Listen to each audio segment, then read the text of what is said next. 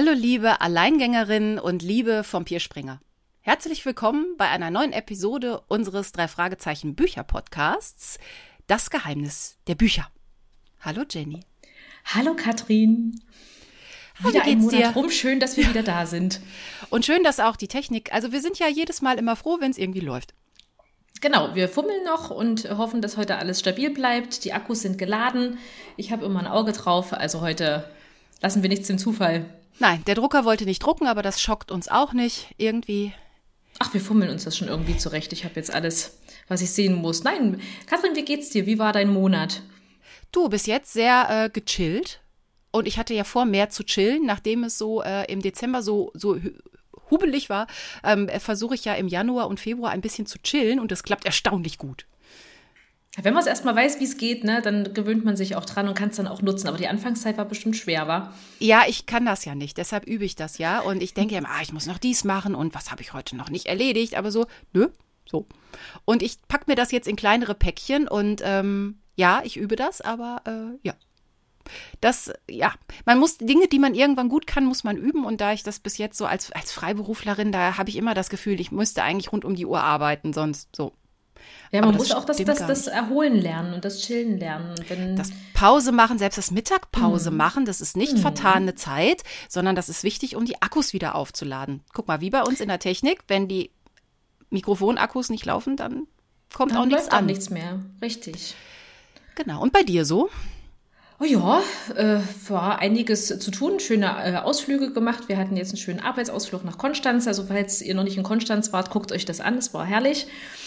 Da möchte ich auch ähm, mal hin. Da war ich nämlich ja, auch noch nicht. Am Bodensee ist bestimmt um, sehr fein. Unbedingt. Ist wirklich wunderschön gewesen. Und ähm, ja, nee, sonst Arbeit und sich auf den Podcast vorbereitet. Darauf habe ich mich besonders gefreut. Ich bin jetzt froh, dass wir jetzt hier wieder uns mit den drei Fragezeichen beschäftigen. Das finde ich auch. Und deshalb ähm, war jetzt im Februar äh, etwas mit den drei Fragezeichen bei dir. Gab es einen drei Fragezeichen Moment bei dir? Den wird es hoffentlich bald geben, denn diesen Monat will ich unbedingt endlich ins Kino. Warst du schon im Kinofilm? Hast du den schon gesehen? Nein, und ich habe den auch so gar nicht auf dem Schirm, weil die Filme, die reizen mich halt gar nicht. So. Haben sie mich vorher auch nie. Also die anderen Filme, die es da gibt, zwei sind das, glaube ich. Äh, wird nachher auch noch spannend, muss man nachher auch kurz noch drüber sprechen. Oh ja. Ähm, aber ähm, die habe ich tatsächlich auch nicht gesehen, weil ich auch damals die Filme nicht gucken wollte. Ich war eben auch so von der Fraktion, ich kenne die Hörspiele, ich habe mich so auf die Stimmen fixiert, ich habe mich auf meine Vorstellung fixiert, wie ich finde, wie die aussehen ähm, und wollte da auch immer keinen Film gucken. Und was und hat jetzt, jetzt diesen, diesen Wechsel verursacht? Dass ich tatsächlich das Gefühl habe, dass diesmal die ausgewählten Schauspieler und auch das Setting und auch die Story. Also ich habe den Trailer gesehen und dachte, wow, cool. Also da hat, der hat mich überzeugt schon, fand ich. Na, dann gucke ich mir doch wenigstens mal den Trailer an. Also ich weiß, dass der Justus Weckauf da mitspielt. Und den finde ich ja, also das ist ja ein unglaublich talentiertes Kind oder ja. Jugendlicher. Den, ja, der, den finde ich ja so ganz gut und den kann ich mir als Justus gut vorstellen. Ja, also ich finde, die haben wirklich so alle drei da relativ gut getroffen. Vor allen Dingen finde ich den Peter sehr gut getroffen. Äh, und äh, deswegen dachte ich, muss mal, wir mussten mir das angucken. Die Kinder sind, waren natürlich auch angefixt, ne? mit denen gehe ich natürlich zusammen rein. Da hat man immer ein ähm, Alibi, das ist super.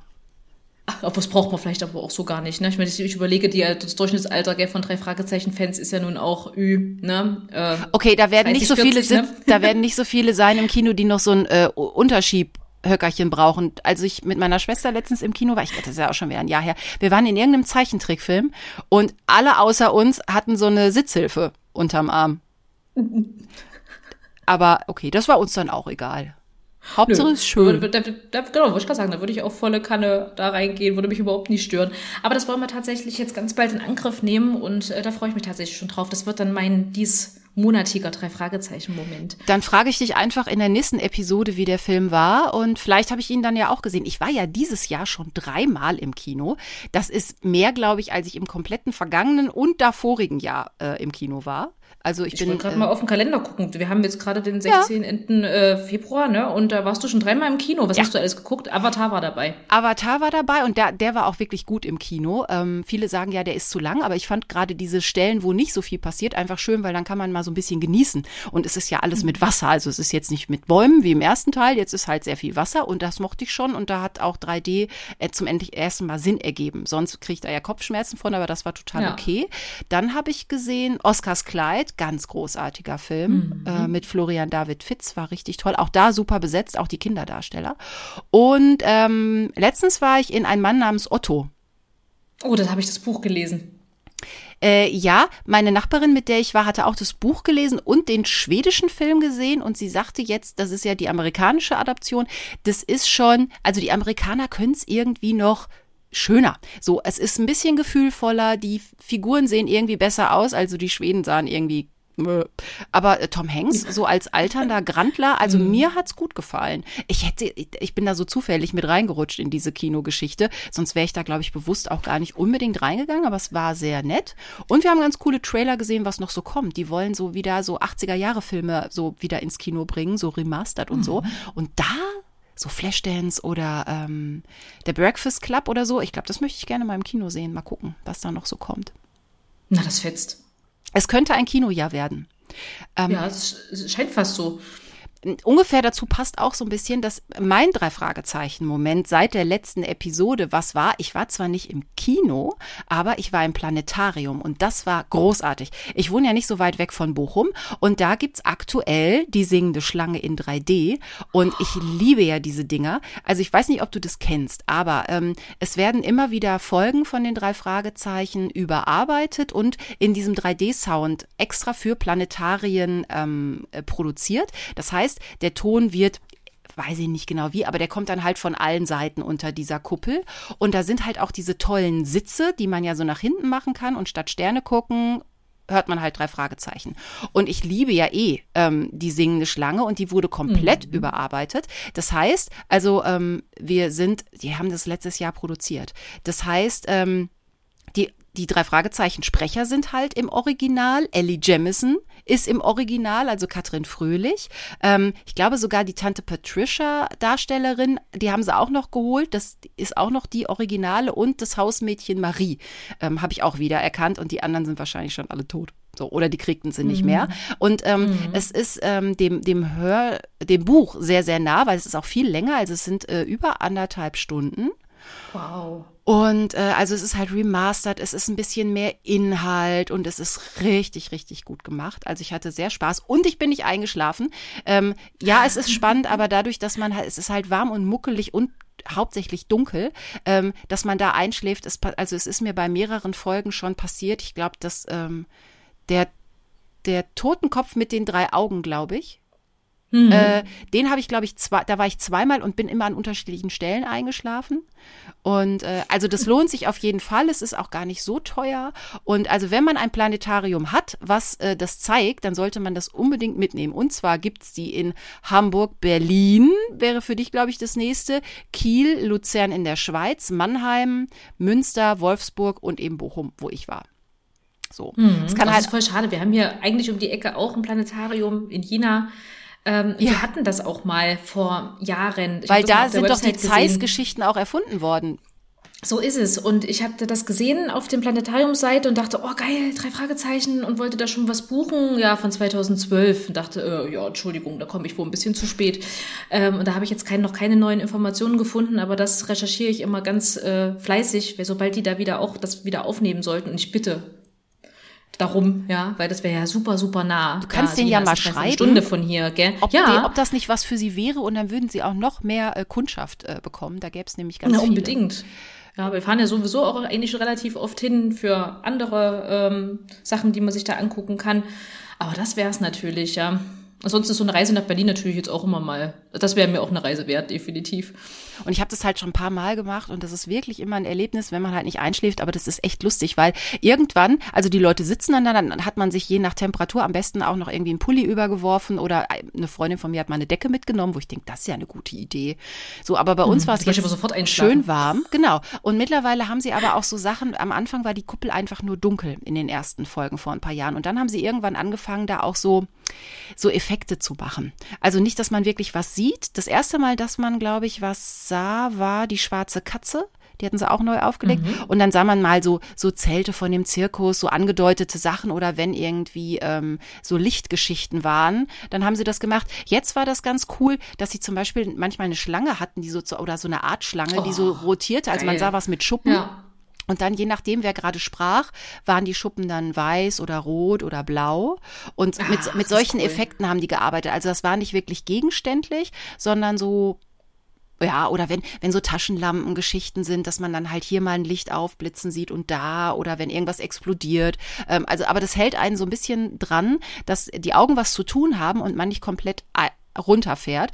Aber diese tiefen, entspannten Atmungen um einen rum, die werden dann so spätestens ab 20, den ersten 20 Minuten immer lauter und die Frau, die neben meiner Schwester saß, die hat laut geschnarcht. Ja. Aber meine, meine Oma ist damals auch eingeschlafen, als wir uns im Planetarium ähm, von Queen die Show angeguckt Oh. haben. Und das war aber eigentlich sehr laut und ne, alles. Und ich hatte, meine Oma saß dann daneben und, und, und schlief und ich dachte so, okay, wow. Äh, war jetzt eigentlich nicht so äh, von der Lautstärke her, aber Kann ich dann auch. Ich irgendwie. Bin mal in einer Disco neben, neben einer Box eingeschlafen, weil ich müde war. Und ich, und die anderen noch nicht nach Hause wollten und ich gefahren bin und keine Ahnung. Also so, ich kann deine Oma da durchaus verstehen. Ja. Aber ich war so stolz, Gibt dass so ich Momente. diesmal alles, alles dabei hatte. Äh, und, Boah, ich ähm, finde aber auch gerade bei der singenden Schlange, äh, puh, es wird mir, glaube ich, auch schwer fallen einzuschlafen. Also spätestens äh, durch die Gesänge wird man ja dann wieder ja, aus dem Tiefschlaf gerissen. Das Boah. war das einzige Quäntchen, wo ich dachte, hm, wenn sie da den Original Singsang des äh, Original-Hörspiels genommen hätten, weil den hatte ich halt noch so im Ohr und der Ja. neue war auch gut, aber ähm, der alte, das ist genauso, wenn der Wecker schreit, schreit der Wecker, da will ich auch keinen anderen Wecker. Da will ich genau den Nee. so. Oder Ja. auch bei der Standuhr, die wie ein Baby schreit, will ich genau das so haben. Und bei der Schlange wollte ich das halt so. Aber äh, das war so das Einzige, wo ich gedacht habe, na ja, das hätte ich anders gehabt haben wollen. Aber so äh, hat's mir super gefallen, weil es halt auch ne, so ein Ellie-Fall wieder ist, die mag ich ja. Ja, na klar. Ja, cool, aber also so viel, äh, so viel dazu. Was machen wir denn heute? Ach nee, noch Ja, gar nicht. Ach, also, Entschuldigung. Ja, nein. Ah nein, Rückblick, Rückblick. Rückblick, Rückblick. Wir haben ja, es ist ja nicht so, dass wir das hier alleine machen, ne? Obwohl wir ja miteinander schon so viel Spaß haben, dass wir, ähm, also nicht, dass ihr da draußen uns egal seid, das ist natürlich trotzdem toll. Also wir haben trotzdem beim Machen und beim Produzieren ganz viel Spaß und wenn dann auch noch von euch Feedback kommt, Ist das das i-Tüpfelchen? haben wir die Kurve gerade noch so gekriegt. Gott sei Dank. Es haben auch uns viele wieder viele Zuschriften erreicht. Ich habe mich total gefreut. Also über Instagram war wieder viel los. Ähm, Ja, da gab es wieder einige, die reingehört haben und äh, uns wohlwollend gehört haben. Ja, total. Sehr schön auch. Evelyn hat uns äh, geschrieben über Insta und zwar, dass sie sich jetzt auch wirklich vorbereitet. Also sie hat jetzt das Buch gelesen und dann würde sie den Podcast hören. Das hat sie dann halt bei der ähm, Fußballfallen-Folge äh, geschrieben. Genau, das ist die richtige Vorbereitung, Evelyn. Sehr gut. Und am besten noch das Hörspiel hören. Dann hat man so alles drei und dann kann man gucken, was erzählen Katrin und Jenny denn da oder die haben ja gar keine Ahnung. Oder, oh, das habe ich gar nicht so. Ne? Ähm, dann hat Christian noch geschrieben, der hat mir eine Mail geschrieben, das ist der, der auch mal mit mir zusammengearbeitet hat. Der ist ja auch sehr sportbegeistert und das war sehr spannend. Ihm ist dann aufgefallen, dass bei der Figur Jeffrey Seaman ähm, dass der Name halt schon so eine Kombination ist. Und zwar gab es wohl einen äh, David Seaman, äh, auch gleiche Schreibweise vom Nachnamen. Ähm, das war ein englischer Nationaltorhüter zwischen 1998 und 2002. Und wenn man sich den anguckt, dunkle Haare, Pferdeschwanz und auf den Bildern hat er auch noch so einen Schnäuzer. Also also so Ähnlichkeiten zu unserem Seaman durchaus. Und vielleicht ist das dann noch eine Mischung mit, da habe ich überhaupt nicht dran gedacht, aber jetzt, wo ich es gelesen habe, fand ich es total auffällig, dass Ja. er meinte, da hätte man noch David Beckham mit reingemischt. Und den kennen ja viele von uns, ne? Englischer Nationalspieler, ganz berühmt, ne? Ähm, wechselte auch 2007 in die USA nach äh, LA zu den LA Galaxy und ist ja mit dem Spice Girl Victoria verheiratet. Wenn das nicht mal passt, ne? Und auch da, äh, er hat mir dann auch noch so, ein- so ein Link hin, äh, mitgeschickt und so. Die haben ja damals auch in Lila geheiratet.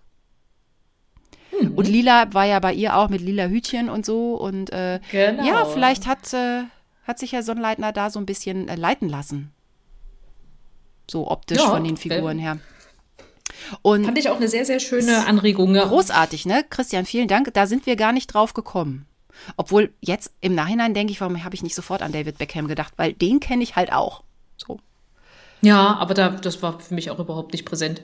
Ja, und dann hat uns Martin wieder zugehört und äh, er schrieb, weil ich ja gesagt habe, Mehrländer ähm, Turnier sei erfunden. Ja, stimmt auch. Und er hat äh, daran erinnert, dass es ähm, ein, ein Goldcup äh, in Nordamerika gibt, wo auch immer so ein, so ein Fußballmeister zwischen Nord-, Zentralamerika und der Karibik ermittelt wird. Ja, aber da gibt's halt, also bei unserem ging es ja nicht um Punkte großartig. Das war ja äh, mehr so ein Freundschafts- so also Freundschaftsspiel, genau. genau. Freundschaftsturnier. Aber was ich sehr nett finde, Martin, an der Stelle, er hat sich so ein bisschen um meine Bitte Mysteriumsfrage äh, gekümmert und er hat eine ganz lange Liste an Szenen und Momenten zusammengetragen, wo dieses Bitte vorkommt. Die Liste ist wirklich sehr lang. Ich will sie jetzt hier gar nicht äh, runterbeten. Ich habe die mal bei uns ähm, in die Show Notes gepackt äh, von Ach, der Folge. Cool, ja. Also wenn euch das interessiert und wenn euch das auch schon aufgefallen ist, dann könnt ihr da mal gucken und mal, ne, dann hat er genau, wer in welcher Situation das sagt. Und ähm, auch ihm ist aufgefallen, das wird immer von unterschiedlichen Leuten gesagt. So. Und es ist auch tatsächlich so, dass ich seitdem auch sehr vermehrt und verstärkt darauf achte. Und äh, bei allen Dingen, die ich jetzt noch zwischendurch gehört und gelesen habe, und jetzt sticht das für mich immer so richtig raus. Und jedes Mal, wenn ich das lese, denke ich mir, ah, Guck mal, da ist es wieder. Da, da ist es wieder, da ist es da wieder. ist es wieder. Genau, das werdet ihr jetzt alle merken, das kriegt ihr jetzt nicht mehr weg. Das ist jetzt, ihr werdet nachts beim, auch wenn ihr schon eingeschlafen seid, ihr werdet wieder aufwachen, wenn dieses Bitte kommt. Bitte? Bitte? genau. Und zu guter Letzt wusste ähm, Martin dann auch noch, dass äh, Bobs Vor Mutter zwar keinen Vornamen hat, außer mal in einer Kurzgeschichte wurde sie mal wohl Poppy genannt. Das könnte aber auch ein Spitzname sein. Und dass sie wohl mal als Immobilienmaklerin äh, bezeichnet wurde, und zwar in den Musikpiraten. Mhm. Genau. Und wir haben uns ja noch gefragt, so warum haben die keine Dietriche mitgenommen ins Hotel? Wäre doch viel einfacher gewesen. Er hat eine Theorie, könnte ich sogar mitgehen, dass 2008, wo das äh, spielt, man ja schon vermehrt diese Schlüsselkarten hatte. Also dass die Türen ja. gar keine äh, Schlüssellöcher mehr haben. Vielleicht muss man da auch irgendwann mal umsteigen, weil ich meine, auch in den aktuellen Fällen wird doch der Dietrich noch benutzt, oder? Ich würde es jetzt nicht verneinen wollen, ne? weil irgendwie gehört das so dazu wie viele andere Dinge auch und das müsste man doch mal direkt sich eine ganz neue Folge mal rauspicken oder mehrere so eine ganz und neue, dann mal gucken. Ja. Mhm. Aber guck mal, da kriegen wir doch schön eigentlich die Kurve zu unserer heutigen Folge, weil da Dietriche ja auch eine durchaus wichtige Rolle oh, spielen. Eine sehr große Rolle spielen, richtig. Guck mal, was eine richtig. Überleitung. Wir das, das Geheimnis lüften. Ja, bitte. Mit welchem geheimnisvollen Buch wir uns heute beschäftigen. Und das ist Schwarze Madonna. Ja, sehr cool. Hast du dir ausgesucht diesmal, Jenny? Warum? Die habe ich mir diesmal ausgesucht, weil ich die Schwarze Madonna sehr gut kenne äh, ich sie schon als Kind besessen habe. Also die ist aus dem Fundus meiner Oma. Also definitiv kann ich mich noch erinnern, dass dieses Buch, ähm, seit es äh, 2005 erschien, äh, oder 2006, ich darf mich jetzt nicht hier ins... In äh, erschien, bringen, Moment, warte, das Buch erschien 2006, was, 2006? genau, Hörspiel 2007. Ja. Und seitdem äh, stand das auch äh, mit im Regal und ähm, ich weiß, dass ich es mir auch relativ oft gegriffen habe und so oft gelesen habe. Ähm, und ich diesen Fall einfach sehr, sehr spannend finde, weil er mal, ja, sehr außergewöhnlich ist und dann doch, ich will jetzt nicht zu viel vorweggreifen, aber äh, wir, wir, wir müssen bangen. Wir müssen sehr, sehr mhm. bangen um die drei Fragezeichen. Und äh, ja, das war eigentlich schon so was, was mich immer sehr was mal was, was Neues war. Das war auch was, an das ich mich noch erinnern konnte. Äh, also ich weiß, ähm, dass ich wusste, was das für eine Folge ungefähr ist. Details wusste ich nicht mehr, dazu hatte ich sie lange nicht mehr gehört, aber so, dass die auch so vom Titel und vom Cover durchaus eindrücklich ähm, ist und das ungefähr, worum es da geht, genau diese Gefahr für die drei Fragezeichen. Ähm, und äh, ja, ich bin mal gespannt, ähm, was wir jetzt so alles noch rausfinden, um das noch einzuordnen. Das Buch, was es davor gab, ist SMS aus dem Grab. Äh, das Hörspiel davor ist Schrecken aus dem Moor, auch eine sehr schöne Folge. Und sowohl mhm. nachfolgendes Buch als auch Hörspiel ist Schatten über Hollywood. Habe ich auch irgendwie kaum noch Erinnerungen, außer irgendeiner springt vom Hollywood-Zeichen. Ja, genau. Das ist auch so das Einzige, was ich noch weiß. Ich sehe das Cover vor mir. Mhm. Ne? Das ist ja auch dieser Hollywood-Schriftzug. Ne? Und dann äh, weiß ich auch noch, dass da irgendwie einer runterspringt und äh, ja, dann verließen sie ihn. Siehst du, müssen wir auch mal wieder hören. Ist übrigens von der gleichen Autorin. Mhm. Genau, also beides von Astrid Vollenbruch. Ähm, und da heute beschäftigen wir uns mit ihrem Werk. Super. Ähm, ja, und ähm, wir machen ja das Geheimnis der Bücher. Wir wollen euch ja immer möglichst jetzt, wenn ihr die Hörspiele total gut kennt und vielleicht euch manchmal gefragt habt, warum verstehe ich da jetzt was nicht? Ähm, dafür lesen wir ja die Bücher, um euch vielleicht da eine Antwort geben zu können und natürlich uns auch selber. Ähm, gibt's hier was, was dir im Vorfeld aufgefallen ist in Sachen Hörspiel, äh, wo du gedacht hast, hä? Verstehe ich nicht. Ja, und ich glaube, da äh, sind wir bei der gleichen Szene definitiv. Das ist tatsächlich, weil es- passt auch so gerade gut, dass wir uns mit der letzten Folge auch mit einem Kunstfall äh, beschäftigt haben. Das war jetzt natürlich kommissar Zufall, ne, dass wir jetzt wieder ähm, einen Kunstfall eigentlich vor uns haben.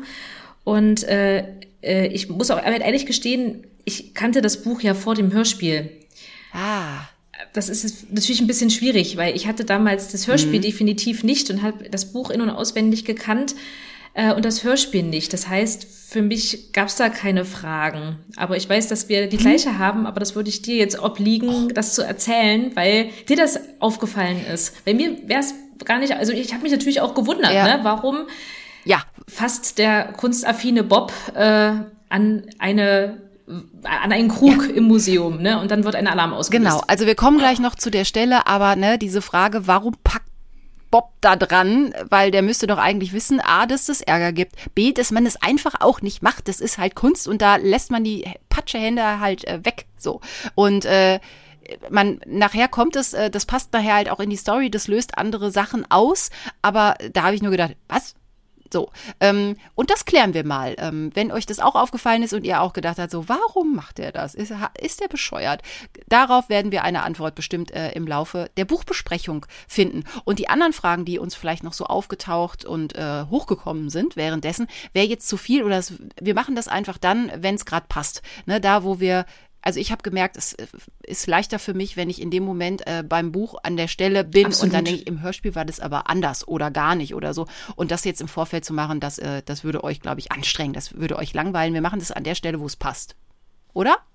Richtig. Super. Das ist, hört sich nach einem guten Plan an. Ja, super. Dann würde ich sagen, äh, steigen wir ein. Ja, wir steigen ins erste Kapitel ein. Glitter and Dust heißt es. Und äh, ja, wir kommen in die Szene, dass äh, Justus, Peter und Bob ähm, sich auf den Weg machen nach Carino Beach ähm, zu einem ja, äh, Festival, ne, wo es um, um äh, alle möglichen Handwerkskunst gibt. Da werden Sachen verkauft, es wird einen Jahrmarkt geben und äh, Onkel Titus hat einen Stand. Genau, und die drei sollen helfen und es ist furchtbar heiß. Also die Parkplatzsuche ist schon enervierend und nervig und heiß und die haben schon keinen Bock mehr und sie wollen eigentlich äh, jetzt erstmal ein Eis.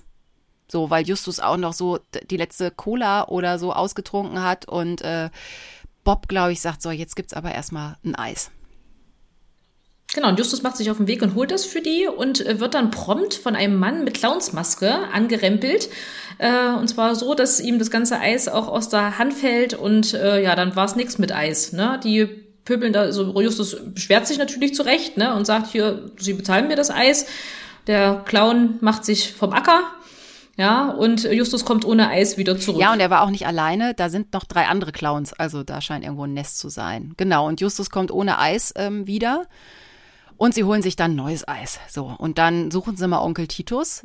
Der, und finden ihn auch. Und er ist oben ohne. Steht im Buch. Ja, er hat nur seine, seine Hose an, seine eine, eine kurze, ne? Also das ist ein krasses Bild. Hat er wirklich eine kurze an? Also er hat eine Jeans an und Sandalen, ähm, habe ich mir aufgeschrieben. Ich, also ich, was vielleicht noch gehen würde, wäre, wenn er eine, also in meinem, im, vor meinem geistigen Auge hat er eine Latzhose an. Ja, habe ich mir auch überlegt. Was ist ja eigentlich auch so sein Ding mit Ja. Latzhose? Ne? Ich stelle mir jetzt gerade aber trotzdem so vor, oder muss ich jetzt vielleicht ein bisschen äh, witzigerweise an meinen äh, äh, Schwiegervater denken, der im, im Sommer immer so eine ganz kurze äh, äh, Jeans-Shorts anhat. Das Bild hat sich gleich aufgedrängt, oh je. Äh, und ähm, das konnte ich mir jetzt auch nicht so wirklich vorstellen bei Onkel Titus. Nee. Ne? Also wenn dann in der Latzhose, aber auch äh, Schon mit ja, dem Hemd.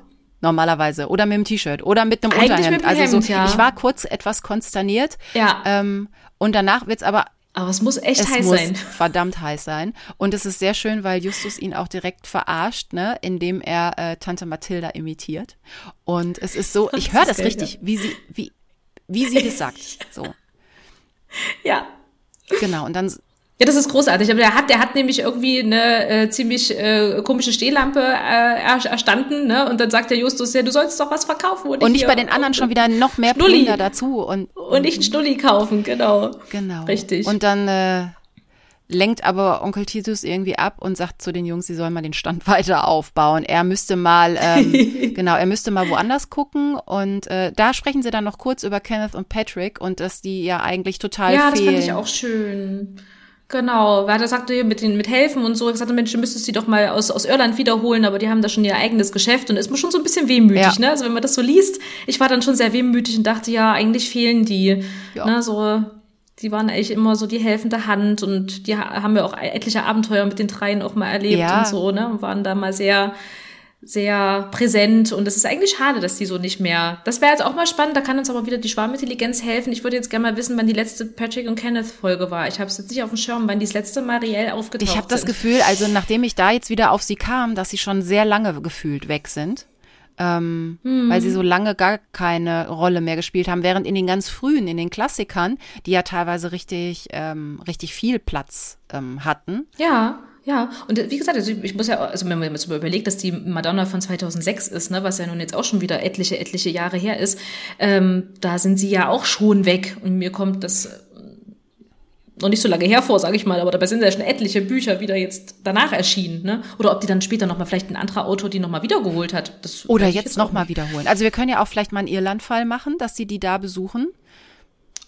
Als Anregung vielleicht. gut. So ein Fall, die sind ja gerne mal unterwegs, ne? Ob in Asien, in Europa, äh, Ägypten, Südamerika.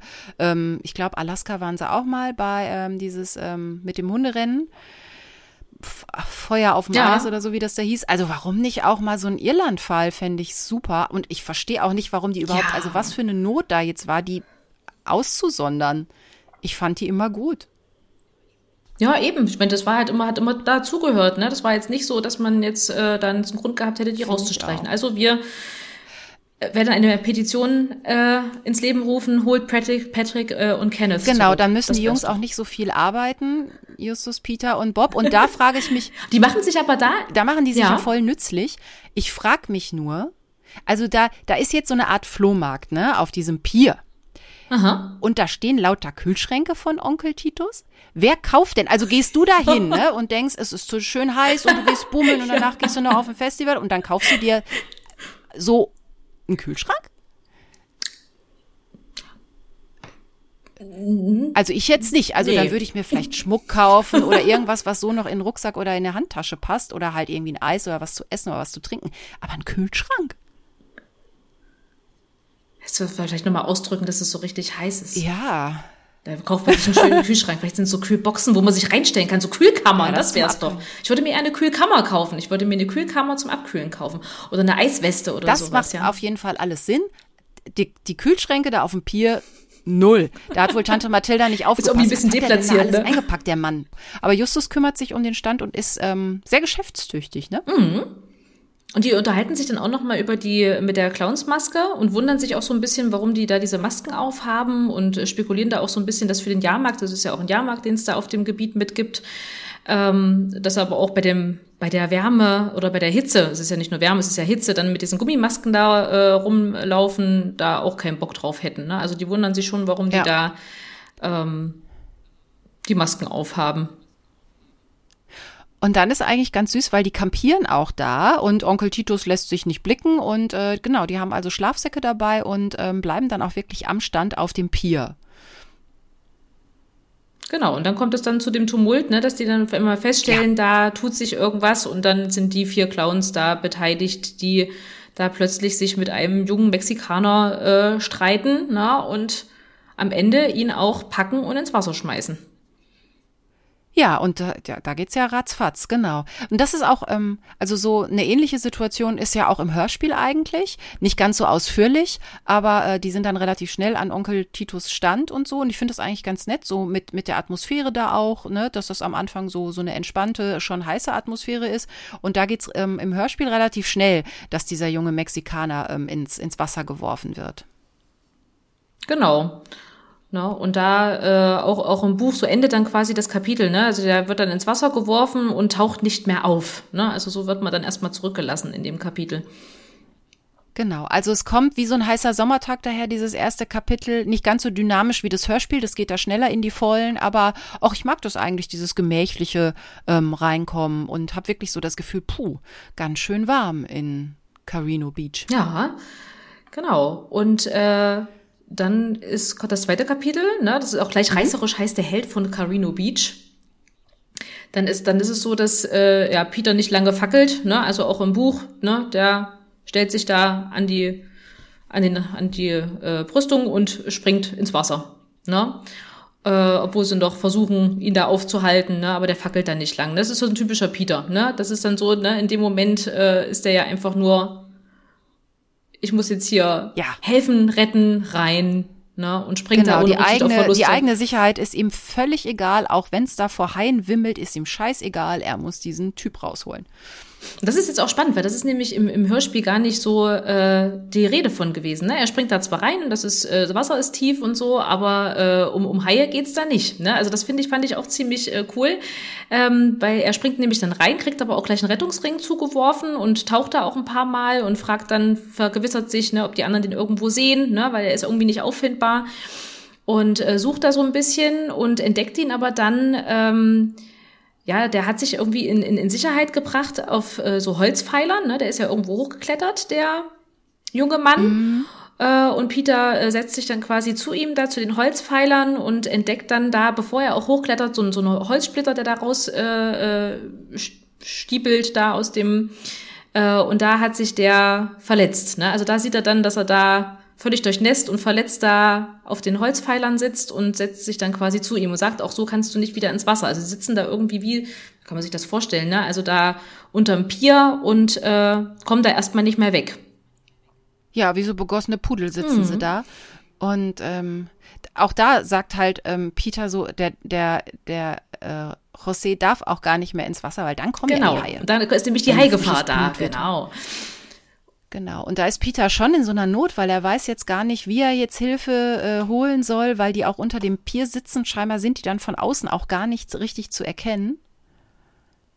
Aber zum Glück kommt dann ein Boot. Also ein bisschen anders als im Hörspiel, wo ja sofort die Küstenwache kommt und dann die den an, an Bord ziehen. Ist das im, im, Hör, äh, im Buch ein bisschen anders. Äh, da ist es sogar so, dass die, ähm, die Küstenwache zwar auch kommt, aber die nehmen dann sogar beide. Ja, genau, weil sonst also Peter genau. und Rossi. Das fand ich im Hörspiel auch ein bisschen äh, komisch, ne, dass sie dann sagen, ja, ja, du kannst hier dann wieder äh, an, an, an Land schwimmen. Ja. Ne? Hätten sie doch ruhig mitnehmen können. Ich meine, die müssen so oder so mit dem so das, an Land, ne? Da hätten sie doch auch den Peter auch mitnehmen können, ne? Also das habe ich mir auch aufgeschrieben. Die hätten Peter auch mitnehmen können. Vier Ausrufezeichen. So, der Arme muss jetzt zurückschwimmen. Wie viel Platz ist auf so einem Boot von der Küstenwache. Also das, das, da war ich auch auf, auf, auf deiner Wellenlinie ja. und hab gedacht, die sind ja wohl doof. Das fand ich echt doof. Ne? Also hätten sie ruhig mitnehmen können und im Buch machen sie das auch. Ne? Also die äh, ja. Äh, fahren dann auch äh, zusammen im Boot und ähm, und die unterhalten sich aber im Buch vorher, also bevor das, äh, bevor die Küstenwache kommt, ne, äh, sagt schon mhm. der äh, José schon, ja, wer hat dich hier geschickt? Hat dich Chef geschickt, ja? Und äh, Peter versteht Jeff, was für ein Jeff, ja. ja und ähm, will sich auch erstmal nicht so helfen lassen und ähm, dann kommt das Boot und dann sagt er aber äh, vorher noch, ja, äh, die schwarze Madonna ähm, holt die doch mal ja. von mir zu Hause, ne? Die müsst ihr wegbringen und äh, aber wohin, dazu kommen sie nicht mehr, weil der Krankenwagen dann José irgendwie mitnimmt genau. und dann genau. wird es plötzlich ganz, ganz drubbelig und äh, genau. Und Peter darf halt auch nicht mitfahren, der ist ja auch nicht verletzt, von daher ähm, bleibt er dann halt äh, zurück und wird direkt äh, geblitzdingst, also direkt ge, ähm, plötzlich taucht, kommt ein Blitz und äh, Jetzt sind wir auch wieder ungefähr im Hörspiel, weil da taucht plötzlich so ein Reporter auf. Genau, und das ist eigentlich relativ äh, gleich. Ne? Also der kommt dann hin, befragt mhm. den Peter, ne? der gibt gleich seinen Namen preis, ne? dann ist es schon so, ne, lässt er sich das auch buchstabieren. Also eigentlich genau wie es im Hörspiel ist. Ne? Also der ja. fragt ihn dann auch, bist du aus Carino Beach? Nee, ich bin aus Rocky Beach, ne? Und äh, dann kommt auch ziemlich schnell dann auch schon Justus dazu und sagt hier, Moment, Moment, ne, hier wird kein Interview ja. gegeben und äh, finde ich auch cool von, von Bob, dass er sagt, nö, nö, hier die Rechte, die gehören hier der äh, Los Angeles Post und dann gleich Ja, obwohl es ist so, da, das ist im Hörspiel, dass Bob und Justus ihn beide ver, ver, vergrätzen. Äh, im, Hör, Im Buch ist es nur Justus. Mist.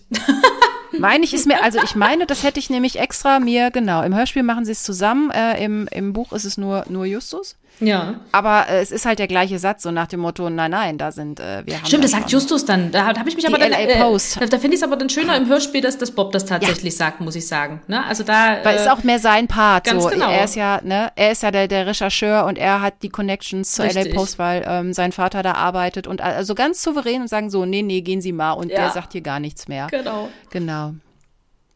Ne? Und dann. Genau, und dann gibt's direkt Ärger irgendwie, als sie zum Stand zurückkommen, weil äh, Onkel Titus findet das nicht gut, dass Peter da einfach so ins Wasser gesprungen ist. Ja, der macht dann erstmal auch klar, ne, dass das eigentlich ganz schöne gefährliche Sache war und dass er ja so gar nicht äh, auf sein eigenes Wohl äh, bedacht war und dass das schon Ne? Also er ist zwar eine Heldentat, aber er hat jetzt eben auch sich selbst in Gefahr gebracht und gibt dann schon so die ersten Bedenken. Also man merkt dann schon, dass äh, Onkel Titus da wenig begeistert ist und als sie dann auch noch sagen, sie wollen jetzt eigentlich mal los, weil äh, Peter ja jetzt von dem José weiß, dass äh, er zu ihm in die Wohnung soll, ähm, ist Onkel Titus auch nicht begeistert, ähm, mhm. dass die jetzt zu der Wohnung fahren wollen.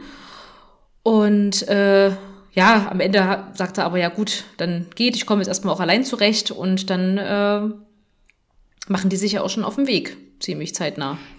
Genau, und fahren in die Laguna Street und gucken, ähm, wo ähm, José da wohl ähm, gewohnt haben äh, könnte. Jetzt gibt's an der Nummer 46 keine Klingelschilder. Das habe ich nicht verstanden. Im Buch steht, da gibt's keine Klingelschilder. Im Hörspiel schon. Ja. Aber wahrscheinlich geht's um das, also sie finden, sie gehen ins Haus, glaube ich. Also das Haus haben sie gefunden, aber sie wissen da nicht, wo der wohnt. Genau. Also da wollen sie ja schon mit der Dietrich rein. Da lehnt Peter schon das erste Mal ab. Das fand ich auch bemerkenswert, ne? Weil so äh, ist es ja sonst.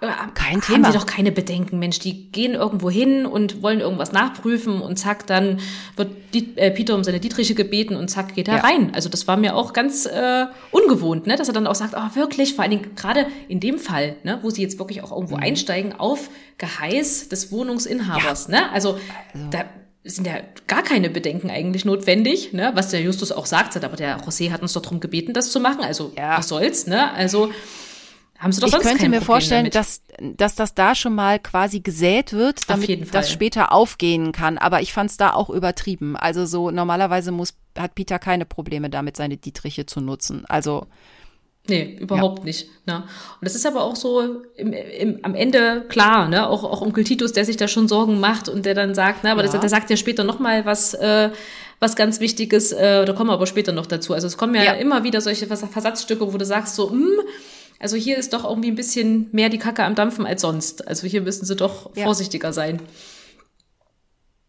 Ja, und plötzlich auch Peter kriegt zum ersten Mal ein bisschen Ärger für seine Alleintouren mit, den schnapp ich mir, den hole ich da mhm. raus, ich rette den und egal wie, immer hinterher. Äh, bis jetzt hat das nie wirklich Konsequenzen von außen gegeben, ne? was der da so macht. Ja, zumindest also wurde nie mit dem Finger gehoben und gesagt, hier, ja. das hättest du nicht äh, machen sollen oder so, ne? Sonst. Ja. Genau, und dann gehen wir jetzt mit den dreien, also sie kommen halt ins Haus und ähm, finden dann auch irgendwie, schließen sich dann irgendwie, welche Wohnung das denn ist und finden die Wohnung verwüstet und zum Teil sogar zerstört ähm, vor. Genau, und da müssen sie sich auch nicht reinlassen. Also das ist auch im Hörspiel wie im Buch. Ne? Die Tür steht offen, ähm, ja. gehen rein und äh, merken aber, sie sind zu spät. Ne? Hier wurde schon gewühlt, durchwühlt, ähm, gucken auch nach und sehen auch da, dass die Madonna nicht, nicht aufzufinden ist. Ne? Also sie gucken ja wirklich alles durch. Und dann ist es tatsächlich auch so, dass die dann überrascht werden ne, von den Clowns. Ja, aber äh, Justus guckt noch unters Bett und sieht, da hat mal was gelegen. Das ist auch so wie im mhm. Hörspiel. Ne? Da ist genau. wahrscheinlich so eine Staubschicht und in der Mitte ist da halt irgendwie so ein armlanger Gegenstand und da ist kein Staub. So, also er sieht, da war mal was, das ist jetzt aber weg und er riecht so einen komisch chemischen Geruch. Genau, also das fällt dann schon auf, ne, dass da irgendwie das komisch riecht und das äh, sagt er auch. Ja. Und dann stürmen da auch wie im Hörspiel die Clowns, ne? Auch, auch geil, auch wie es im, im Buch ist ja auch genauso, ne? Also ich habe ja, ja. erst gefragt, ob, ob das nur im, im Hörspiel ist, als ich es nochmal gehört habe, dass sie dann sagen, äh, Mensch, Peter, warum hast du denn die Clowns nicht aufgehalten? Na, die hatten ein Messer und so, wo er sich dann so, ne, wo ich auch sage, das ist so typisch, ja, äh, was hätte er machen sollen, ne? Da ins Messer reinrammeln oder was, gell? Also das macht ja kein also. Mensch, ne? Also also ich würde mich jetzt auch nicht vier erwachsenen Clowns, ja. die wahrscheinlich vorher diese Wohnung auseinandergenommen haben, in den Weg stellen. Äh, ja, ja, aber im Buch war es tatsächlich genauso. Also da wird er ja auch gefragt, ne, warum hast du den nicht aufgehalten? Ja. Und sagt dann eben auch, naja, nee, und die hatten außerdem ein Messer und das, äh, nee. Und dann versuchen sie die noch zu verfolgen. Das ist ja auch witzig, es geht immer irgendwie ganz schön um die Autos im Buch, ne? Der Käfer ist zu langsam, ne? ja, ja, genau. Hinterher. Also Bob ist auch sehr sauer, weil Justus äh, den Käfer kritisiert. Das will ja. er ja nicht. Und sie verlieren dann die Clowns aus den, aus den Augen. Ja, Genau, und müssen da erstmal wieder die Segel streichen und gehen zurück zum Festival. Ne? Und aber sie hören dann auch noch die Sirenen, ne? Und die ja. äh, werden auch nicht nur von den drei Fragezeichen gehört, sondern auch von Onkel Titus, als sie nämlich wiederkommen. Und dann wird's jetzt schon wieder spannend, weil er dann sagt, na, die sind doch hoffentlich nicht wegen euch da. Seid doch bitte mhm. hier vorsichtig. Und dann sagt er ja so einen ganz, ganz äh, schönen Satz. Ne? Mhm. Ähm, und er ermahnt sie nochmal, ob sie, äh, ob sie dann auch wissen, äh, dass sie die Guten seien. Ne? Also da genau. wird schon das erste Mal und er macht noch so einen Scherz, dass er nicht genug Geld eingenommen hat bei dem Verkauf von den Kühlschränken, äh, um sie aus dem Gefängnis freizukaufen. Mhm. Auch da, Vorahnung, Vorahnung. Das ist erstmal eine Ansage, ne, die man sonst so nicht ja. kennt. Ne? Also das äh, wurde ja sonst nicht irgendwie mal gesagt. Ja. ja. Äh, und dann kommt noch eine ganz so ein Moment, den gibt's im Hörspiel auch nicht. Und zwar sagt äh, Onkel Titus, er will morgen ähm, nach Hause. Also er bleibt nicht bis zum Ende des äh, Festivals. Er hatte nämlich Stress mit einem Veranstalter. Und das finde ich spannend. Ähm, der hat sich wohl rassistisch geäußert und die Sicherheit von den Händlern sei ihm nach dem Streit irgendwie mit diesen Clowns halt auch mhm. nicht äh, so wichtig. Und äh, der Veranstalter hat gesagt, ach, das, das, das sei nur so ein Streit unter Mexikanern. So. Und dann hat Onkel Titus wohl Stellung bezogen. Das gefiel ihm nicht, wie er da, äh, wie der Typ da geredet hat und sagt, so, äh, da will ich auch nicht mehr auf dem Festival sein. Ja, das fände ich auch schon ziemlich gut. Also das war, äh, ne, da zeigt Onkel Titus auch, dass er da straight ist, ne, mhm. und sagt, nö, das, äh, das ist es mir nicht wert, ne? Also da da gehe ich lieber. Ne? Und so wissen wir, okay, die bauen dann, äh, die bleiben aber noch mal eine Nacht, ne? Die bleiben noch eine Nacht, ja, wahrscheinlich ist jetzt zu spät, um die Kühlschränke Klar. irgendwie da äh, wieder raus zu, zu, äh, zu, zu, operieren, genau. Und am nächsten Morgen, als sie dann ähm, alles äh, zusammenpacken, ähm, fragen sie auch noch mal ein bisschen rum, ne? So mhm. über die Clowns, ob die anderen da irgendwie was gesehen haben.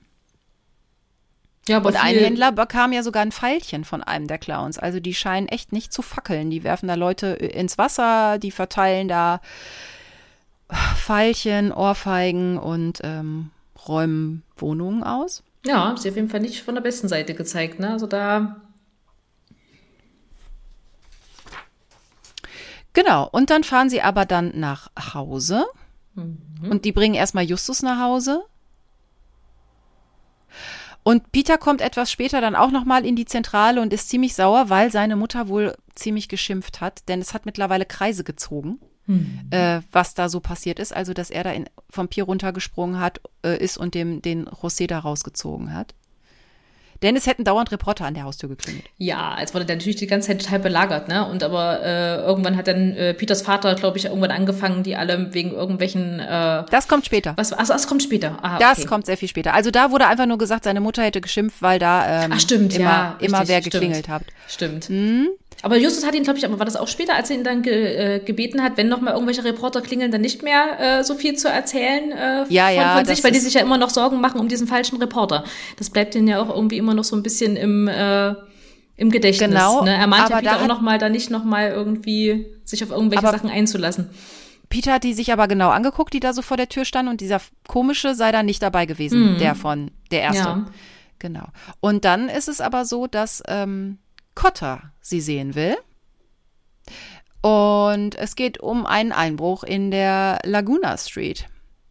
Ja, und da wundern sie sich total, weil das ja gar nicht, eigentlich gar nicht Cotters äh, Gebietes. Ne? Also warum Ja. man sie jetzt deswegen hier befragen will, äh, der ist doch gar nicht Wissen der sie nicht. So, für sie sind sich keiner- Beach zuständig. Und sie sind sich auch keiner Schuld bewusst, fahren aber hin und im Auto ähm, berichtet dann äh, Bob, genauso wie im Hörspiel, äh, ein bisschen von seinen Rechercheergebnissen. Lustig ist, er hat nur im Internet recherchiert. Ja, Das ist süß, weil heute recherchieren wir ja nirgendwo anders mehr. genau. Aber egal. Ja, da bleibt dann ist die, die Bibliothek da auch nicht. Äh, äh, hat aber auch gar keine Zeit gehabt wahrscheinlich, ne? Da ging das dann doch schneller. Nee, das ging jetzt so hoppla hopp und da musste man halt Genau. nur schnell ins Internet gucken. Ähm, genau, er Hat hat dann nämlich ein bisschen gereicht. was, er hat dann ein bisschen was über Ma Madonnenstatuen ähm, halt ähm, von Madonnenstatuen in Amerika äh, hat er dann so ein bisschen was berichtet. Ähm, ich kann generell dazu noch sagen, ne, also äh, Madonnenstatuen sind halt, es ist halt Marienbildnis, es ist halt die Mutter Gottes, die Mutter von Jesus wird so dargestellt. Es gibt auch immer mal schwarze Madonnen, die sind aber relativ, also die sind nicht so häufig. Die Theorie dazu ist, dass das Holz oder die Farbe nachgedunkelt sind oder durch Kerzen, die verrußt wären und die deshalb schwarz geworden sind. Vielleicht. Ähm, dann gibt's aber auch noch was, dass das äh, schon mit Absicht war, dass sie schwarz dargestellt wurde. Zum Beispiel, da gibt's einen biblischen Bezug auf das Hohelied und da heißt es, ich bin dunkel, aber schön. Vielleicht war das auch eine Möglichkeit äh, oder ein Grund, warum die dann halt äh, schwarz dargestellt wurde. Bis heute ist es aber nicht wirklich geklärt, warum es schwarze Madonnen gibt. Also alleine 300, und das sagt Bob, glaube ich, auch, gibt es allein in Frankreich. genau. Und äh, eine andere Theorie ist noch, die ist so von Anfang des 20. Jahrhunderts, dass es ähm, vielleicht auch die äh, antiken schwarzen Göttinnen als Vorlauf, äh, Vorläufer von der Madonna gewesen sind. Ähm, ja. Und ähm, übersetzt heißt Madonna meine Dame.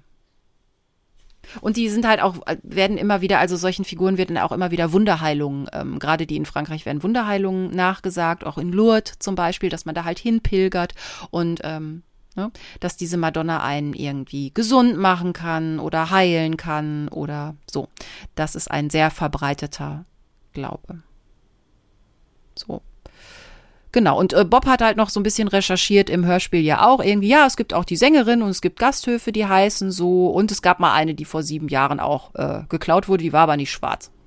Genau. Ne? Und das ist aber ein guter Hinweis, ne? Aber da äh, haben sie das erstmal erstmal vom Tisch gewischt, ne? Weil die einfach dann so nicht gepasst hat, ne? Genau, so also das hat, genau, er hat erstmal ein bisschen gesammelt und ähm, dann ich weiß gar nicht, habe ich mir das so, ach so, genau, das sagen sie sogar im Buch. Ähm, sie könnten ja auch einfach mal äh, Eugenie anrufen und fragen, also wenn es ein Bild wäre, würden sie es machen. Und Ja. ich denke, ach, ist es so einfach? Haben die die Nummer und der geht ans Telefon? Das ist doch sonst immer eher so eine mysteriöse Beziehung, aber da klingt jetzt so wie, wenn wir da eine Frage haben, dann rufen Ja, wir aber ich glaube, das haben die einfach so aus, aus Flachs, habe ich das so gedacht, ne, dass sie sagen, ach, na, das äh, ist, ist, ist ja wieder Kunst, das könnte auch wieder mit Eugenie zu tun haben. Ha, da können wir doch mal fragen, so, können wir eh nicht, ne, so, aber sie, sie denken an ihn und äh, überlegen, Ah, okay. ob es vielleicht passt. Also so habe hab ich das dann äh, Okay, verstanden. dann, also wenn Sie es als Gag gemeint haben, finde ich es okay. Ich hatte das jetzt sehr ernst. Das kann man ja in dem Buch immer nicht so Ja, wirklich das- hören, wie das die das stimmt. sagen. Das Ähm, und da habe ich jetzt gedacht, die meinen das ernst. Naja. ja, das wäre komisch. Also das, äh, ja, weiß ich nicht. Hätte ich auch seltsam gefunden. Ja. Und dann überlegen sie, ach, dann fahren sie doch einfach ins Krankenhaus äh, und fahren den José besuchen, dann können sie ihn ja nach der Madonna eigentlich irgendwie fragen. Aber also wenn sie mit dem Polizeipräsidium fertig sind. So. Genau, das ist erstmal so der Plan. Ne? Jetzt müssen sie erstmal zu Kotta. Und da kommen sie dann auch an und äh, der konfrontiert sie dann eigentlich ziemlich äh, schnell, sagt dann, na, habt ihr noch gar nicht die Zeitung gelesen? Und das hat, haben sie auch noch nicht und er legt ihnen dann die, die Zeitung auf den Tisch und sagt, hier, Ich gehe mir mal einen Kaffee holen, könnt ihr ja, Ja. mal lesen in der Zwischenzeit Genau. und droht schon irgendwie mit einer Zelle, wo man denkt, was? Was ist Ja, denn genau. Welche, welche Zelle soll ich für dem- euch schon reservieren? Ne? Ich äh, bin da mal kurz weg, lest das mal und dann Ja. sprechen wir mal drüber. Ne? Naja, und dann steht das in so, einem- ist das so ein komischer Artikel über so ein bekanntes Kinderdetektiv-Trio. Und äh, da ist dann die Rede davon, dass Peter diesen jungen Mann nicht nur gerettet hat, er hat ihn auch irgendwie gleich beklaut, ihm den Schlüssel für die Wohnung geklaut, hat die Wohnung ausgeraubt und während das Opfer mit dem Tode rang, Ja. steht dann da so. mm. Und ist auch so, im, im, im Hörspiel ist es ja sehr ähnlich. Genau, das ist eigentlich, äh, finde ich auch sehr, sehr gleich. Ne? Also sie äh, fangen natürlich gleich an, ne, sich zu rechtfertigen, sagen, nee, das war nicht so, ne? Also, das, da ist was faul, genau. Genau, ja. Peter hat den gerettet und er hat mich, hat mir auch den Auftrag gegeben, ich soll da hingehen und soll da nachgucken. Ne? Also wir wollten ja, und man, man, man merkt auch, dass Cotta da auch gar nicht, äh, das so gar nicht richtig glaubt. Also dass, dass, dass die da eingestiegen sind. Also man merkt schon, finde ich, auch im Buch liest man das sehr schön raus, dass der schon, ähm, er, er macht das ja auch sehr, ja, ich finde auch, wie er, wie er das, also im Hörspiel sagt er das ja dann auch so, in einem Buch habe ich das auch so gelesen, ne, dass er dann sagt, dass er so ein bisschen ironisch äh, meint Echt? und dann schon auch, ja, fand ich, ich schon. finde ihn da schon eher ernst, also dass er da schon äh, da also er findet zwar seltsam, aber es ist jetzt nicht so, dass er das alles aus der Luft gegriffen äh, findet. Erst nee, weil er ja weil er ja auch weiß, dass die ja gerne mal irgendwo einsteigen und sowas, ne? Genau. Aber er ist ja da auch im, im Buch auch relativ äh, ähm, ja, ihr müsst jetzt auch gar nichts dazu sagen, ne? Also er will sie ja auch gar nicht, also auch wenn sie sich jetzt irgendwie belasten würden, sagt er ja auch im, im, im Buch, ja, da antwortet ihr jetzt lieber nicht drauf, ne? Weil ich weiß ja, ihr steigt ja sonst doch überall ein, ne? Also er ist ja irgendwo, gibt er ja auch zu, dass er das weiß, ne? Also, genau, aber ich finde, er hat, mal schon er hat sie schon auf dem, auf dem Kieker, ne? Und sie müssen dann entkräften, so das, was da steht in der Zeitung, das stimmt so nicht. Also auch, sie werden ja sehr detailliert von einem Nachbar, von einem Mr. Gonzales beschrieben. Und schön ist, dass ihnen sofort auffällt, es ist sowohl sowohl im Hörbuch im Hörspiel als auch im Buch, dass die zwar richtig beschrieben werden, aber dass der Kleine mit Brille gar keine ja, Brille auf hatte an dem Tag. Genau. Und auch da, äh, genau, also da auch Kontaktlinsen trägt und auch in dem Moment auch, als sie bei, bei Cotta sind. Und da fängt er ja auch an und sagt, na ja, hier ist wirklich was äh, faul. Also das ja. ist ja auch so dieser, dieser Punkt, wo auch Cotta dann sagt, na ja, gut, dann stimmt ja irgendwas nicht.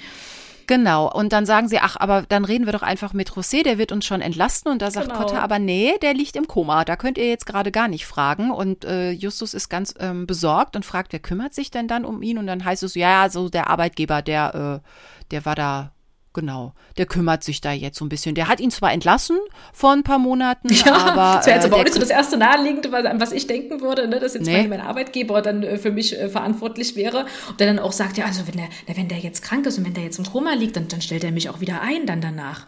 Ja. Ne, obwohl er mich vorher entlassen hat. Also das finde ich auch alles ein bisschen sehr seltsam. Genau, aber sie denken, ach, dann gehen wir den doch mal fragen und dann sagt Kotter nix ihr geht hier überhaupt nicht mehr hin. Ne? Die sollen erstmal abwarten und entlastet werden. Und dann kommt ja eine Szene, die finde ich im Hörspiel sehr, sehr geil. Ähm, da geht es nämlich um die Fingerabdrücke. Äh, Kotter nimmt ihnen nämlich Fingerabdrücke ab. Und das ist so, man könnte es albern finden, aber ich mag so, äh, ne? dass er dann. Ähm, weil Justus auch sagt, ja, also sie werden nur meine Fingerabdrücke da finden. Bob und Peter haben überhaupt nichts angefasst und die anderen sind dann von José beziehungsweise von den Clowns. Und dann nimmt Cotta ja Fingerabdrücke und sagt, Herr mit den Patschehändchen und sie die, sie zieren sich. Das hört man leider ja. nur so im Hintergrund mit Aua und es ist ja voll dreckig. Und aber wer so sagt, so, so her die Patschehändchen. ja. Ja, aber da, da finde ich, merkt man aber auch wieder, dass das Kotter das einfach macht, weil es dazugehört, ne? Und okay. weil es jetzt einfach so sein soll. Und also finde ich aber im, das aber mehr im, im Hörspiel. Dann ist ja. es dann doch so eher so dieses, äh, ach komm, es ist eigentlich gar nicht so schlimm und ich weiß, ihr habt nichts angestellt. Im Buch könnte man die Szene doch wieder ein bisschen ernster ja. interpretieren. Ne? Wenn er dann doch jetzt kommt mit den Fingerabdrücke nimmt und sowas, da hat das schon wieder so ein ganz äh, ah, so ein bisschen doch brenzlichen Charakter, wo man sagt, okay, wenn der, wenn der José jetzt nicht kommt und die entlastet, dann sieht's erstmal ja. doof aus. Ne? Und, also da und, und man denkt die ganze Zeit, oh, das nimmt jetzt aber jetzt schon Formen an, dass man so denkt, ähm, mhm. äh, Kotta, jetzt guck doch mal. Und die haben ja auch so gute Gründe, also sie haben ja so gute Argumente, äh, um das eigentlich ja. so, ent, äh, so ne, entkräften zu können. Aber ähm, ja, wo er sonst auch gesagt hätte, na gut, äh, wenn, wenn ihr das dann so sagt, dann, dann glaube ich euch das und dann ja. ist das für mich vom Tisch. Dann drehe ich ein paar Strippen und dann mache ich euch das wieder frei. Ne? Ja. Also das ist dann schon auch äh, ein bisschen komisch, ne? wo man sagt, okay, jetzt wird's doch ein bisschen ernster, jetzt äh, gibt's doch Konsequenzen, wenn nicht jemand kommt und sie eins ja. einwandfrei entlastet. Ja, und da sie ja jetzt zu Pentecost nicht fahren dürfen, ne, weil mhm. Cotta ja gesagt hat, nix, ne, überlegen sie sich, dann fahren sie einfach zu dieser Zeitung, zu dieser äh, genau. äh, Carino Daily Post, die diesen sehr fiesen Artikel über sie äh, geschrieben hat. Und es mhm. ist schon komisch, mhm. weil die anderen Zeitungen alle nett über sie geschrieben haben und Peter als Held gefeiert haben. Nur dieses eine Blatt, was auch keiner kennt, so ein, mhm. so ein Lokalblättchen, die hauen so richtig auf die Sahne und lassen die drei sehr un, ungut da äh, stehen. Und sie fragen sich ja auch, warum dieser Nachbar so komische Sachen über sie erzählt mhm. hat. Genau, und sie vor allen Dingen auch so beschrieben hat, wie sie ja gar nicht äh, zu dem Zeitpunkt ausgesehen haben. Ne? Also wo hat er da seine Informationen her und warum hat er das auch so, so mhm. gesagt? Und von den Clowns gar nichts gesagt, die ja, ja nachweislicher oder auch rausgerannt sind, die man ja hätte hören und sehen müssen, wenn die dazu viert da lang trampeln. Genau. Also fahren sie zur äh, Carino Daily Post, ein ziemlich unschöner Laden und es ist auch immer noch heiß. Und äh, beim Pförtner, der sagt erstmal, er kennt keinen B.S. Also damit war der Artikel ähm, unterzeichnet, dass das der Autor sein soll. Genau, und der sagt dann, ich kenne hier nicht jeden Mitarbeiter und wir haben hier auch freie Mitarbeiter und lasst mich mal hier in Ruhe, ihr könnt mal hier verschwinden, ihr braucht hier gar nicht irgendwie was wollen. Also der bügelt die ziemlich, ziemlich schroff gleich schon ab. Genau, äh, Justus gibt ihm trotzdem die Visitenkarte und dann fragt er so, genau. ob, äh, ob das nicht die sind, ne, die da auf dem Pier waren und da eingebrochen sind. So. Mhm. Und dann droht Justus direkt mit einer Verleumdungsklage zurück genau, und meint ja. irgendwie so, dieser BS, ne, ob sie den jetzt kennen oder nicht, der soll hier aber mal alles schön äh, richtig stellen. Also Justus ist da sehr angriffslustig und kampfbereit. Ja, also das ist er da sowieso, finde ja. ich, in der Folge. Ne? Also da äh, lässt er wirklich überhaupt nicht auf nichts kommen, ist da sehr selbstbewusst, so wie man ihn halt kennt. Ne? Also ja. wo ich sage, ja, das ist halt der, der Justus, wie man, wie man ihn kennt. Ne? Der genau. prescht da voran und ja, es gibt eine Verleumdungsklage, wenn der nicht das richtig stellt. Bums, fertig. Also ältere Und Leute tschüss. oder auch ähm, irgendwie, die, welche, die woanders irgendwie Autorität genießen würden, das zieht bei Justus nicht. Da ist er äh, sehr, sehr tough. Genau. Und das äh, ist schon mal das erste, oder in Kombination mit Kotter, obwohl da kuscht er schon so ein bisschen mehr. Aber so, äh, das mhm. wird sich in dieser Folge ein paar Mal wiederholen. Und diese Szene zum Beispiel, die gibt's ja auch im Hörspiel nicht, ne, mit dem Pförtner. Da sind nee, die nicht. Überhaupt das gar nicht. überspringen sie. Genau. Richtig. Genau. Im, im Hörspiel fahren sie dann äh, zum äh, Museum, zum Art and Crafts und das machen sie halt im nächsten Kapitel im Buch auch. Allerdings stehen sie vorher erst im Stau. Das ist ganz genau. schön. Richtig, da lernen wir was über Smog. Da lernen wir was über Smog ne? und dann lernen wir auch was, dass sie auf dem Wilshire Boulevard ähm, äh, stehen, äh, den äh, in LA, in Los Angeles. Den gibt es wirklich. Der ist ähm, 26 Kilometer lang und da stehen auch die höchsten Gebäude der Stadt. Es gibt aber auch an dieser Straße sehr viele Parks und extrem viele Museen, also wie im Buch auch beschrieben. Mhm. Und die Straße hat mal vier Spuren und mal bis zu zehn Spuren. Also das ist ein richtig fettes Ding. So. Mhm. Und da stehen sie leider mit dem Käfer im Stau. Genau. Und, genau, äh, und sie analysieren den Fall und regen sich auf. Genau, da, da finde ich jetzt aber schon schön gelöst, ne, da den, den, den Smog mit reinzubringen, gerade auf spätere ja. äh, Ereignisse, die noch folgen, ne, wo man sagt, okay, das ist mega giftig und atme mal nicht so tief ein, ne, weil da äh, können sich schon die, die also Tausende von Krebsarten da äh, äh, ausbilden und so. Ne? Also das ist eigentlich, finde ich, schön gesetzt, mhm. äh, um dann noch spätere äh, Dinge zu verstehen und zu erklären. Ja. ja. Ne? Und dann ist es so, während sie im Stau stehen, ne, überlegen sie ja dann, ja, was, was haltet ihr davon, wenn wir jetzt da hier zum Museum ja. mal einen Abstecher machen? Genau, und das äh, Art and Crafts kannten sie bis jetzt noch nicht. Sie waren ja schon öfter mal im County Museum. Ähm, genau, und gehen jetzt ins Arts and Craft. Auch dieses Museum gibt es wirklich dort. Das Arts and Craft ist ein Handwerks- und Volkskundemuseum. Und das George C. Page Museum gibt es da auch. Das liegt in diesem Park und auch da werden äh, Fossilien gezeigt. Ja, das ist voll schön, ne? Das, weil die ja, weil es auch wichtig ist, dass die so beieinander auch liegen. Also ja. das ist, äh, ist schön recherchiert und schön, äh, finde find ich auch immer toll, wenn es die auch wirklich gibt, ne? Wenn man nochmal nachgucken kann und äh, sieht da, ne? Ja. Also da hat äh, Astrid Vollenbruch da schön äh, das aufgegriffen und nichts, ne? Ja. Obwohl der Grund, warum sie da hinfahren, ist so ein bisschen, aber wahrscheinlich, weil sie sonst überhaupt keinen Anpackpunkt mehr haben. Aber der einzige Hinweis auf dieses Museum ist ja nur, dass da vor sieben Jahren mal eine Madonna geklaut wurde, die aber auch nicht schwarz war. Also es ist wirklich ein Strohhalm, an den sie sich jetzt äh, halten, oder? Habe ich was überlesen? Ja, nee, aber das finde ich aber auch vollkommen okay, weil letztendlich äh, muss es ja irgendwas geben und wenn, wenn dann vor sieben Jahren da mal eine Madonna geklaut wurde, dann äh, ja, haben wir ja wenigstens einen Diebstahl und eine Madonna und das äh, reicht für mich vollkommen aus. Und ne? eh, weil sie eh nichts zu tun haben, ne, und, und Onkel Titus ja auch nicht mehr unterstützen müssen und zu Pentecost nicht fahren dürfen und so, naja, gut, dann fährt man mal halt ins, ins Museum. Und äh, vor dem Museum angekommen, sehen sie auch, dass ein kleines äh, Mammut abtransportiert wird mit einem kaputten Rüssel. Genau. Und dann gehen sie rein und ähm, gucken Richtung Renaissance-Abteilung und äh, Justus mhm ähm, darf ein bisschen ähm, über Renaissance erzählen. Ach, was heißt ja. darf? Er macht's einfach. Er macht es einfach. Na gut, aber er wird ja von, von Peter gefragt, im, im Buch ja, ja auch. Ne? Also genau. im, im, Hörspiel, im Buch fragt er zu, sag mal, Justus, was heißt eigentlich Renaissance? Ne? Ja, das heißt Wiedergeburt. Und Justus erzählt so ein bisschen über die, die Kunstepochen und ähm, Genau, das stimmt dann, auch. Das stimmt auch, kann genau. ich unterstreichen. Das heißt, äh, Hat, hat er gut zusammengefasst, ist alles richtig. Und es gibt halt verschiedene Darstellungsformen äh, der Maria in der, in der Kunstgeschichte. Also es gibt die Maria mit dem Kind, die sehr äh, bekannt ist, ähm, also mit dem kleinen Jesus. Es gibt die weinende Madonna unter dem Kreuz oder die weinende Madonna Madonna mit dem, äh, mit dem Toten Jesus, das nennt sich auch Pietà.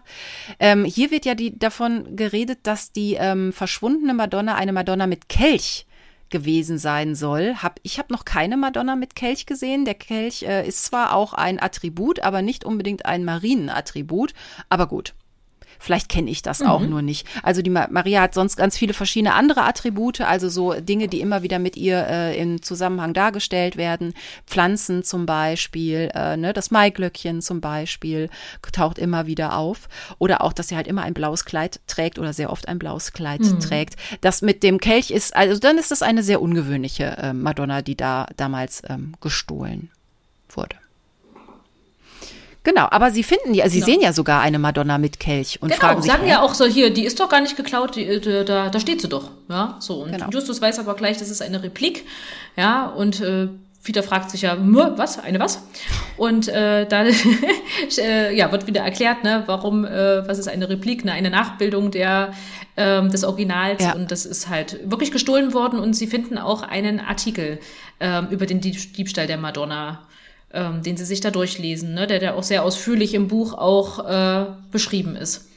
Genau, und, und ähm, die Replik wurde angefertigt von S. Manning und ähm, ja, der Diebstahl selber war sehr, das ging sehr flott. Da gab es einen Stromausfall, so knapp drei Minuten, da war sie weg.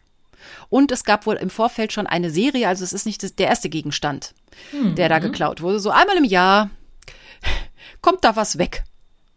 Und da stehen auch sehr, sehr viele Repliken. Ne? Also die sehen ja dann auch, dass da mehrere Repliken stehen und äh, wundern sich dann auch, ja, wie kann denn ein Künstler so viele verschiedene äh, Sachen danach bilden ne? und äh, bewundern das auch so ein bisschen, ne? wie, wie, wie echt das aussieht und wie, wie viele verschiedene äh, ja, Kunstrichtungen da äh, kopiert werden, sage ich mal. Ja. Ne? Äh, und schätzen da so auch ein bisschen so dieses äh, Replikhandwerk von der S. Manning. Das sind doch alle von der gleichen. Also genau. Glaube, das, das, das sehen Sie ja da auch. Ne? Das sind alles von S. Manning äh, replizierte Sachen. Genau, das ist auch noch sehr schön, dass da, und das ist sogar im, im das ist im Buch schon nett, ähm, äh, dass die da so ein bisschen rumfrotzeln. Äh, ähm, und übrigens, die Nachbildung ist auch nicht schwarz. Also die, die da steht, die war bemalt. Ja, so. stimmt. Äh, genau. Schön ist, ja. dass es äh, hier, dass Peter halt sagt, so der Replikeur und dann ja. wird er aber im Buch ähm, auch von Justus ähm, verbessert. Nein, das heißt Replikator. Und im Hörspiel ist es schön, dass dazwischen doch noch ein äh, der Bob noch sagt, ein Replikateur. Also so, sie, jeder versucht sich mal an dem Wort und Justus weiß natürlich, wie ja. es richtig heißt, dass es Replikator heißt.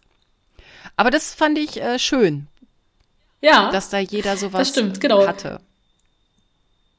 Richtig, und dann im, im, im Buch äh, machen sie sich auch, oder fragt sich Peter dann, ne, also, ach genau, sie lesen ja noch vorher noch den, den Artikel und dann äh, bricht er ja auch ab, ne, der endet dann bei, da geht es um einen äh, Transportfirma äh, Menschen, der äh, diese Replikate bereitstellt und da auch die Finanzen erklärt, ein Roger Penn. Und dann bricht's mhm. ab. Ne, auf Seite 12 geht's wohl weiter, aber die ist nicht dort mhm. äh, zu finden. Und ähm, dann äh, überlegen sie halt wegen, wegen Kunstfälschung und sowas. Und Peter stellt sich dann die Frage, na, ist es wirklich eine Fälschung, wenn das Original gestohlen wurde und die Replik hier ganz legal als Ersatz äh, rumsteht? Ne? Finde ich auch eine, eine wichtige, gute Frage, ne, die sie sich da eine stellen. Eine super Frage von Peter und äh, die weder mhm. da beantwortet wird, noch ich, ich könnte die auch nicht beantworten, mhm. weil das ist, ähm, ja, es ist halt eine Kopie. Ja, ähm, ja, aber ich finde, also ich glaube, es wird dann, wenn dann erst zur Fälschung oder genau. dann, sag ich mal, illegal, wenn das dann verkauft wird. Und das ne? also als Original da ausgegeben worden äh, ist. Aber wenn genau. offiziell draufsteht, genau. ne, ist es nicht, dann äh, nicht. Ja. Genau, und wenn das auch eine, äh, sag ich mal, in, in Auftrag gegebene äh, Nachbildung mhm. ist, die dann ausstellungszweckmäßig äh, verwendet wird, dann ja. würde ich das als Nein beantworten. Ne? Also es ist keine Fälschung, wenn es ganz offiziell da stehen darf. Genau. Ne? Und es ist ja fürs Museum Genau. sehr nett, dass diese Ausstellungsstücke quasi wenigstens noch angeguckt werden können. Und die haben da ja auch über die Diebstähle quasi sogar noch, ne, indem sie halt berichtet haben, was da sonst noch alles weggekommen ist, haben sie das ja sogar noch anschaulich gemacht äh, für die Besucher. Genau. Richtig, richtig. Und das ist aber eigentlich jetzt der absolute Aufhänger, denn diese Frage ist wichtig, dass Peter die stellt. Ne? Ja. Ist es eine Fälschung, obwohl das Original gestohlen, gestohlen wurde? Und Justus sagt, das entzieht sich jetzt auch meinem Kenntnisstand. Ja. Ich weiß es nicht. Obwohl er das eigentlich auch, also ich frage mich, warum er das jetzt auch einfach nicht beantwortet oder nicht weiß. Also normalerweise Muss er so. aus dramaturgischen Gründen. Ah ja, okay, siehst du. Bei solchen, ich glaube, für solche Sachen bin ich nicht feinfühlig genug. Aber jetzt Er kommen muss wir. es aus dramaturgischen Gründen. Jetzt kommt im Hörspiel die Krug-Geschichte. Also, während Justus äh, im, im Hörspiel sagt, "Tch, weiß ich auch nicht, ähm, kommt, da steht da so ein Krug rum und Bob klopft an diesen Krug. Wo ich nur denke, ist der irre? Und aber What? während ich das noch Ja. denke, geht schon der Alarm los. Im Buch ist es ja ein bisschen eleganter gelöst, diese Szene. Da klopft Bob nicht an den Krug, sondern äh, die flachsen so ein bisschen rum und Justus rempelt Bob im Spaß so ein bisschen an. Und dabei, der kommt ins Straucheln und klammert sich an einem Gemälde äh, aus Versehen äh, fest. Und dann gibt's halt den Alarm und Genau. die Security steht da. Und das macht so viel mehr Sinn. Ich finde das so schön im Buch, ne, weil ja Bob wirklich sagt hier, ach was, du weißt was nicht, das will ich mir rot im Kalender anstreichen, ne? also diese Frotzeleien, die ja zwischendurch immer schon mal waren. Ähm, und man kann sich richtig gut vorstellen, ne, der pufft den da so an, boxt den so in die Schulter, ne, und da kommt eins zum anderen, ne, und dann bricht da die Hölle los. Was ich aber auch ziemlich krass finde, dass die Sicherheitsleute da immer reingestürmt kommen mit mit Knarren. Die kommen gleich mit Pistolen Naja rein. gut, da ist ja auch dauernd schon was geklaut worden. Jetzt Mhm. müssen sie wahrscheinlich sich mal ein bisschen drum kümmern. Natürlich ist das ein bisschen too much, aber ähm, also ich weiß noch, äh, während meines Kunstgeschichtsstudiums waren wir ja auch oft in Museen, haben so Exkursionen gemacht und weil wir natürlich alle, ich sag jetzt mal vom Fach waren, ne? also so lauter äh, Studentinnen und Studenten, die natürlich jetzt endlich mal die Sachen in echt sehen können, die sie sonst immer nur auf Dias oder irgendwas gesehen haben. Wir haben noch mit Dias gearbeitet damals.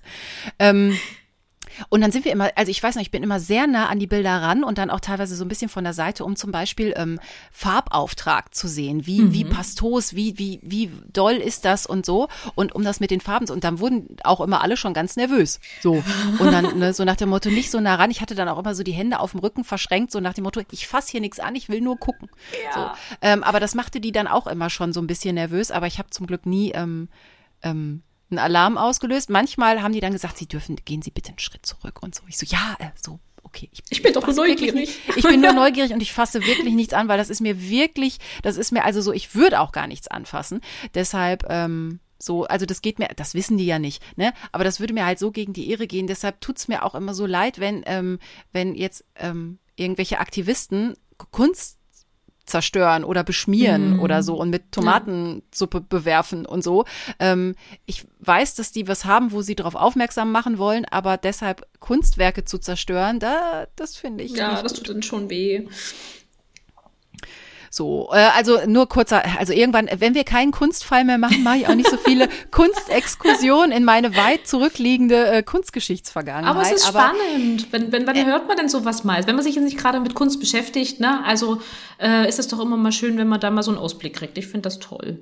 Dankeschön. Und letztendlich, endlich kann ich es mal benutzen, mein Mhm. Studium, weil sonst in meinem Leben findet das ja nicht wirklich statt, außer dass ich noch mal gerne ins Museum gehe und ähm, da so ein bisschen gucke. Aber, Aber die drei Fragezeichen sind dafür prädestiniert, um das rauszuholen. Ne? Wenn man was wirklich mal zusammenzählt, wie viele Kunstfälle es Ja. gibt, wie viel, wie oft es ins, in, ins Museum geht und das bietet halt auch immer eine riesen Bandbreite von äh, coolen Stories. Ne? So und jetzt werden unsere drei Fragezeichen wie Schwerverbrecher äh, zur Museumsleiterin gebracht, zu Mrs. genau, und Osborne. da, Mrs. Osborne, das ist auch genau, ich glaube, im, im Hörspiel, ah, darf die gar keinen Namen haben. Also im Buch heißt sie Mrs. Osborne. Und übrigens, da nochmal, um nochmal an dieser Frage, warum klopft Bob an den Krug nochmal dran rumzukritteln. das war eine geile- also ich meine, ja. es wäre jetzt, es wäre jetzt dramaturgisch fürs Hörspiel auch nicht länger gewesen, ob sie jetzt sagen, Richtig. die haben sich da angerempelt und Bob ist Ja. gestolpert und hat sich an einem Bild festgehalten und hat den Alarm ausgelöst. Oder da steht so ein Krug und er klopft an den Krug. Also das Ja. ist jetzt, also das wäre einfach ein, das wäre auch nur ein Satz im im Skript gewesen und ob der jetzt so gelautet hätte oder so, aber ich finde es ja im Buch, also da muss man sagen, das war sehr plausibel Ja. Ja, und im und Hörspiel tut's mir leid für Bob, ne? Also der kriegt da irgendwie so die A-Karte, ne? Also und ja. äh, ist ja auch so komplett wieder seiner Rolle eigentlich, ne? Also das weiß ich nicht, warum das da, müsste man wahrscheinlich mal mit Herrn Minninger reden. Ich glaube, ja. der hat sich ja um das Skript gekümmert, ne? Ich glaube, unsere Fragen an Herrn Minninger, diese Liste mit den Fragen, die wird länger. Die wird länger, ich, ne? ja. Äh, da müssen wir da ein bisschen ich, ausschweifen. Vielleicht müssen wir also man würde, Minninger Buch machen. Hm. Ja, also ich, ich würde es noch nicht mal Peter zutrauen. Also wenn wir schon, äh, wenn wir jetzt mit TKKG im Museum wären, würde ich vielleicht denken, dass Klößchen mal ja. an so einer, an so einem Krug klopft. Es ist so geil, dass du das jetzt sagst, weil ich habe hier nämlich noch einen Vermerk in diesem Kapitel von TKKG, weil ich glaube, Frau Vollenbruch äh, hat auch war, weiß ich nicht. Ähm, da kommt nämlich äh, vor, dass sie das so ein bisschen beschreibt. Äh, da geht es aber ja um Los Angeles und die Museen. Und da schreibt sie in dieser modernen Millionenstadt. Und da sind bei mir die TKKG-Glocken angegangen. Aber da stimmt es ja. Also Los Angeles ist ja wirklich eine Stadt, in der sehr viele Millionen Menschen leben. Ja, bei und bei TKKG doch vielleicht auch. Man, man, weiß ja nicht, welche, welche deutsche Stadt äh, das Pendant Nein. ist. Es wird ja, glaube ich, äh, oh, was habe ich letztens gelesen? Ähm, ha, es wird aber in Alster, Süddeutschland irgendwo, ja, und irgendwo, äh, wo, die, wo die Alster fließt, ne? Also es aber muss die ist ja im Norden. Aber die ist ja im Norden, genau. Also das habe ich zumindest so recherchiert und dann äh, bin ich irgendwie so an, an Hamburg hängen geblieben und ich weiß es nicht. Ja. Ich weiß es nicht. Ich frage mich auch, also so vom Gefühl her wird sich's auch irgendwie eher im Norden anbieten bieten, auch so wie die mhm. reden. Also die sind so gar nicht süddeutsch geprägt, finde ich, so von ihrem, aber.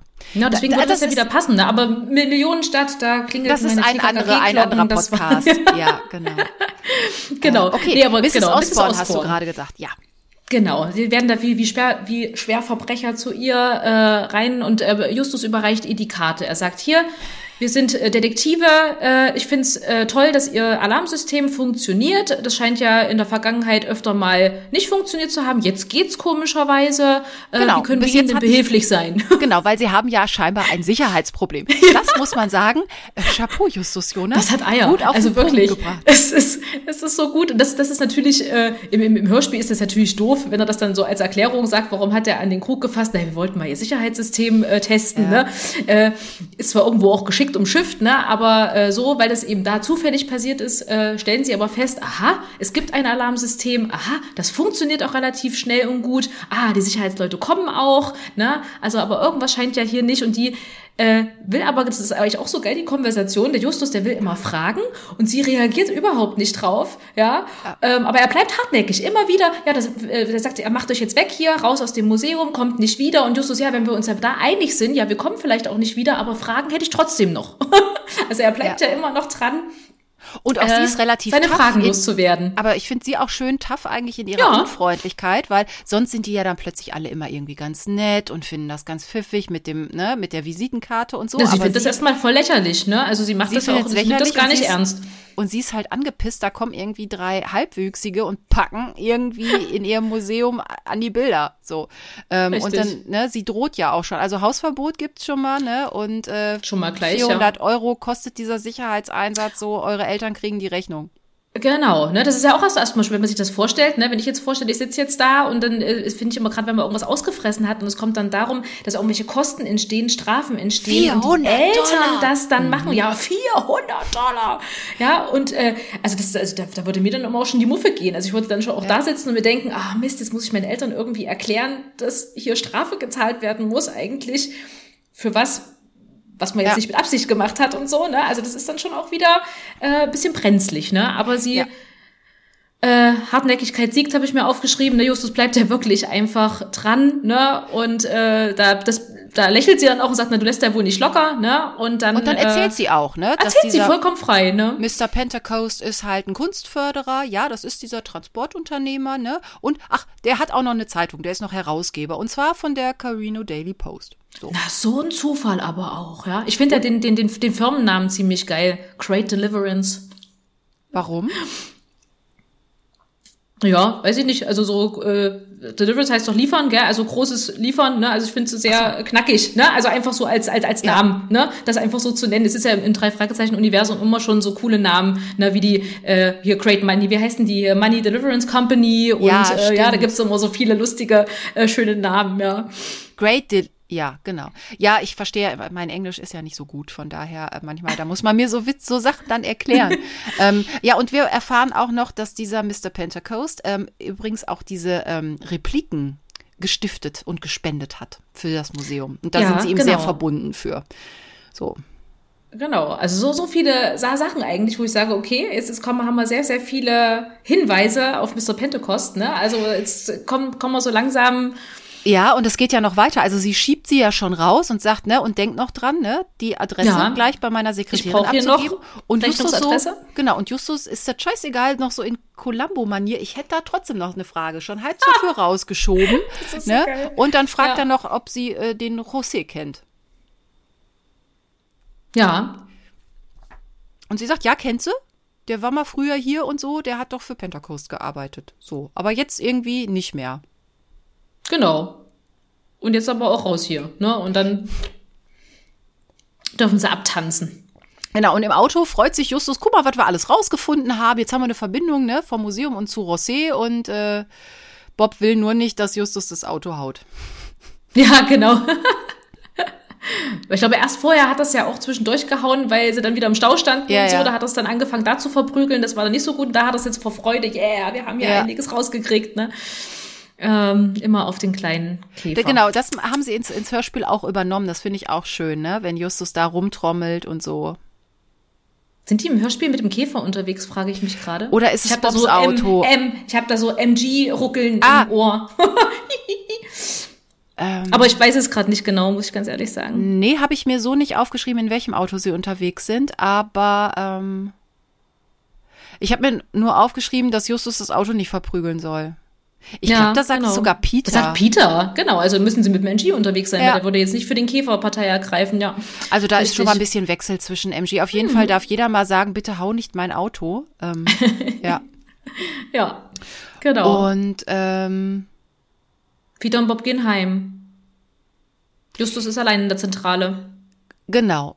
Äh, ja, äh, Peter hat noch so eine vordergründige Lösung, ne, so warum das da irgendwie geklaut wurde und Justus findet das aber äh, nicht so. Er spricht von der Diebstahlserie und warum die Madonna jetzt schwarz ist und wo die gerade ist, das müssen sie halt noch rausfinden. Genau, da sind sie erstmal noch nicht weitergekommen. Ne? Genau. Justus ist in der Zentrale und bekommt einen Anruf. Ja, und auf dem Rückweg, also im, im Hörspiel ist es auch so, dass Peter wirklich äh, sagt, ne, kann es nicht doch ein Fluch sein? So. Ja, Dass er das stimmt, da noch ja. mal ganz Das- extrem sagt und das möchte Justus ja überhaupt nicht hören und haut weiter das Auto. Äh, Ja, obwohl das ich stimmt, finde ja, das ich finde ja, also da an Fluch zu denken und wenn die Madonna einen krank macht, ich finde es jetzt nicht so weit hergeholt. Das stimmt, aber, aber ich finde, äh, das haben sie aber im Hörspiel. Also wir wissen zu dem Zeitpunkt im Buch noch nicht, dass der Rosé von der Madonna krank. Stimmt. geworden das ist. kommt erst Das ist, kommt erst später. relativ spät. Genau. Ne? Also da ist noch gar keine Rede davon. Das ist wieder, also ich glaube, das sagt ja im Hörspiel der José schon noch, als er im Wasser ist mit Peter, Ja, dass das- die Madonna ihn krank gemacht hat. Ne? Ja, Und das ich ist im Buch auch. überhaupt nicht äh, die Rede von. Und äh, das wissen wir auch zu dem Zeitpunkt jetzt auch noch nicht. Aber letztendlich dieses, ne, was ist ihm Schreckliches passiert und es liegt doch ein Fluch irgendwie auf der Madonna, ne? Das ist das. Mhm. Und bei das, Peter passt äh, Fluch ja auch irgendwie in jedem zweiten Immer. Fall. So, das kann immer, irgendwas kann immer verflucht sein. Richtig. Genau, auf jeden Fall, sie trennen sich und Justus ähm, geht in die Zentrale. Und da ist jetzt auch schön kühl dann. Das finde ich übrigens auch eine schöne Info, dass die ähm, durch den ganzen Schrott, was um die Ja. Zentrale rum ist, dass das da sehr angenehm ist in dem, in dem äh, Wohnwagen. Obwohl das doch auch manchmal anders ist. Also da, also ich war auch wirklich überrascht davon. Ich habe das Ja. gelesen und dachte so, aha, okay, ja, macht, macht natürlich Sinn, weil ist ja geschützt und so, die Sonne knallt nicht so rein. Ähm, aber ich kann mich auch noch an einige äh, Szenen erinnern, wo es auch übelst brütend heiß in der Zentrale ist, ne? Und die vom Schwitzen gar nicht mehr äh, rauskommen, ne? Also Vielleicht war dann so zudem, vielleicht konsistent irgendwie. mal ist mehr, mehr Schrott, mal weniger Schrott drauf. Genau, so. genau. Und, ja. Und dann ist es ähm, jetzt sehr, sehr spannend, denn der Anrufbeantworter äh, blinkt, da gab es mehrere Nachrichten. Und äh, in dem Moment, wo Justus reinkommt, gibt's gerade wieder was. Ähm, und wenn ihr das, ich ich weiß nicht, ob jeder, der uns zuhört, noch wirklich weiß oder wirklich weiß, wie ein Anrufbeantworter funktioniert. Also es ist eigentlich schon so, dass äh, das ist halt eine Maschine, die war früher ans Telefon angeschlossen und das konnte man programmieren, nach dem wievielten Klingeln der Anrufbeantworter einspringt. Dann bekam der Anrufer eine Nachricht gesagt, so man ist gerade nicht da, du kannst gerne nach dem Piep was äh, hinterlassen. Und äh, dann wurde eine Aufnahme gestartet und dann konnte derjenige seine Botschaft hinterlassen oder einfach auflegen. Und ähm, wenn man bei vielen Anrufbeantwortern, wenn man daneben stand, konnte man hören, was der Anrufer gerade jetzt aufs Band spricht. Und so ist es hier auch. Also Justus hört, ähm, dass da jemand dran ist und was der sagt. Genau, und der droht ne, und sagt, haltet euch da raus, äh, lasst von dem Rosé ab, sucht nicht nach der Madonna, es würde euch schlecht ergehen und ähm,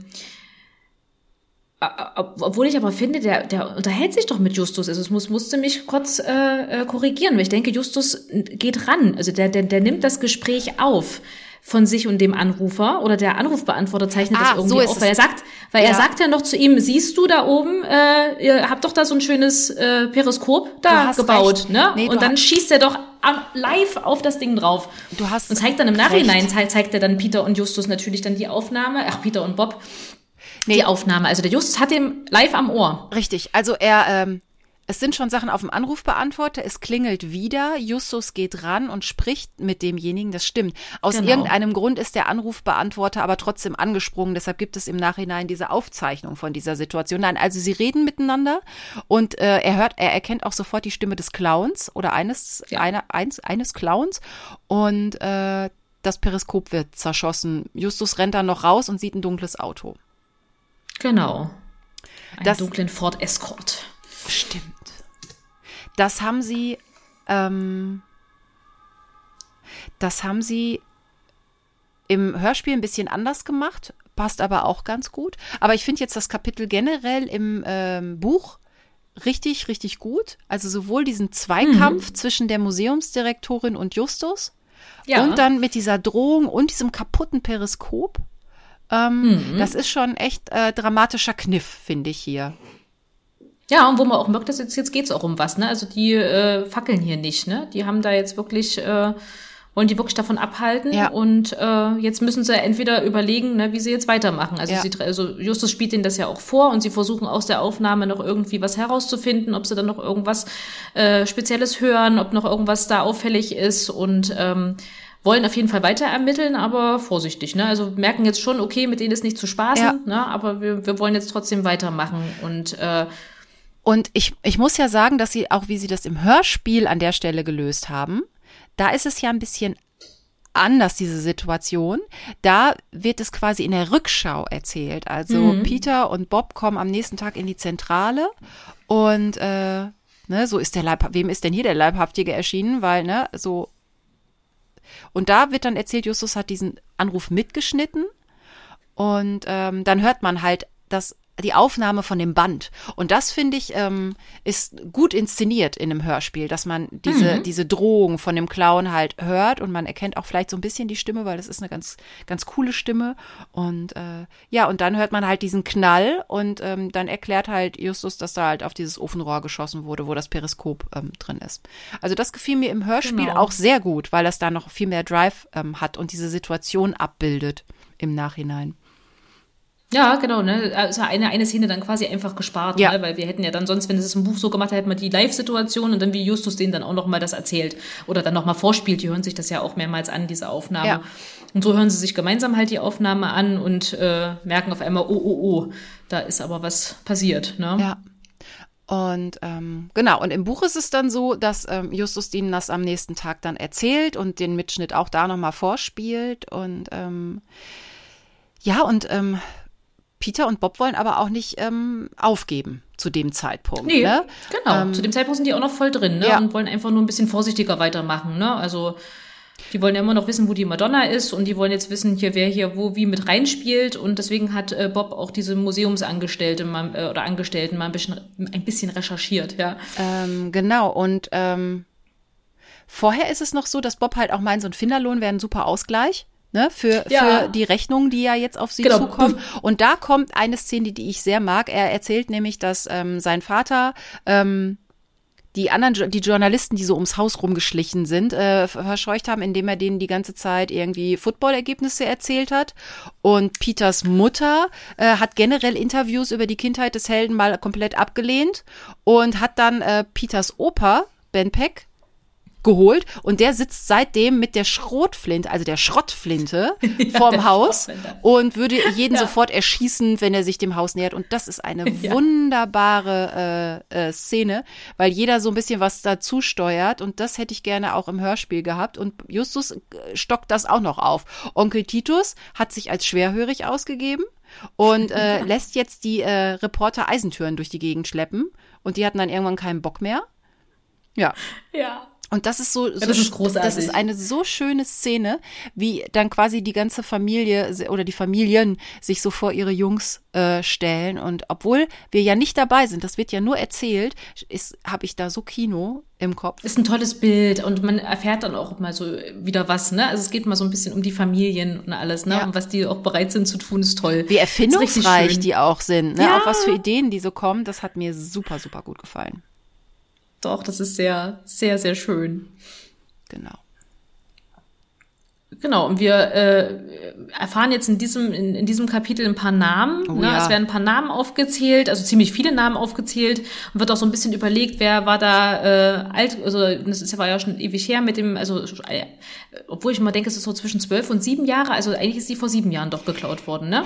Ja, vor sieben Und Jahren und zwischendurch war es auch mal zwölf und ähm, Also an einer Stelle heißt es, glaube ich, dass zu dem Zeitpunkt diese Diebstahlserie schon seit zwölf Jahren lief und irgendwann heißt es, die läuft jetzt schon seit zwölf Jahren. Ich glaube, da haben sie irgendwo auch die Zahlen verdreht. Das kann ich dir auch nicht Mhm. Genau, mehr das war irgendwie ein bisschen, bisschen durcheinander gewesen. Aber auf jeden Fall äh, kommen da so ein paar Namen vor. Steve Bright und Brent Smith und so. Und äh, die anderen habe ich mir jetzt nicht aufgeschrieben. Das waren jetzt so. Äh, sind einfach aber sehr, merkt, so, sehr aha, viele Namen. Ähm, aber so, Ja. der Vor die Vorgehensweise ist immer gleich. Es ist einmal im Jahr, es ist immer Mhm. nachts, äh, es ist immer nur für eine kurze Zeit, dass alle Systeme plötzlich auf, äh, ausfallen und zwar immer in beiden Museen. Und dann ist Mhm. ein Gegenstand weg. Und alle Angestellten haben immer ein super äh, Alibi. Alibi, genau. Und dann gibt's kurz die Idee, na ja, könnte man da nicht so als Nachtwächter was äh, machen? Und Peter lehnt die Idee sofort ab und sagt Ich nix. mach keinen Nachtwächter. Nee, habe ich ja schon mal gemacht. Und dann erinnern wir uns ja an eine deiner Lieblingsfolgen, ne? Nacht in Angst. Ja, genau. Oder zumindest dann an die äh, in, in dem Museum Nachfolgerfolge bis der Bestie. Da war er dann wirklich Nachtwächter. Das ist ja dann die, die Folge, wo es dann darum geht, als er Nachtwächter dort im Stedman Museum ist und äh, da einen Fall erlebt. Ne? Ach, die Also, ist danach. Ich dachte jetzt. Die ist danach. Ich dachte jetzt, die wäre davor gewesen und deshalb würde er das ablehnen. Ah, okay. Na gut. Dann, ist, ist, er auch. Also ist er auch. Also, die, also bis der Bestie muss, muss, muss vorher spielen. Muss vor äh, der Madonna spielen. Bis der Bestie. würde er den Nachtwächterjob nicht Moment, Moment. ablegen, oder? Bis der Bestie ist doch mit der Hyäne. Ja, wo, wo Peter Nachtwächter im Museum ist. Deswegen will er den Nachtwächterjob nicht nochmal machen. ne? Nein, nein, da, da, da sind die doch äh, Babysitter. Das ist auch in einem Museum, aber äh, der, der Typ hat einfach so viel gesammelt. Ich meine jetzt da, wo er Oh, da irgendwas mit das. Moor. Das ist doch diese Moorleiche, die da so rumläuft. Ja, Also Nacht ist in Angst ist, wo sie ja da gefangen sind. genau. Das ist da, wo das, äh, ne? Und da sind sie ja zu, die- zu Gast eigentlich nur beim, äh, weil der Museumsdirektor ihnen was zeigen will. Aber da, wo Genau. Peter der, äh, der Nachtwächter, Nachtwächter ist, ist? das ist doch, meine ich, heißt das nicht irgendwie Stimmen aus dem Ist Moor, das ein Schreck? Schrecken aus dem Moor? Schrecken aus dem Moor, wenn dann. Und ich dachte, die sei das. Na egal. Ja. Das kriegen wir. Aber Peter möchte kein Nachtwächter sein. Das kriegt man raus. Also, oder hier äh, unsere Hörer Schwarmintelligenz Genau, aber- äh, wird uns genau, gleich Peter äh, sagt- in die Kommentare tickern, was das ist. Aber ich mache den Nachtwächter nicht nochmal. genau. Danke. Und dann hatte ich das Gefühl, in meinem Buch ist was kaputt. Dann, äh, also Peter sagt noch, das sind mir definitiv zu viele Spuren, weil dann ist auch noch die Rede von äh, S. Manning ist Sybil Manning. Wir wissen also jetzt, das ist eine Frau. Das ist eine Frau. Genau. Und äh, BS von der Zeitung spielt dann da auch noch eine Rolle und irgendwie, äh, ja, ich kann mich nur Peter ja, anschließen. weil es da einen, weil es da einen, einen Brent Brent, Smith. Gibt, ne? Und er sagt gleich, aha, BS, mua, da klingelt was, ne? Aber da wissen wir ja überhaupt noch gar nicht, was da jetzt, äh, was für eine Spur sie jetzt weiterverfolgen Nee, wollen. also da bin ich bei Peter, mir sind es definitiv zu viele Namen, zu viele Spuren. Ich habe ein bisschen den Überblick verloren. Und dann von Seite 62 auf Seite 63 ist, als wenn ein Zeitsprung wäre, weil plötzlich haut Justus wieder Bobs Auto und sie stehen im Stau. Wahrscheinlich, Ja. vielleicht ist es einfach, dass da ein Absatz sein müsste, aber weil da ein Genau, Seitenwechsel ist, eigentlich- äh, da war ich etwas verwirrt. So, und dann denke ich, Ja, warum sitzen genau, die also- im Auto? Ja, ne, also das war ja wirklich, also da gehst dann, ja, wollen wir jetzt die Adressen abklappern, wo ich auch sage, ja, welche Adressen wollt ihr jetzt alle Museumsleute abklappern? Also wo kommen jetzt auf einmal die Adressen Ja. her? Also das war ein bisschen, bisschen wirr. Also Ja. da war ich auch ein bisschen äh, durcheinander und dann sitzen sie aber im Auto und wollen zur Laguna Street und stehen schon wieder im Stau. Warum jetzt? Und dann wollen ist es echt? geil. Wollen sie zur Laguna Street? Stimmt. Also ma- machen sie auch. Ja, ja, sie wollen zu Und dem sie stehen, Nachbarn. Sie stehen im Aha. Stau und sie machen aber einen Umweg, weil sie stehen jetzt im Stau und kommen nicht weiter Ja. und sagen, wir mieten ein Boot. Ja. Also das ist so, das ist für mich so, so, so ein Sprung, den kann ich nicht einordnen. Ne? Also sie stehen erst im Stau, Ja. so wo ich mir denke, überlege, wie kommen sie jetzt aus diesem Stau? Stimmt. Und Her- egal, sie lassen irgendwo ihr. Auto stehen und da steht da überall ein stehen. Boot. Ist egal. Und da steht ein Boot Auf jeden Fall fahren sie dann mit dem Boot äh, nach zum Carina Beach und zu einem horrenden Preis von 24 Dollar. Es war sehr teuer, diese Bootsfahrt. Und in einem überfüllten kleinen. Miniboot fahren sie wieder zum Carino Beach. genau. Und dann gehen sie zur Laguna Street zu Mr. Gonzales und knöpfen ihn sich vor und der will sofort die Polizei anrufen und sagt, sie sind ja Einbrecher. Genau. Ne, die haben da eingebrochen und, und dann äh, Justus konfrontiert ihn aber auch damit und sagt, na ja, aber Sie haben doch hier äh, falsche Angaben gemacht. Wie kommen Sie dazu, uns hier äh, anders zu beschreiben, als wir eigentlich da waren? Und der will aber auch nicht helfen, der bügelt die da komplett ab und äh, ja, Ja, aber man merkt auch, dass er Angst hat, ne? Und äh, Justus Ja, fragt ja dann ja. auch nach der Madonna und da wird Gonzales noch nervöser und sagt, nee, lass die besser verschwunden sein, die ist böse. Die ist, Die ist verflucht, genau, das- und die hat José Da wird's euch nicht gut ja, ergehen. Die, hat die, die, hat, die hat José vergiftet und vielleicht tötet sie den sogar. Genau. Es endet- und da hören wir das erste Mal was von diesem Fluch und dass José wirklich ernsthaft Ja. krank ist, ne? Und dass der, dass die Madonna ihm irgendwas angetan haben muss, ne? Ja, also das ist schon äh, sehr, sehr schön. Oh, und So, jetzt kommt übrigens, jetzt sind wir bei Kapitel 7. Das kommt ein Kapitel, äh, das, wenn ich meine, wenn ich mir ein Buch angucke und mir die Kapitel angucke, ja, und dann vorher schon entscheide, möchte ich das lesen oder nicht, wäre das wieder ein Titel des Kapitels, wo ich sage, okay, will ich lesen? Warum? Ne? Ja. Das heißt nämlich, Bob, Bob fällt aus. Und Ja, ich konnte mir da gar nichts drunter vorstellen. Aber das ist spannend, dass du das sagst, dass dich das ja so total Ja. interessiert. Ähm, mich interessiert und catcht das jedes Mal. Also ich gucke mir die Bücher, ich gucke mir die Kapitelübersicht an und versuche zu lesen, äh, was ist spannend, was ist eventuell brenzlig. Ich bin so ein kleiner Brenzligkeits-Junkie, ja. Also ich, für, für mich darf es ruhig, auch für meine Protagonisten, ne, darf es auch gern mal ein bisschen spannend werden, es darf mal ein bisschen brenzlig werden, ne. Also das ist so das, was, äh, was ich immer wieder interessant und spannend finde. Und da wollte ich natürlich wissen, warum. Ne? Also das, das hat mich dann gecatcht. Ne? Da wollte ich jetzt wissen, warum fällt der aus. ja, cool. Und Justus und Peter diskutieren erst nochmal, ne, ob so eine Madonna überhaupt krank machen kann, weil die soll ja eigentlich, der wird ja normalerweise Heilung nachgesagt. Ne? Das diskutieren die noch. Ist ja genau und, anders, ähm, ne? Peter Richtig. ist ja schon geneigt, dem zu glauben und äh, Justus bügelt das rigoros ab und sagt, das ist ja alles hier Ja. Quatsch. Und dann machen sie was Schönes, auch das kann man nochmal erklären, so in Richtung Zeitgeist. Sie fahren in einem Internetcafé vorbei. Falls ihr das auch nicht mehr kennt, es gab so Zeiten, da hatte nicht jeder einen äh, internetfähigen Computer zu Hause stehen und auch die Handys waren noch keine Smartphones. Und da gab es so ähm, in den 2000er Jahren und in der, in der Zeit danach, die gab es da relativ häufig. Da gab es einen Laden mit ganz vielen Computern drin. Da äh, konnte man dann für die Nutzung bezahlen. Da ist man reingegangen und hat gesagt, so, ich brauche jetzt für eine Stunde einen Computer. Dann hat man sich da irgendwie hingesetzt, hat was getrunken oder gesnackt und konnte dann ins Internet gehen. Heute hat ja jeder seins in der Hosentasche, aber zu den Zeiten, ähm, ich war selber manchmal da drin, ich zum Beispiel im Urlaub, Mhm. um irgendwas zu, zu recherchieren, weiß ich nicht, irgendeine Adresse, ich habe das auch mal gemacht, Eine um eine. Adresse und eine Ja. E-Mail zu schreiben, um zum Beispiel mit der Vermieterin einer Ferienwohnung in Kontakt zu äh, treten, weil äh, der Schlüssel weg war. Und die kam zwar morgens immer vorbei und hat irgendwie da gewässert und hat die Hühner gefüttert, aber wir hatten keine Ahnung, äh, wie wir sonst mit der Kontakt aufnehmen sollten. Und dann habe ich irgendwie um Schleifen in meinen E-Mails irgendwie nachgeguckt, über wen habe ich das gebucht und dann habe ich das über den deutschen Anbieter geholt und die haben dann wiederum die italienische Vermieterin angerufen. Also das war auch sehr kompliziert. Wahnsinn. das kann man sich heute nicht mehr vorstellen. Aber früher gab's das und heute gibt's die Läden nicht mehr, die braucht halt heute in der Form keiner mehr. Aber Internetcafés waren so vor über 20 Jahren Läden, die man durchaus äh, aufgesucht hat, wenn man keinen eigenen Computer hatte. Ganz genau. Ne? Heute ist es so einfach, das kann man sich gar nicht mehr, Nein. gar nicht mehr vorstellen. Genau, und sie finden dann relativ schnell die Adresse von Pentecosts ähm, Firma und fahren dahin. Genau. Und während sie da auf dem Weg sind, äh, äh, stellen sie auf einmal fest, äh, also Bob beäugt dann so ein bisschen so den Rückspiegel und stellt auf einmal fest, oh, ich glaube, wir werden verfolgt. Also hier äh, stimmt irgendwas nicht. Ich glaube, es ist sogar, ist es auch der, der Escort ja. wahrscheinlich, ne? Das ist der, der grüne äh, Escort und ähm, Peter guckt und erkennt auch äh, einen dieser, dieser Clowns, mhm. ne, der ein, ein hässliches gelbes Shirt trägt. Das, ist, das muss irgendwie sehr äh, äh, wiedererkennungswürdig sein. Und er hat aber nicht nur das Shirt an, sondern er hat auch eine Pistole. Ja. Und, und dann geht's ziemlich ja, schnell. Dann ist wirklich, er hat eine ja, Pistole. und Justus sucht noch im Handschuhfach nach Bobs Kamera und nörgelt voll rum, warum, Stimmt. Wo, wo, wo, denn, wo denn das Equipment ist. Wie Bob genau. sich denn, ne, so. Und, oh, wie kann er sich erdreisten, als guter Detektiv nicht die Kamera mitzuhaben, genau. ne? Gleich rüffeln. Und äh, Bob äh, schießt aber, also, also äh, argumentiert direkt zurück, na ja, ne, und wo war das Fingerabdruckpulver, ne, so, als wir in der Wohnung waren, ja. da hattest du das auch nicht so dabei. Und dann lenkt Genau, und stimmt, da, da guckt Peter nochmal genau nach und sagt hier, wie, wie, wie sehen die aus, beschreibt die ja. und sagt, äh, er hat eine Knarre. Genau, statt des Nummernschildes, und dann, haben sie nämlich nicht, aber, aber eine Ach, genau, Waffe im Anschlag. Genau. Und dann, nicht nur, dass da einer Richtig. rumfummelt, da wird dann auch geschossen.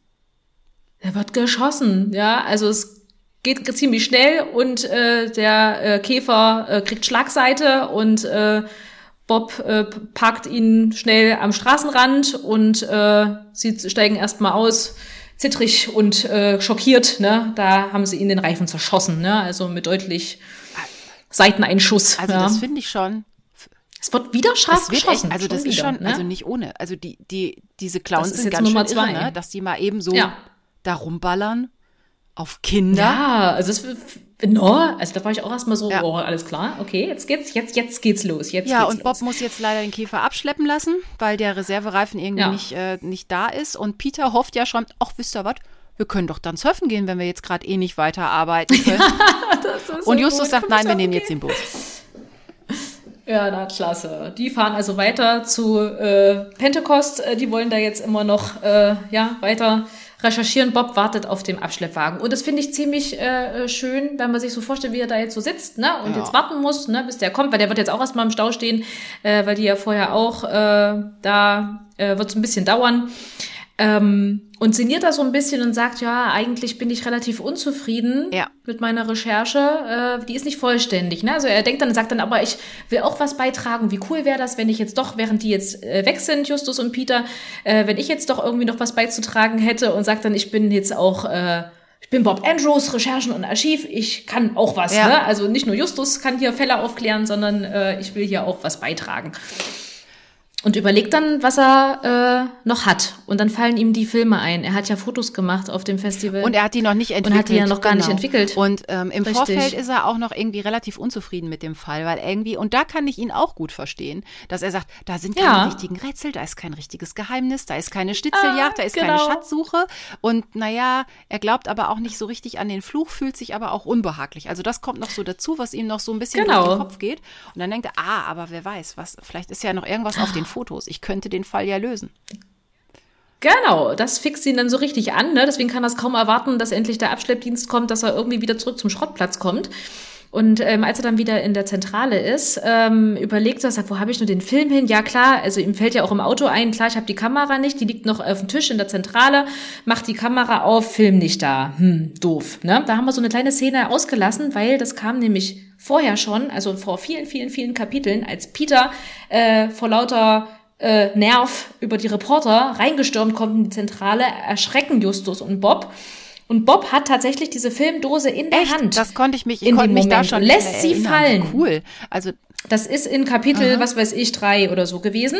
Äh, ganz, ganz kleiner Minisatz, ne? Justus und Bob schrecken auf und äh, äh Bob, der gerade die Filmdose in der Hand hat, ne, wo der unentwickelte Film drinne ist, plumps fällt runter, wird natürlich durch die ganze Aufregung total vergessen. Und Bob findet die Filmdose dann durch Zufall unterm Tisch und sagt, geil, da ist der Film, jetzt kann ich entwickeln gehen und geht ab in die Dunkelkammer und äh, jetzt kommt wieder das ganze Zinnober, gell, wie genau, und aufwendig, wie aufwendig ist das, genau, so althergebracht Wir haben ja schon im ja. Gespensterschloss kurz drüber gesprochen. Ganz also, genau. Ähm, sie haben da einen extra Raum, der ist dunkel und der ist auch nur ganz schwach mit einer Rot mit einem Rotlicht beleuchtet, wenn, weil das ist nicht schlimm äh, für den Film. Und jetzt muss er erstmal den Entwickler ansetzen, er muss den Film aus der Dose rausholen, er muss äh, die Negative belichten und dann muss er das alles auf Fotopapier bringen und die muss er dann zum Trocknen an die Leine hängen. Also das ist alles relativ aufwendig. Und in der Zeit, während er das so macht, hört er, dass jemand in die Zentrale kommt.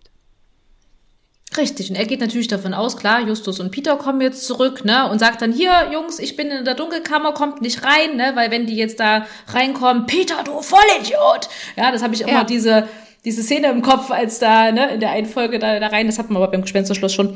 Und ähm, Genau, aber die reagieren nicht, ne? Also die sagen nichts und das kommt ihm schon irgendwie komisch vor, ne? Und er sagt aber ja, okay, äh, er macht jetzt trotzdem noch weiter, äh, bis er fertig ist. Und dann kommt dann doch jemand rein und sagt, hey, hier, Vorsicht, äh, was, was soll denn das? Du versaust mir doch die Bilder.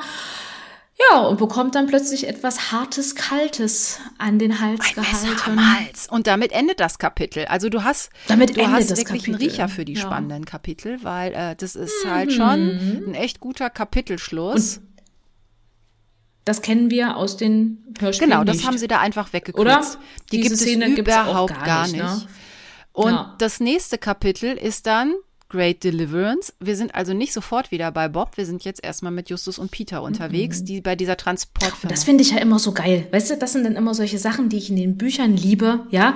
Wenn du da ein Kapitel hast, ne? Und dann hast du auf einmal Messer an der Kehle und dann Schnitt und dann Justus und Peter, ne? Wo ich mir denke, ah, ja. Aber das ist es. Das finde ich ja genau toll. Sowieso, wenn sich Handlung aufsplittet und dann mit so einem Cliffhanger erstmal zurückgelassen zu werden. Super. Weil da liest du ganz schnell weiter und willst dann wieder zu der anderen Stelle. Im Hörspiel ist es so, dass, glaube ich, Ja. alle drei dabei äh, sind. Äh, Das ist aber relativ un unerheblich. Und äh, ja, also sie fahren äh, zu Pentecost. Und es ist so ein schöner Vergleich zwischen dem Gebrauchtwarencenter Jonas und zwischen dem Laden. Also das eine ist halt richtig edel und reich und das andere ist halt eher kuschelig. Ähm, nee, Jos, äh, Peter nennt es kuschelig, weil es so, so geil ist da. Und äh, scheinbar ist ja so, ähm, Jobs fürs Museum scheinen sich richtig zu lohnen, mutmaßt er dann. Ja, genau, es muss eine, eine, ein mega Ja. Anwesen sein, ja, also äh, wow, ja, und ähm, Und sie kommen rein, komischerweise hat der keinen schnöseligen Butler. Ja, da habe ich auch extra nochmal nachgeguckt, weil ich dann dachte so, äh, Moment, habe ich das irgendwie überlesen? Äh, kommt da ein schnöseliger Butler vor? Nein, er kommt tatsächlich ohne aus, er macht tatsächlich selbst die Tür auf und äh, sie kommen rein äh, und da ist es dann gleich in dem Eingang Ja, schon mit dieser Spinnenfrau, Eine vierbeinige mit dieser Spinne Statue. ist im Eingangsbereich relativ Ja. groß und äh, Mr. Pentecost ähm, sagt, ja, das ist Maria, das ist eine Bronzestatue. Und man denkt sich so. Und Hallo. wir sehen auch Mr. Pentecost. Klein, kahlköpfig im Anzug. Sieht eher harmlos aus, ne? So. Ja. Also ein ganz schön krasser Kontrast, weil die Figur muss, glaube ich, ziemlich groß Ja. sein, ne? Und er ist hier keine 1,50. Was sehr vielleicht, klein ne? ist, ne? So. Ja. Also was wirklich sehr, sehr klein ist, wenn ich mir jetzt überlege, dass Peter, äh, das ist ja im Hörspiel auch so geil, als sie dann beschrieben Ja. werden, noch bei Cotta, ne? Äh, ja, ein, ein dicker, ey, ein kleiner, klein und ein großer, das kräftiger, ist schön groß. gespielt. Ja, da hab ich, das habe ich auch gerne gehört. Ja. Ja, genau. Das fand ich auch echt niedlich, ja. Und da ist der nun wirklich, wirklich klein, ja. Also, Ja, und sie übergeben ihm Genau, die Visiten. und der genau, führt er sie führt sie rein, rein, sie geben ihm die Genau. Visitenkarte und wollen ja mit ihm über José sprechen. Und dann sind sie erstmal sehr geflasht, weil das Wohnzimmer halt anders aussieht als anderer Leute Wohnzimmer. Es ist nämlich voll gestopft mit weiblichen Statuen. Und zwar hier extra die, ähm, also hier sind es aus, also hier sind es nur weibliche Statuen. Also im, im, im Hörspiel gibt es diese Szene auch, ähm, aber das sind einfach, da ist die Rede von Figuren und hier sind es nur Frauen, Mhm. und zwar 132, wie wir erfahren. Aus verschiedenen Kulturen, Ey, verschiedenen Zeiten, Also- verschiedenen Kunstrichtungen ähm, und die stehen ganz, ganz dicht zusammen. Das ist ja im Hörspiel auch so. Ja, also, also das- denkt, das ist aber eng hier, das hätte man doch schön aufs Haus verteilen können. Also wirklich, also wenn ich mir das vorstelle, du kommst in den Raum rein und wie, äh, 132, das ist ja auch eine Hausnummer, ich Mhm. meine, kleine, große, ne? Aber also wenn man sich vorstellt, in so einem Raum zu sein, wo einen so über 100 Figuren angucken, und ich glaube, Peter sagt das ja auch noch so schön, wenn er sich mal Kunst ins Haus stellt, dann hat die keine Augen. Also von so vielen Augenpaaren angeguckt Finde ich sehr werden, gut. Ah, ja. Das ist wie diese Puppen. Wenn Leute auf ihren Couchen diese super gruseligen Puppen sitzen haben, ja, die einen dann einfach nur aus leeren Augen anstarren. Oh. Stimmt, so Puppensammler. Uh. Also das hat mich dann auch. Also gegen Puppen habe ich es echt. Dann, dann nehme ich lieber so eine Spinne in Kauf. Ne? Da können mich natürlich jetzt auch viele äh, schief angucken. Du guckst mich auch gerade schief an. aber äh, da habe ich lieber eine Vogelspinne zu Hause. Aber Puppen. Nee, na, vor allem, wenn es so ja. viele sind. Also eine sagst du vielleicht nix, gell, aber wenn dann so diese Figuren, also ich finde sowieso, also dieses Bild, das ist so surreal, ne? Also wie die da reinkommen, ja. haben so ganz viele. Nein. Ja, das ist kein angenehmer, ähm, keine angenehme Vorstellung. Da bin ich auch eher äh, bei Peter mit den vielen Augen. Ich kenne so einen Ausspruch ja eher irgendwie so von Vegetariern oder Veganern, dass sie sagen, ich möchte nichts essen, was mal Augen ja. hat. Aber das ist auch äh, ja ein guter Absolut. Gedanke. Nee, das will man nicht haben. Und äh, Genau, also das ist schon eine ganz komische Szene, ne? Und dann sie befragen ihn so ein bisschen über die Carino Daily Post, ne? Und über seine Mitarbeiter. Die wollen jetzt so ein bisschen mal herausfinden, wer dieser äh, B.S. ist, ne? Und dann sagt dann der Pentecost, äh, ja, aber ich kenne nicht alle meine freien Mitarbeiter. Obacht. Genau. Obacht. Und Peter, der überlegt nachher so, ey, der hat freie Mitarbeiter gesagt, das wäre mir jetzt so gar nicht aufgefallen. Mhm. So, äh, also scheint er ja schon zu wissen, dass es ein freier Mitarbeiter und nicht ein festangestellter Redakteur ist. Also der weiß doch, Ganz wer genau. und die haben nämlich vorher auch gar Peter. nicht gesagt, die haben auch gar nicht danach gefragt, ne? Und äh, äh, mhm. Peter hat jetzt das ist auch so, eine, so ein typischer Kniff, gell, finde ich. Also manchmal, manchmal macht das Justus, äh, hier macht's Peter, ne? Der sagt, ah, ich müsste da mal aufs stille Örtchen, ich muss mal kurz hier um die Ecke, ne? Und äh, ja. äh, muss auch wirklich. also tatsächlich geht er ja auch wirklich auf Toilette, lässt sich da aber schön Zeit, weil weil er ja. hat es jetzt nicht so eilig, wieder in dieses Gruselzimmer zurückzugehen, ne? Und äh, guckt sich aber auch gleichzeitig ein bisschen um und äh, Genau, und er denkt über den ja. Fall nach. Das finde ich auch spannend, genauso wie Bob vorher in ja. dem Kapitel. Ähm, und er kommt auch zu seinen eigenen Ergebnissen. Ne? Und das finde ich schön. Das ist sehr emanzipiert eigentlich. Normalerweise hat man ja das Gefühl, nur Justus denkt. Nein, die anderen beiden denken auch durchaus und sind jetzt nicht nur fürs Recherchieren und Hinterherlaufen da. Genau. Und als er mit Denken fertig ist, schnüffelt er noch so ein bisschen rum. Genau, und findet dann ein abgeschlossenes äh, Bürozimmer, wo er sich auch ja. fragt, das finde ich auch schön, dass er sich in dem Moment auch fragt, warum schließt er das ab, wenn er doch jetzt hier alleine ist zu Hause? Ich habe halt gedacht, so, da ist, da sind vielleicht noch andere Leute. Also mir wäre das jetzt nicht komisch gewesen, weil äh, es ist ja nicht sein Zuhause, sondern es ist ja die Firma. Oder? Stimmt. Aber also mir ist das dort. nicht aufgestoßen. Meine, also, ja, obwohl, aber würde ja. der in der Firma ja, ja. diese ganzen Kunstsachen haben? Auf der anderen Seite, es kommt dann später, ah, das wird mal interessant, das müssen wir noch mal aufdröseln, weil wenn das jetzt wirklich die Firma, also vielleicht wohnt er aber auch in der Firma, haben ja auch ganz viele, ne, dass sie da unten Wohnbereich oder unten Firma haben, oben wohnen oder so und vielleicht ist das so aufgeteilt und kam gar nicht jetzt so beim Beschreiben so richtig raus, ne? Also sie sind ja zu der Firma gefahren genau. und jetzt stellt sich raus, der wohnt ja, da also auch. Also so wird sein. Von daher, genau. also ich hätte jetzt gedacht, ne, da sind ja auch noch Angestellte oder ja. so unter Umständen. Das ist ja eine Transportfirma ja. und wenn er da jetzt wohnt oder vielleicht hat er auch noch Familie, man weiß es ja jetzt nee, nicht, also die kommt nicht zu, zu Wort oder so. Aber dass man ein Büro abschließt, fand ich jetzt nicht so ungewöhnlich. Aber ich nehme das mal hin. Gut ist ja, man kann ja durchs Schlüsselloch gucken. Genau. Und das und äh, Peter sieht, da ist, da ist scheinbar, ähm, sieht er sogar was? Nee, auf jeden Fall, er hört das da drin, das Richtig, er hört das Telefon nämlich klingeln. Da haben wir wieder einen Anrufbeantworter, der besprochen wird, was Peter super durch die Tür belauschen kann. Und da meldet sich jetzt ein gewisser Smith, der sagt, Sheffers hat die Lieferung abgeholt und er fährt heute Abend raus. Das hört Peter. Genau. Und er erkennt auch sofort, sofort die Drohstimme von dem anderen, von ihrem eigenen Anrufbeantworter. Ganz genau. Und das ist eigentlich ziemlich cool, ne? Also, wo dann gleich schon der Bogen geschlossen wird. Aha, ne? Also einer der Clowns äh, steckt hier mit dem Pentecost unter einer Decke. Und äh, ja. ja. Und, und dieser Chefers, ne? Jetzt ja. kommt auch dieser Name nochmal vor, ne? Weil ja der äh, ja. Äh, José von einem Chef sprach, ne? So. Und äh, das ist natürlich im, im, also im, im Buch schöner, weil man hat da eben diese Ne, also wenn man das nur hören würde, Jeff, Chef, ne, so das ist irgendwie ein bisschen schwierig dann auszuklamüsern, ne, weil ja auch äh, Ja, das fand ich im Hörspiel ganz ja. furchtbar, weil da waren so viele Namen und zwischendurch hatte ich auch das Gefühl, die Namen werden falsch ausgesprochen. Ja. Äh, Santander, Santena, Santuna, keine ja. Ahnung, irgendwie ging das alles ein bisschen durcheinander. Chef, Jeff, wie auch immer. Ja, man denkt dann auch, wenn du es nur hörst, an, an, an irgendeinen Chef und nicht, nicht hier Cheffers, ne, der damit ja. S-H-E-E-F-F-E-R-S geschrieben wird und sowas. Ja. Also irgendwie alles ein bisschen, ne, aber wir hören jetzt auf, hey, es gibt also einen, der, der so heißt und vor dem scheint, äh, den scheint auch der José ja zu kennen und vor dem scheint er ja Angst gehabt zu haben, ne, dass der ihn geschickt hat, ne. Genau. Genau. Und dass es die Verbindung zu Pentecost gibt, überrascht uns auch nicht, weil ja. wir schon gemerkt haben, klein, kahlköpfig, sammelt komische Sachen, der ist auch nicht ganz astrein. Und Peter geht jetzt auch mal zurück und äh, gibt äh, Justus mit einer Nasenreibung ja. ein äh, Zeichen.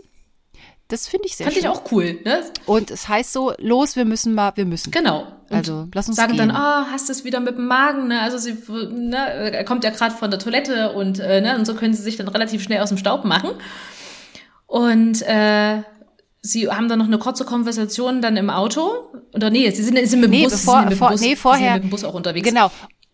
Und das ist halt noch so, Pentecost be, be, benimmt sich da auch komisch, weil äh, Pete der fragt dann irgendwie, ob die nicht abgeholt werden ja, können, weil sie sagen, die müssen jetzt mit dem Bus genau. fahren. Und genau, und, der, und dann sagen die, nee, dem haben sie gerade die Reifen zerschossen. Und äh, dann gehen sie. Also eine sehr merkwürdige äh, Gesprächsführung da noch am Ende. Und dann äh, überlegen sie so halt im Bus so, fassen nochmal alles zusammen. Genau. Ja, es ist eigentlich auch schon komisch, gell, dass, dass, dass sie das so nochmal aufgreifen. Weil ich glaube, Justus möchte einfach dann dem Pentecost schon mal, weil der scheint ja auch irgendwie so eine Ahnung zu haben, dass der sowieso auch mit drin steckt, äh, ihm auch zu sagen, ja, ja, wir äh, wissen schon hier, dass hier welche äh, hinter uns her sind und äh, uns hier die Reifen zerschießen. Und äh, er das ja eigentlich theoretisch ja auch wissen müsste. Ne? Er hat es ja auch ganz suffisant gefragt, habt ihr nicht einen Dritten, der euch abholen kann? Also man kann sich das so richtig vorstellen, mhm. wie der dann so äh, wo so dieses, auch dieses, dieses sich das Ball zuspielen äh, wieder so kommt, ne? Was weiß ich, weiß was der andere, der will herausfinden, wie viel wissen die vielleicht schon, ne? Also inwieweit ist er schon aufgeflogen. Ähm, und dann beschließt auch Justus eigentlich sofort noch auf dem Weg zurück, äh, dass er in dieses Büro rein will und rein muss. Ja, der muss da noch mal hin. Ähm und Peter sagt da was ganz Wichtiges, aber erstmal finde ich. Das ist auch wie so ein, so ein typischer Peter-Moment, der es eigentlich schon blickt und eigentlich schon ganz oft zum, zur Lösung des Falls schon eher kommen würde, wenn man auf den armen Peter mal hören würde, weil der sagt, ja, aber wieso willst du denn jetzt in dieses Büro rein? Das erwartet der doch jetzt von uns. Na, also der riecht quasi schon diese Falle, die dann noch kommt. Tja. Ja. Aber Justus ist ja schwer äh, zu bremsen. Ich gucke jetzt gerade ähm, mit meinen Aufzeichnungen zum Hörspiel. Mhm. Ähm, ja, da ist auf jeden Fall, im Hörspiel ist Bob dabei und der fragt auch dann noch so einiges über die Zeitung. Ne, so, was haben sie denn da so für Leute, wie ist denn, ne, und so. Mhm. Und äh, dann, ich habe hab ein bisschen den Überblick verloren, wie das jetzt funktioniert, wie sie dann da. Und ich finde, das ist auch bei der, muss ich auch echt sagen, das ist auch bei der ganzen, bei dem ganzen Plot kommt das nicht von ungefähr. Ne? Durch diese vielen ja. Menschen, durch diese vier Clowns, die in irgendeiner ja. Art und Weise mit irgendwas zu tun haben und diese Firma und diese Museen und äh, die ja. Zeitung, äh, das sind sehr, sehr viele Stricke, die da sich verwirren. Ne? Also das ist, dass man da den Überblick nicht halten kann, finde ich. Also es ist mir auch beim Lesen teilweise auch so gegangen, muss ich ehrlich gestehen.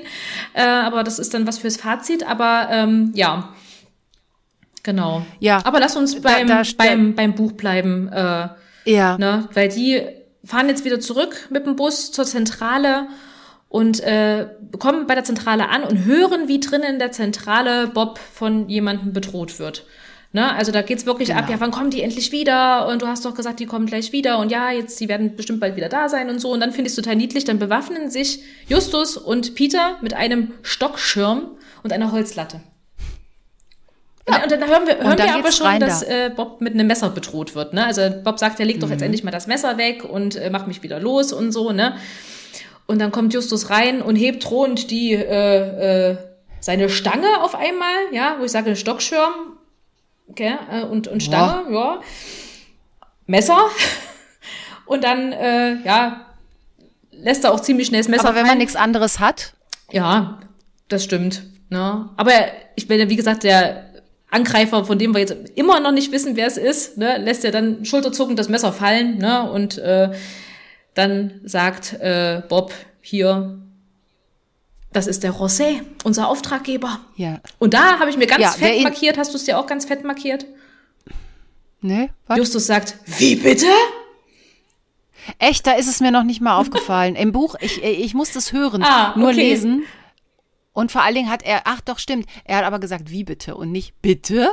Und es ist halt immer nur ein Ach einzelnes. so, du hast dann immer nur, nur, Bitte? nur dieses Bitte, ja, okay, da gut, man könnte das Wie ja weglassen, ne, aber äh, genau. Genau. aber das ist äh, sticht bei mir so jetzt immer voll raus.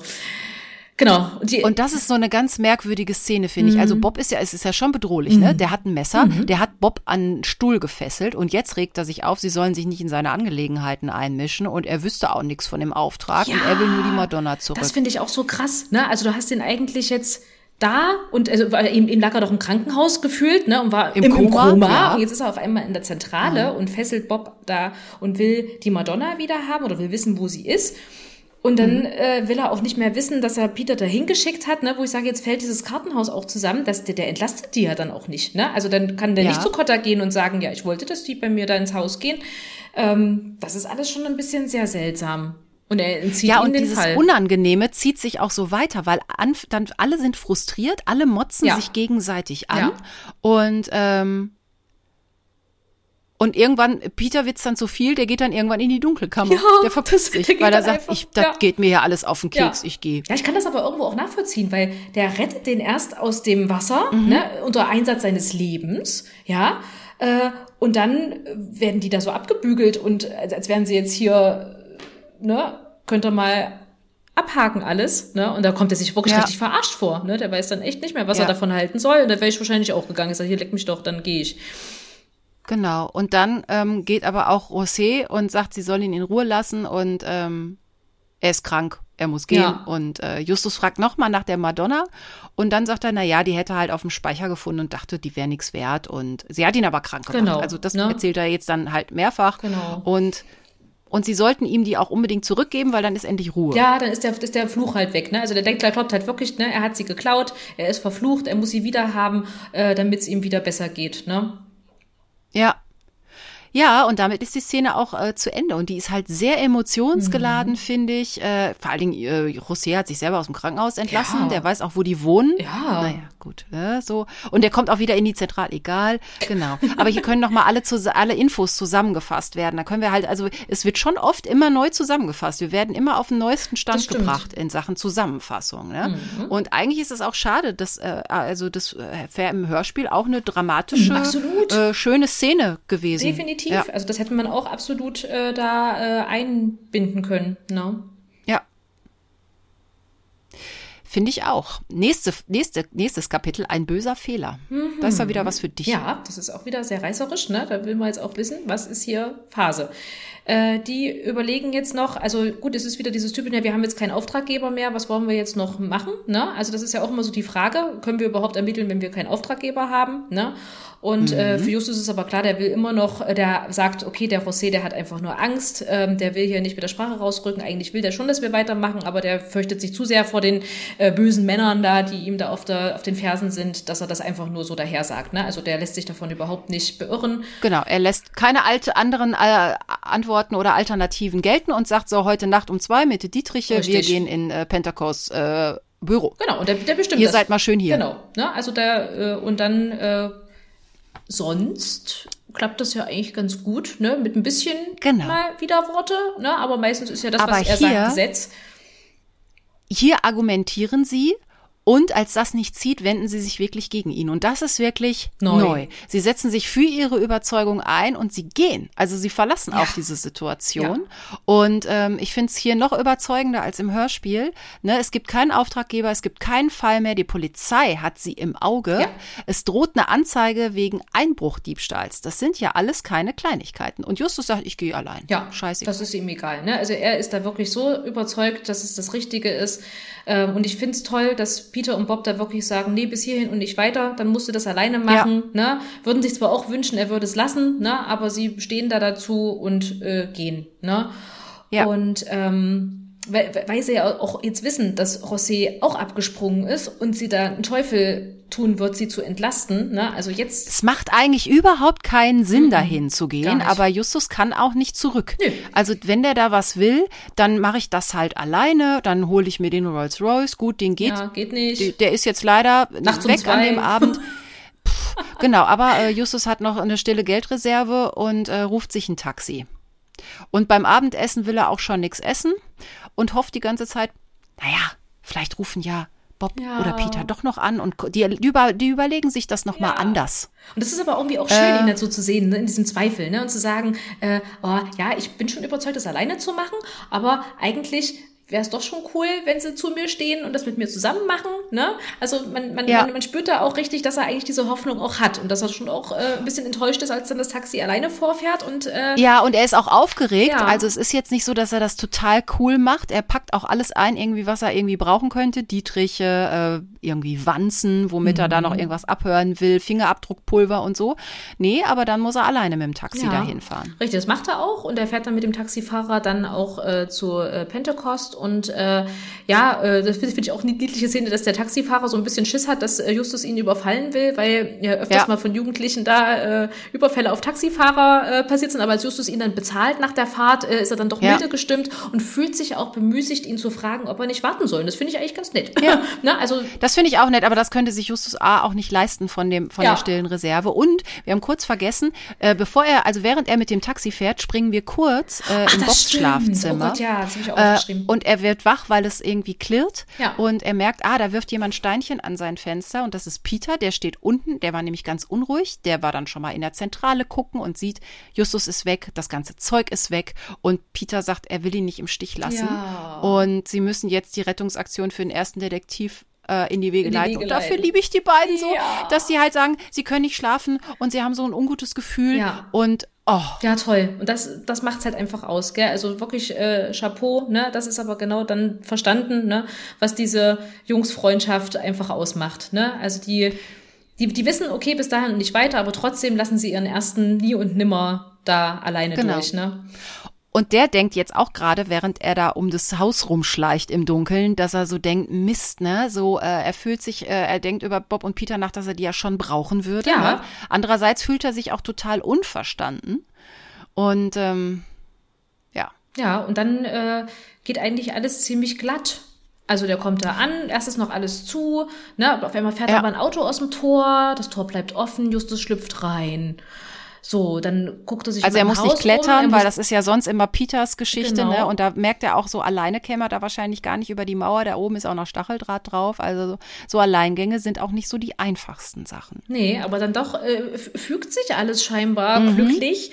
Und er kommt dann auch an einem äh, Fenster, was nur angelehnt ist, äh, vorbei und äh, kann da auch rein und geht dann durch die Bibliothek rein und äh, geht dann zum Büro und das filzt dann nach allen Regeln der Kunst ne, und äh, findet dann die. Auch das Büro ist offen übrigens, ja, nicht abgeschlossen stimmt, wie vorher. Wieder offen, richtig. Mhm. Auch was für ein Zufall, ja. Und ähm, sichtet dann dort die Beweise und findet natürlich alles Mögliche heraus. Ne? Zum Beispiel, dass dieser Steve Bright äh, der freie Mitarbeiter der Daily Post ist.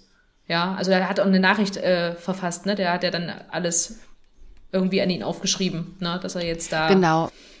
Und also welche falschen Verdächtigungen er da einarbeitet und äh, letztendlich versuchen sie, äh, hat er da auch geschrieben, die, die, ne, die, um die Jungs loszuwerden. Genau. genau. Und, dann, und, Justus findet dann auch noch ähm, eine chemische Formel. Genau. Und er hat genau. dann die Lösung. Sagt er oder denkt er, erzählt's aber uns Lesern nee, halt. Da werden wir nicht. wirklich erstmal nur mit dieser Information zurückgelassen. Ne?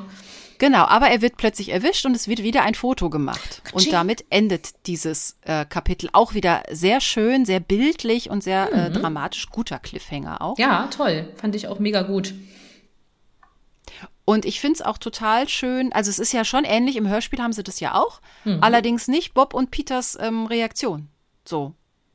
Nee, stimmt. Diese genau. Geschichte, dass sie dann nachts sich gegenseitig wach machen und dann ihm nachfahren, das haben sie einfach auch mal rausgeschmissen. Oh, hätte ich schön gefunden. Ne? Finde ich auch. Wäre eine schöne Geräuschkulisse gewesen, wie die Steinchen ans Fenster, gell? Und Bob, der dann sagt, ah, was ist denn hier los, gell? Also das wär, hätte man toll inszenieren können. Also ich meine, heute in der Zeit, ne, wo es nicht mehr auf jede Minute ankommt, ne? Mhm. Mm. Aber dafür sind die Bücher ja da. Ja. Genau, und Wir umso ja wichtiger, und sonst gäbe es ja auch, hier. dann hätten wir gar keinen Podcast. Genau. Richtig. Gar So, und jetzt weiß ich mehr. wieder, wenn du die Liste von den Kapiteln liest, jetzt weiß ich nämlich, ne, Mhm. ich mir hingeschrieben, nächstes Kapitel, angstmachender Kapiteltitel, das Ende der drei Fragezeichen. Also wenn ich das mal im, im Schnelldurchgang, wenn ich mir irgendwie sowas neben dem Covertext angucken würde, also Cover angucken und Klappentext angucken und da lese ich dann sowas, würde ich sagen, ja, hole ich mir, muss Mhm. ich unbedingt äh, lesen. Genau. Ne, ganz großes Fragezeichen hinter diesem Kapitel. Ne? Ähm, und wir sind jetzt in der Situation, Justus wurde jetzt gerade beim Einbruch erwischt von Pentecost und Smith. Und genau, und Pentecost bedroht ihn mit einer mit Pistole. einer Pistole. Ja, und schon wieder ist eine Pistole da. Und ähm, sie haben ein Foto gemacht und sagen jetzt so, jetzt das wird schön durch alle Zeitungen gehen und nicht nur durch die Carino Daily Post, sondern es wird in allen Zeitungen stehen, ne, dass hier der Justus hier eingebrochen äh, ist und äh, Justus aber noch ziemlich cool sagt, ja, ja, pff, holen Sie doch die Polizei, freue ich mich sogar noch drüber. Ich würde sie ja auch rufen. Ähm, da kann ich nämlich hier mal offenlegen, was ich hier alles so gefunden habe. Ja, und da sagt Und ich er, bin ja auch Mitarbeiter, ich bin ja ein sehr wichtiger Mitarbeiter der Polizei. Ganz genau. Und das ist ja eigentlich immer so sein Trumpf, ne? Aber Mhm. der Pentecost kann das aber ganz schnell wieder entkräften und sagt, ja, ja, ja, kannst du deinen Inspektor Cotta holen. Den kann ich aber auch gleich noch mit anzeigen, weil zeig mir doch mal den Hausdurchsuchungsbefehl. Den hat wie, Mhm. hast weder du noch hat Cotta den, ne? Also da könnt ihr hier mal gar nichts. Ja. Und äh, Justus konfrontiert ihn dann auch mit diesen ganzen Dingen und sagt auch, naja, das Foto, was ihr hier geschossen habt und dass ihr das in die Zeitung, das ist eh nur ein Bluff. Und dann äh, passiert etwas, finde ich, ziemlich krasses. Ja. Es Der gibt einen Schuss. Der schießt ihn vor die Füße. Ja. Also, wow, ja. Und also diese Situation ist ähnlich, dass man so denkt, also die eskaliert ja richtig. Also sowohl ein Pentecost, der seinen Streifen durchzieht und dann sogar bis bi- auch nicht davor zurückschreckt Äh, zu schießen, schießen. ja. Und auch ein Justus, der absolut nicht klein beigibt, sondern Nee. einfach ähm, ne, überheblich ist, besserwisserisch mit, sein, mit seiner Visitenkarte noch. Also nicht die Visitenkarte, sondern die, die sie von Reynolds Ja, damals genau, bekommen diese haben als ich bin Mitarbeiter, dass er da genau. trumpft und so und dann äh, Pentecost auch noch Bluff, einen Bluff vorwirft. Ja. Und Pentecost dann sagt, ich rufe jetzt aber die Polizei. Genau. Und, Schießt ähm, erstmal auf ihn ne, und sagt, oh, ja, und jetzt hole ich die Bullen. Naja gut, in Amerika, Ja, ne, mit ja, er Waffengewalt und sowieso, so. Und der ist ja, ach, es ist, ja- sein, ja, es ja. ist sein, sein Ja. Büro. Ähm, Ja, ja. Das äh, würde wahrscheinlich funktionieren. Ja. So, und jetzt hat Justus Ah. aber doch so ein bisschen Angst vor Mhm. äh, der Reaktion von Onkel und Tante. Das Ja. geht ihm mal kurz so durch den Kopf. Also so ganz so äh, abgezockt ist der dann halt doch nicht. Und dann passiert noch was Schönes, denn wir hören den Ruf des Rotbauchfliegenschnappers. Was? Jawohl. Und das ist für Justus wieder ein gutes Zeichen, ne? Und äh, der äh, Pentecost sagt dann zum Smith, hier, geh mal die Tasche durchsuchen, mal gucken, was der sich alles hier schon so eingesteckt hat. Ja. Das ist ja für Justus jetzt der Moment, wo er sagt, jetzt muss ich irgendwie hier raus, weil ich weiß, da draußen steht mein Backup, Ja. ne? Und, Äh, äh, und er weiß das ja wegen dieses Rufs. Haben wir diesen Genau. Ruf schon mal analysiert? Oh, ich glaube noch, der, der kam ja noch nicht vor. Also, oder kam der? Nee, der, also er ist ja später erst äh, dazu erfunden worden. Ja. Ich weiß auch gar nicht, wer ihn erfunden hat jetzt von den Autoren. Das weiß ich auch nicht, ab wann der, ab wann es den gibt, aber ähm, Aber das ist ein tolles Erkennungs äh. Niltava, so heißt der Vogel, Rotbauch Niltava, gehört zu den Fliegenschneppern, ist ein Sperlingsvogel, von daher wissen wir ja ungefähr wie groß, ne? So, kommt in Süd- und Ostasien, Südost, in Süd- und Südostasien vor, äh, hat auch eine, es sieht cool aus, der hat einen ganz quietsch-orangefarbenen Bauch und eine blaue Stirn und der Rest ist dann äh, schwarz oder dunkelblau und sie ist einfach nur braun. Also schön bunt ist halt Na, na, wie halt in der Tierwelt halt so ist, ne? Genau. Ich konnte nicht rausfinden, wie der Originalruf von dem geht. Ähm, aber es ist halt ein guter Move, dieses Viech zu nehmen, weil in Amerika kommt der nicht Gibt's vor. nicht, ja. Und das ist halt ein gutes Signal, weil nicht, dass da jetzt, also wenn die da häufig wären und da würde dauernd irgendwie einer irgendwie zwitschern, werden, würden dauernd denken, ah, Genau. Ja. genau. Aber das fand ich witzig, dass es den halt wirklich gibt und dass es keine Erfindung in dem Sinne ist. Ja, nee, das ist, äh, genau. Aber es ist echt äh, sch- schön gemacht, ne? Und das ist ja dann das Zeichen jetzt, jetzt raus. Genau. Und da kriegt der Smith mal die Tasche vors Gesicht geschleudert. Aber so richtig schön von Latz, ne? Also der Ja. in der Tasche da nachgucken, Justus schlägt ihm die Tasche um die Ohren, der kommt aus dem Gleichgewicht und dann rennt er ihn mit seinem vollen Gewicht über den Haufen. Also Justus stemmt sich da voll rein, ne? Und äh, und Pentecost schießt nochmal. Ja, das ist so krass. Er stößt ihn echt in die Schusslinie, ne? Und der Pentecost schießt tatsächlich und Justus flüchtet und es ist ihm ist scheißegal, wo der Schuss gelandet ist. Erstmal einfach nur raus durch die Bibliothek, ja. durch das geöffnete Fenster raus und äh, Peter äh, hält noch dann äh, heldenhaft äh, das, das Tor, was ich automatisch ja. immer wieder zuschieben will. Also es ist eigentlich, also das sind tolle Bilder. Toll. Ich, ich habe da Bilder im Kopf. Also ich Total. kann komplett gleich sehen, wie, wie das immer wieder zugeht und Peter da sich in die Schranke, Luft, Lichtschranke oder was auch immer, was das ist, ja, also ja. irgendwie das versucht aufzustemmen und dann hechten die in den MG und dann mit quietschenden Reifen, also es ist wirklich so dieses typische ja. Bild, ne, äh, flüchten die da. Und sie hören noch Sirenen. Und dann denke ich ja im ersten Moment, okay, sie haben es jetzt geschafft. Haben es geschafft. Aber ja. dann kommt ein harter Cut und dann so, Ja, und dann haben sie ihn verhaftet und dann gab es den Zeitungsartikel und dann kommen Onkel Titus und Tante Mathilda am Nachmittag und holen ihn auf Kaution raus und ab. What? Also ja, also das ist, äh, ja. Also wir wissen jetzt auch gar nicht, wie, wahrscheinlich haben sie, haben Peter und Bob ihn nach Hause gebracht und da hat vielleicht die Polizei schon gewartet. Die haben ihn ja, ja, scheinbar nicht aus dem Auto rausgezogen. Weiß man nicht. Das weiß man nicht. Also ich denke, also wenn man jetzt mal so guckt, also ich glaube, es steht ja auch eine, eine es ist um zwei dahin gefahren. Lass das mal vielleicht keine Stunde gedauert haben, ne, bis um drei.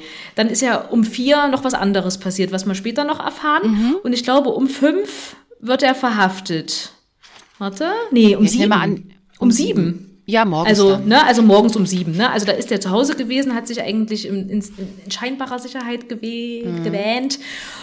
Und dann haben die um sieben geklingelt und haben ihn verhaftet. Ne? Also was ist das für ein Bild? Ne? Der Justus wird da abgeführt, ist im Gefängnis. Tante Mathilda und Onkel Titus müssen ihn frei kaufen. Ja, also. Uh. Ja, und die also Zeitungsartikel gab's, ne? Also das ist halt wirklich, ja. das steht halt in allen Zeitungen und äh, es ist einfach und Tante Mathilda, jetzt kommt ja eigentlich das Eigentliche, wo ja. es einem echt eiskalten Rücken runterläuft Ey, und einem Hund elend heavy. wird. Also mir war richtig elend, als ich es gelesen ja. habe. Hunde elend. Tante und das Mathilda. wusste ich ja nicht. Ich habe ja vorher nur das Hörspiel gehört. Und da ist ja. es ja, sie holen ihn ab und es ist nicht gut, von seinem Onkel und seiner Tante von der Polizei abgeholt zu werden und dass die Kaution zahlen. Aber hier wird's jetzt richtig dicke. Oh, ist das fies. Ne? Und Tante Mathilda sagt so, mein Freund, das war's. Genau, Dein du Detektiv, hast erstmal Hausarrest. Ja. Und? Dein Detektivdasein hat ein Ende. Du kannst der Wohnwagen schön, kommt weg. Der kommt weg. Du kannst mal den Schrott wegräumen. Der Wohnwagen kommt weg. Kannst alles ausräumen. Aus und vorbei. Genau. Drei Fragezeichen. Passé. Und, und er sagt auch gar nichts sondern nee. er, er ändert er geht in die Zentrale und fängt an, da auszuräumen und, und erinnert sich an vergangene Zeiten. Oh Gott. Also das war echt ein Bild. Also er ließ mir wirklich eiskalten Rücken runter. Und, äh, und er ist auch so hilflos, ne? Also er total. kann gegen Pentecost nichts machen, weil die Beweise ja. hat er nicht. Richtig. Cotta konnte nicht helfen. Das hat er sich ja irgendwie selber auch eingebrockt durch diesen ja. Einbruch und, ne? Und ja. auch wenn er gute Absichten hat, sagt auch, hat wohl Cotta zu ihm gesagt, das sind alles keine Argumente für einen Einbruch. Ja. Und äh, ja, Justus findet noch eine Mail von Rosé, er soll ihn anrufen, das macht er aber nicht und stattdessen guckt er sich eine Karte von Los Angeles an. Ja. Und damit ist dieses Mörderkapitel zu Ende. Zu Ende, ja. Und so dramatisch ist es ja auch im Hörspiel nicht, aber das ist so, also so, das klingt echt ernst, ne? Der der, der Wohnwagen kommt weg. Wahrscheinlich darf er Peter und Bob nie wieder sehen, außer in der Schule. Ja, das und, noch nicht mal. Also ja, das kommt ja dann noch im nächsten. Ne? Also das ja, ja. Ja ah. Aber so, äh, und dann denkt man so, äh, ja, äh, stopp, äh, wie jetzt so mhm. zurück und so. Und ähm, ja. Ja, also nee, das ist, das ist eine ganz, ganz beklemmende Situation. Und da möchte ich nicht in der Haut stecken. Nee. Und, ähm, Moment. Ja, genau. Und dann geht's jetzt im nächsten Kapitel weiter, sind wir nämlich bei Peter und Bob. In der Schule. Sie haben ja. Schule, keine Ferien. Sie haben Schule, sie sind mhm. in der mhm. Schule und haben seit zwei Tagen keinen Kontakt zu Justus. Der, auch der war auch nicht in der Schule. Ist, ne? Mhm. Der auch nicht in der Schule ist. Hat ja Hausarrest. Ja, und darf auch nicht mal in die Schule alle gehen. Haben, alle haben Aber halt du willst ja auch nicht in die Schule gehen. Stell dir mal vor, der würde in die Schule gehen. Der wäre ja, ne? Also. Also das spüren die beiden ja auch schon, dass es voll der Spießhutenlauf ist, ja. weil sie äh, alle haben diese Zeitungsartikel gelesen über seine ja. Verhaftung und seinen Dieb Einbruch ja. und so und ähm, das ist halt total unangenehm in der Schule, aber zu Hause ist auch nicht besser, weil die nee. Eltern halt auch Druck machen und Kelly auch sagt irgendwie, das ist ein Idiot. Ja, ich habe schon immer gesagt, der ist komisch, ne? Und auch die Eltern jetzt hier, Familie Andrews und Shaw, ne? Halte ich bloß von dem Fernen und so, ne? Äh, sollen sie gar nichts mehr mit ihm zu tun haben. Ne? Was ist natürlich auch verständlich. Es ist hart, aber es ja, ist auch verständlich, wo wir wieder klar. dazu kommen. Es ist eine Geschichte für Kinder und Jugendliche. Und da also auch Eltern müssen so ein bisschen ja auf ihre Kinder auch ein bisschen aufpassen und mit wem die sich so umgeben. Und wenn sowas mhm. in der Zeitung steht und der halt ja wirklich ne, von der Polizei abgeholt wurde ja. und mitgenommen ja. wurde, was sollen die Eltern da auch denken? Tobak. Ja. Das, und die wissen ja, dass ne, die drei immer irgendwas machen. Hm, hm, hm, mhm. Aber auf jeden Fall ist da halt der, der Druck, da ist richtig Druck im Kessel. Hm, absolut, ne? Aber nichtsdestotrotz sind die beiden aber nicht äh, ungewillt, trotzdem noch weiter nach, nach irgendwelchen Möglichkeiten zu suchen, ihm irgendwie zu helfen, ne? Und finden dann doch auch einen eine, eine Polizeimeldung oder steht in der Zeitung, ne, dass äh, im Museum schon wieder eingebrochen wurde ja. und ein goldener Helm geklaut wurde und witzigerweise genau zur gleichen Zeit, als dieser grüne äh, Escort da losgefahren ist mhm. bei Pentecost. Hm, Zufall. Ja. Genau, also das kriegen wir noch mit auf den Weg. Also es ist äh, die Einbruchserie reißt nicht ab. Und dann sind wir wieder bei Justus, der sagt, mhm. er geht mhm. nicht in die Schule. Stattdessen räumt ja. er die Zentrale aus und so. Und dann taucht eine Justus. mexikanische Frau auf, Mrs. Ja. Gonzales. Wir erinnern uns, wir haben ja schon den etwas feigen, eingeschüchterten Mr. Gonzales kennengelernt, der Nachbar von José. Und jetzt kommt seine Gattin. Und sie ja. will Justus helfen, so sagt sie. Ja, und äh, der José hat sich bei ihr gemeldet, weil, äh, also sie sind befreundet, ne? Und ähm, der José hat sich bei ihr gemeldet, angerufen, gesagt, hier, die reagieren nicht auf meine E-Mails. Auch krass, dass sie ihn an, also dass sie die Frau mhm. anruft, ne? Äh, und dass die dann auch gleich losmarschiert und dann zu Justus geht, ist gut. Und ähm, sagt, äh, er braucht jetzt doch Hilfe und Unterstützung. Ne? Er hat gesagt, er ist mhm. irgendwie untergetaucht, hat er in der E-Mail geschrieben, ne? Und jetzt äh, möchte die äh, Senora González möchte ihm gerne helfen und ähm, Natürlich, aber er also, sagt, Tante Mathilda beäugt das sehr mhm. äh, argwöhnisch schon. Ne? Also man merkt schon, wie die die beobachtet. Und Justus sagt hier, sorry, aber ich habe hier keine Handhabe mehr. Ich bin gerade erst verhaftet worden. Also nee. Ich kann, kann keine Aufträge mehr annehmen und ich arbeite nicht mehr in dem Geschäft. Ich habe es ja. an Nagel gehängt. Ich darf nicht. Ähm, ja. Und sie verabschieden sich. Ähm, aber dann macht Mrs. Gonzales halt äh, bei Tante Mathilda gut Wetter für Justus. Also wir kriegen ja. dieses Gespräch nicht mit, Leider aber es muss ja. so sein, dass sie sehr überzeugend ist und dann ist plötzlich wieder alles gut bei Tante Mathilda. Also da ja. ich jetzt so gerne dabei gewesen bei diesem. Ich hätte auch gerne gewusst, was die gesagt hat. Was hat die wirklich da gesagt? Ne? Und dann sagt der Mathilda auch gleich, äh, ja, der, der mit dem Platz kommen, ich weiß ja gar nicht, wohin mit dem ganzen Schrott, lass das mal schön da stehen, äh, kannst deine Zentrale behalten. Oh, oh mein Gott. Yay! Oh, puh, Stein vom Herz, aber was für ein Brocken. Aber Mrs. Gonzales muss echt überzeugend gewesen sein. Die muss ihn ja in den höchsten Tönen gelobt haben. Und aber es, es verfängt ja. bei Tante Mathilda. Und ähm, jetzt äh, unterhält sich dann ähm, Justus weiter mit ihr und sagt, okay, mhm. ich helfe, ich helfe ihnen. Und er will erstmal wissen, wo José denn ist. Aber das weiß Mrs. Gonzales halt auch nicht. nicht. Ja. Und ähm, ja, Justus holt dann die Fotos. Mhm. Er, es konnte ja leider nicht alles entwickelt werden. Mhm. Ähm, und zwischendurch hat er ja auch das ganze Laborzeug schon entsorgt und weggegossen und so. Aber ein paar Fotos hat er noch. Und mhm. überlegt übrigens auch so, ah, ich glaube, jetzt wird's doch mal Zeit für so eine Digitalkamera. Also wir läuten ja. ein neues Zeitalter ein. Hallo. Äh, und äh, Mrs. Gonzales erkennt auf den Fotos einen Mann namens Martin Schäffers. Mhm. Der ist ah, Nachtwächter im Page-Museum. Ach. Was? In dem Nachbarmuseum vom Arts and Craft? Genau. Und der war auch bei dem Einbruch in Rosés Wohnung. Und der hat die Madonna mitgenommen. Das sagt alles Mrs. Gonzales. Und er Mensch. war auch einer der Clowns, sagt Mrs. Oh. Gonzales. So, und Justus sagt, okay, ich habe den Fall gelöst. Und ich denke, was? Ein typischer Justus mal wieder, ne? Ja. Also er hat alles geschnallt und wir stehen erstmal da und denken und so, hä? Genau, und ich fühle mich so ein bisschen wie Peter und ähm, Bob normalerweise, weil die erfahren ja auch erst dann, wenn der Meister bereit ist, sein Wissen zu teilen. Jawohl.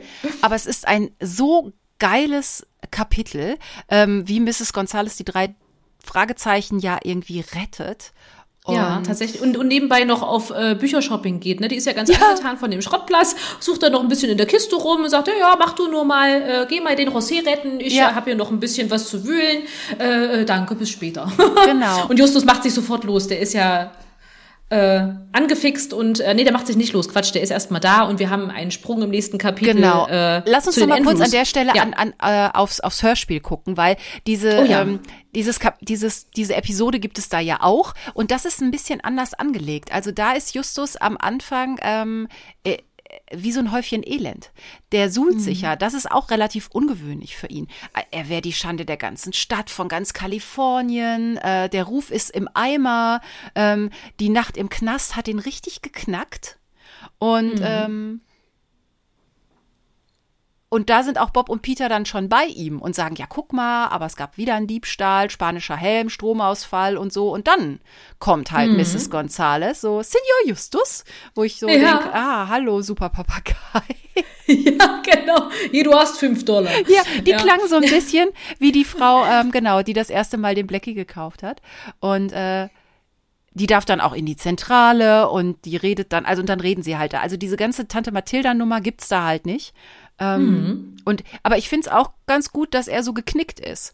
Also im Ja, Hörspiel. total. Na ja, klar. Weil merkt, das ist ja okay, genau ich- das. Also wenn man jetzt echt überlegt, so aus, aus dem Buch, ne, wie, wie dramatisch, also wie am, am Ende das alles ist. Es ist ja, Ja. alles kaputt, ne?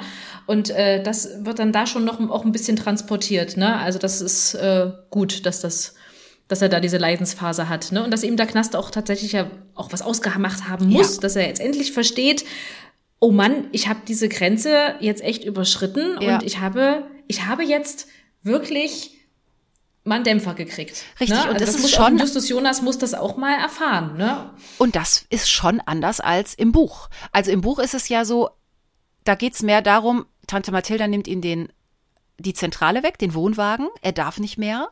Ähm, das ist ja auch eine Sache, warum er geknickt sein kann. Und hier geht's so darum, oh Gott, ich, ich habe alles falsch gemacht, ähm, ne, dass das Ego so, so verletzt ist und so. Da geht's ja nicht unbedingt um das Ende der drei Fragezeichen in dem Fall. Nee, es geht dann eher so um, um, um sein Ego dann, ja. also es, ich finde beide Macharten gut.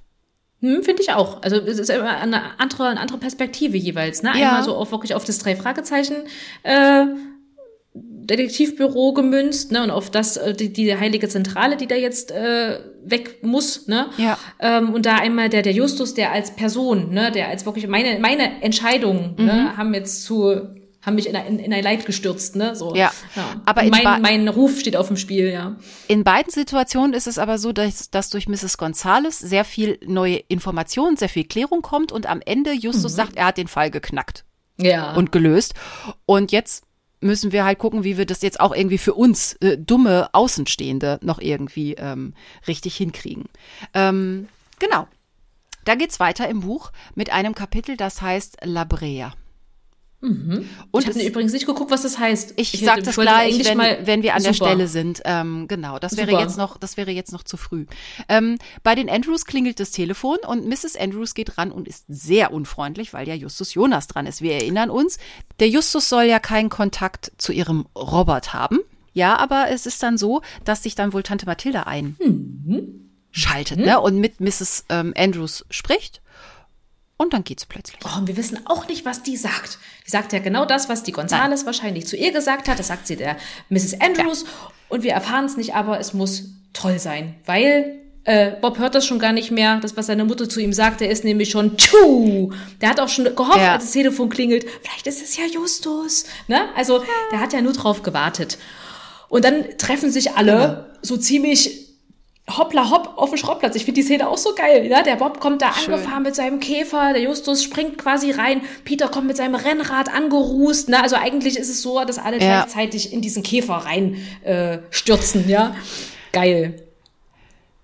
Genau, und dann äh, fahren sie zum Museum, sagt Justus, und er weiß auch, wo dieser geklaute Helm aus dem neuesten Einbruch ist. Und sie machen sich direkt auf den Weg, parken irgendwo und gehen zu diesem Teich. Den haben wir am Anfang gar nicht erwähnt, sondern äh, es, es gibt einen, äh, einen Teich äh, vor dem George C. Page äh, Museum. Das ist aber kein richtiger Teich. Ähm, aber sie gehen da erstmal hin. Und Justus erzählt, dass er auch eine Formel gefunden hat äh, in den Unterlagen im Büro, und zwar äh, Monochlorbenzool, Trichlorethylen und Triethanolamin. So, Zitat Bob. Das sind so Augenblicke, in denen dich, dich am liebsten in den nächsten Teich werfen würde. Zufällig ist hier gerade einer. Komm, Peter, hilf mir mal. Weil Justus halt wieder so Dinge, die man nicht versteht, von sich gibt. Und das ist ein, es gibt nicht so viele Zitate, finde ich, Ja, in dem Buch. richtig. Aber das ist ein sehr schönes. Ja, das mag finde ich. ich auch. Also das fand ich auch sehr, sehr schön und konnte man absolut verstehen. Ne? Und ja. Äh, ja, also ich konnte Bob verstehen, dass er das sagt. Ne? Also ich würde ja. am liebsten jetzt gleich hier in diesen, jetzt. Äh, ich würde jetzt irgendwo reinschmeißen.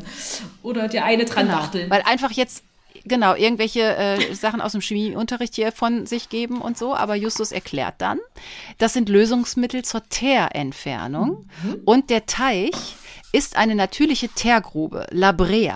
Also ah, äh, diese, ja. diese Teergrube, La Brea, heißt, also auf Spanisch heißt das Pech. Ja.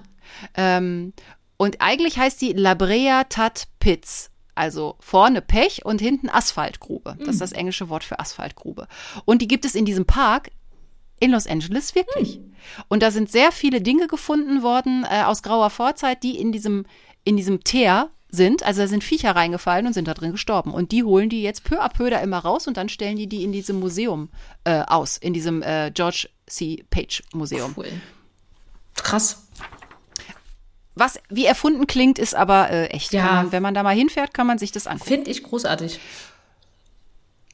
Und Justus meint jetzt, also die Madonna, beziehungsweise das ganze andere Diebesgut aus den letzten Jahren aus dieser Serie, äh, ist in dieser Teergrube versteckt worden.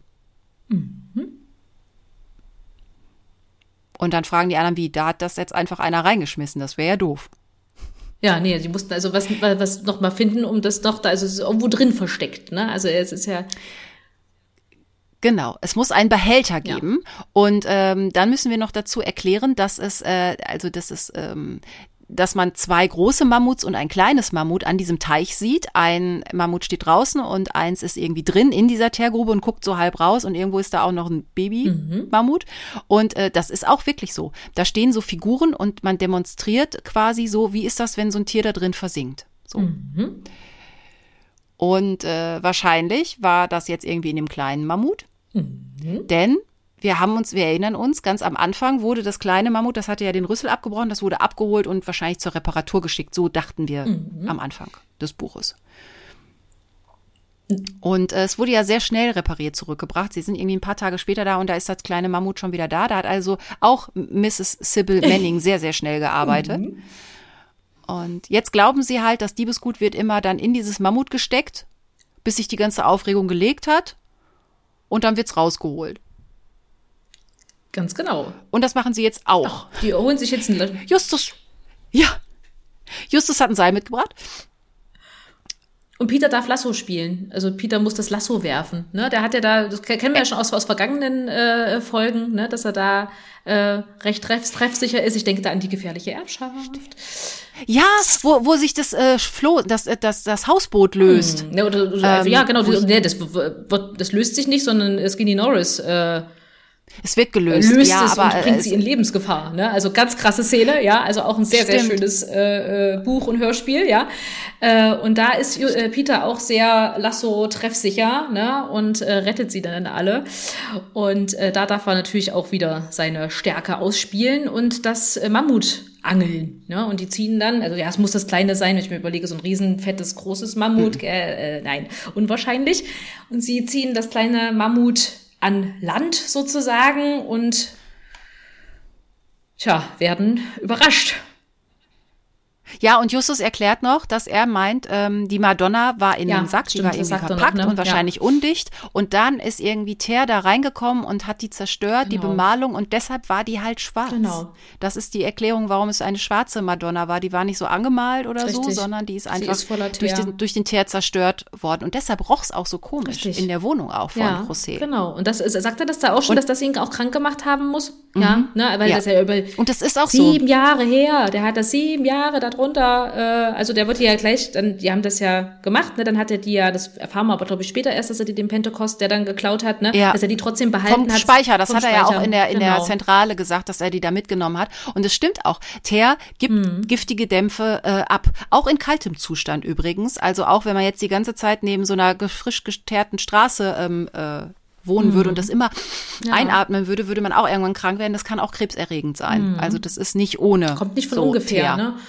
Und äh, Genau, aber du hast ja jetzt gesagt, so, jetzt werden sie aber überrascht. Aber das ist wieder dieser typische ne, Kniff, ne? Jetzt sind es so halb an der Auflösung und dann stehen wieder Männer mit Knarren da. Hallo. Und ja. sie werden von den vier Clowns überrascht. Die bestehen aus Smith, Sheffers, Pride und der Mann fürs Grobe mit dem hässlichen Shirt. Genau, und alle haben wieder äh, Clownsmasken auf. Ähm, wo ich mir zwischendurch gedacht habe, das wird jetzt nicht gesagt, ne? Aber so, man könnte da ja vielleicht auch Atemmasken drunter verstecken, oder bin ich da jetzt zu? Das wäre, das ne? wäre zumindest äh, So. clever, aber äh, auch nicht, nicht nötig in dem Egal. Moment. Ne? Stimmt. Ähm, ja, und sie sagen dann halt auch irgendwie, ja, die Ermittlungen von den Jungs hätten sie irgendwie nervös gemacht. Und deshalb wollten sie jetzt nicht ein Jahr warten, wie sonst Mhm. Ja, immer, sondern genau. sich jetzt irgendwie den Goldhelm schnappen und dann ab durch die äh, Mitte. Und es wird schon Hab ich wieder wieder geschossen, geschossen. habe ich wieder geschrieben. Und schon wieder wird Justus vor die Füße geschossen. Also, dass der noch seine beiden Füße hat, ist ein Wunder. Ja, schon wieder schlägt die Kugel ein. Ja, wird ganz schön viel geballert in Amerika. Mhm. Ähm, genau, aber dann ähm, kommt die Polizei. Ja. Und die Gangster wollen Schön, ich habe auch, ich hab auch Gangster aufgeschrieben, das finde ich herrlich. genau. Und hier, das ist auch, das ist auch richtig ein Riesentumult jetzt. Ne? Es passieren ja so viele Dinge gleichzeitig, ne? ja, Ähm, so dass sogar der eine in den Teerteich fällt. ja. Ja. Aber Justus ist ja nett Ja. und wirft noch das Seil Ja. hinterher, damit der da nicht äh, versinkt und untergeht. Und äh, den dritten sammeln sie auch irgendwie wieder ein. Und einer hatte sich unter Mammut versteckt. Also irgendwie kriegen sie dann auch alle.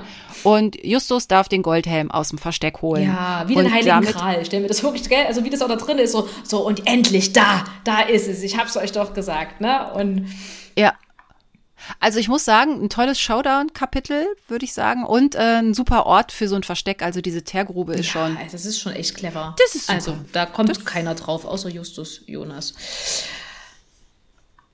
Ich guck mal kurz, äh, Wie es im Hörspiel ist.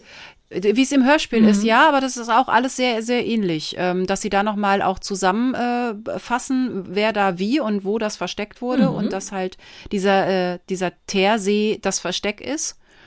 Und Schuss, Kotter rettet sie, Verhaftung. Ah, naja gut, einer von den Gangstern sagt noch, du fette Qualle Oh. zu Justus. Also Bodyshaming wird Ja, auch nochmal. Ähm, Das wird immer, muss ich, genau. das muss ich Frau äh, Vollenbruch, das muss ich der Astrid wirklich zugute halten.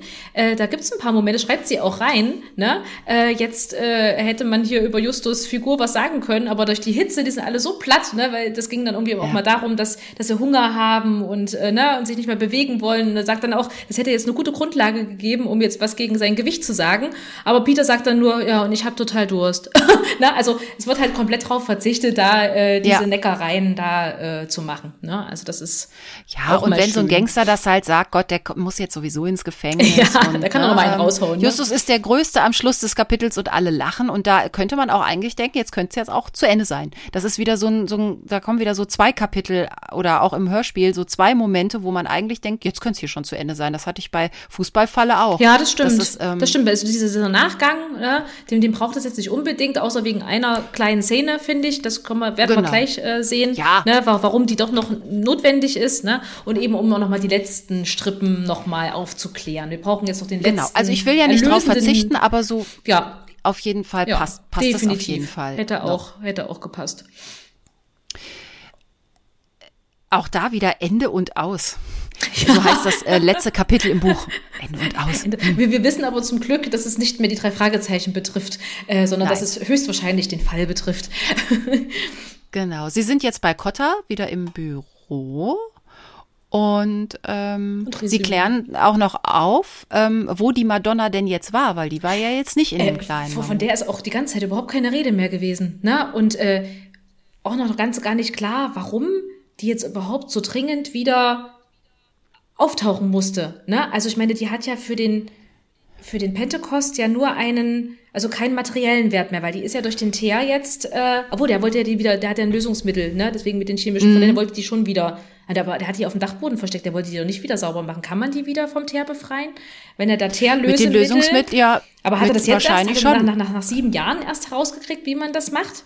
Vielleicht, ne? Keine meine, Ahnung, wer weiß, was Mrs. Manning da auch noch, die ist ja scheinbar eine sehr gute ähm, Künstlerin. Wer weiß, ob die da noch irgendwie Ideen äh, hatte. Das erfahren wir nicht wirklich, aber Mhm. Nee. wir erfahren, die war, äh, das Ding äh, war jetzt bei ihr im, äh, im Schuppen. Ja. Äh, Warum die Madonna wichtig ist, ist insofern klar, wenn die jemand gefunden hätte und Fragen gestellt hätte.